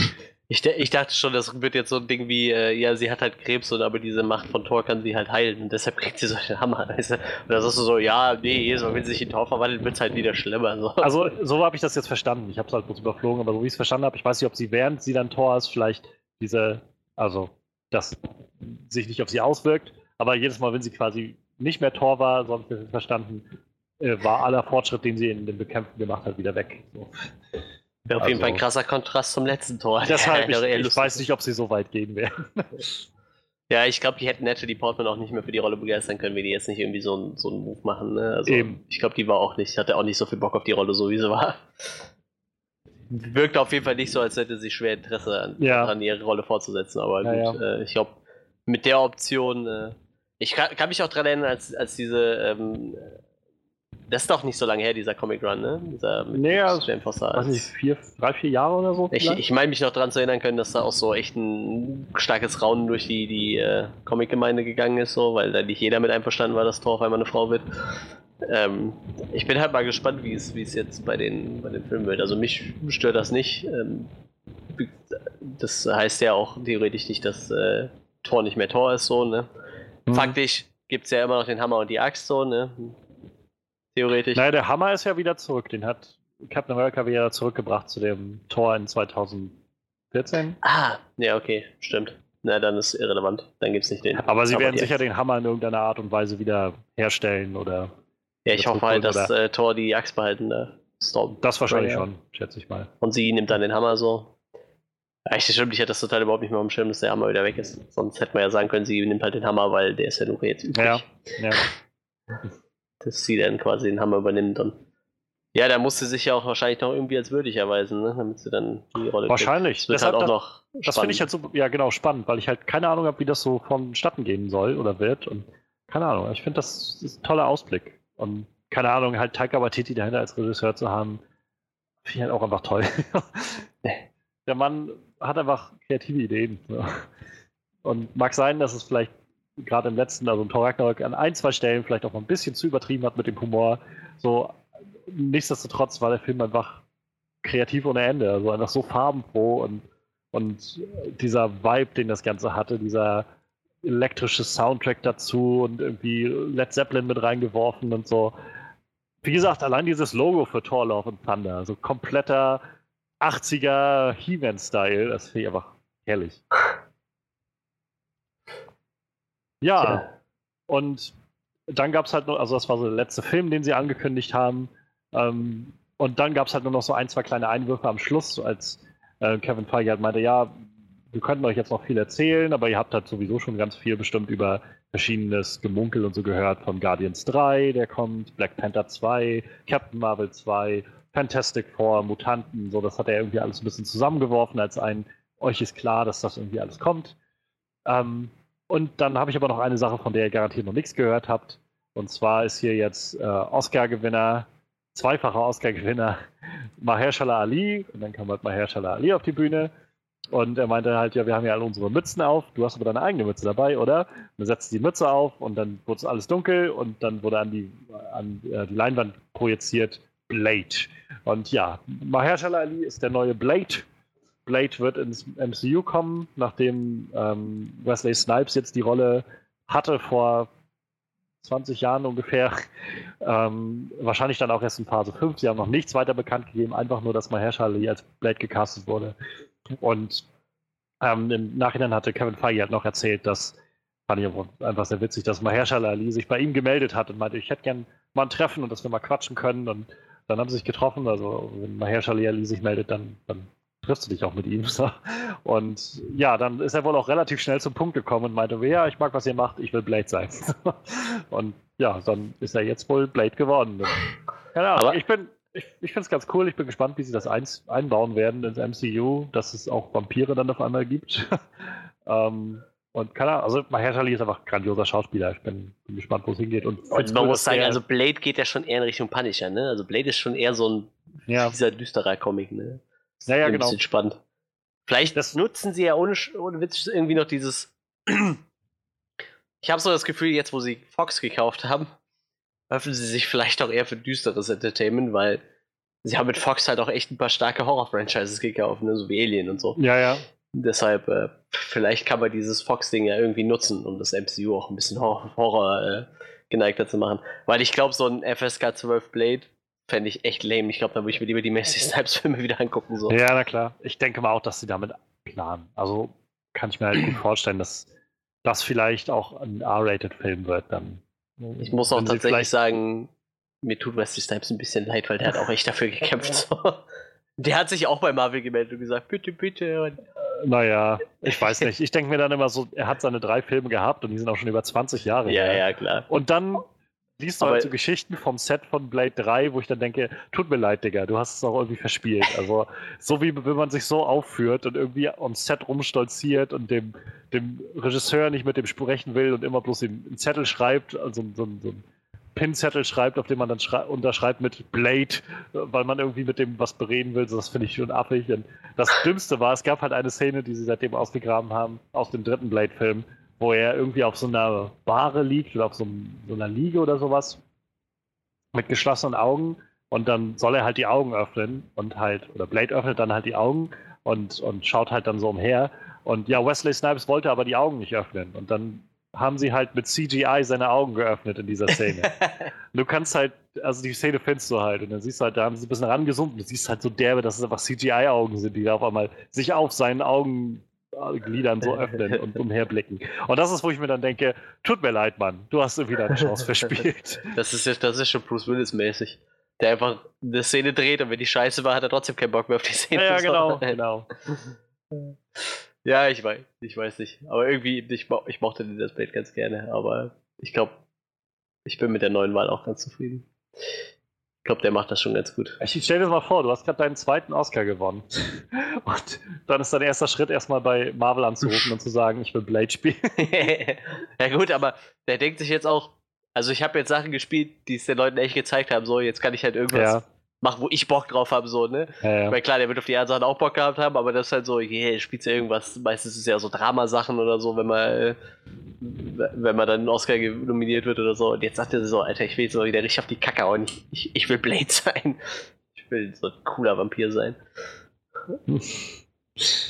Ja, wie gesagt, ich bin gespannt, wie das Ganze dann zusammenpassen wird mit dem Rest des MCUs. Das, ja, auf jeden Fall. Also ist auf jeden Fall eine andere Richtung, würde ich mal behaupten wollen, die sie dann da haben, wenn sie Blade mit drin haben und Vampire und das ganze Krams. Aber wie gesagt, ich glaube, sie sind jetzt aus, und das ist so vielleicht mein Eindruck nach dem, nach dem Panel, sie sind schon drauf aus, sich nicht auf das Altbewährte zu verlassen, was sie bisher gemacht haben, sondern schon noch so neue Richtungen anzustreben mit, dem, mit ihren Filmen. Ja, irgendwann sind die Leute halt wirklich satt, ne? wenn du wirklich eben, immer eben. dasselbe machst. Und ich glaube, das wissen die halt selbst gut genug. Und ich, also ich habe auch an genug Stellen gesehen, wo Leute einfach meinten, die halt vielleicht nicht so nicht so massiv sich mit irgendwie dem Ganzen auseinandersetzen. Sie meinten, ja, Endgame habe ich jetzt noch gesehen, aber danach bin ich jetzt auch erstmal irgendwie so satt und kann vielleicht das auch abschließen irgendwie.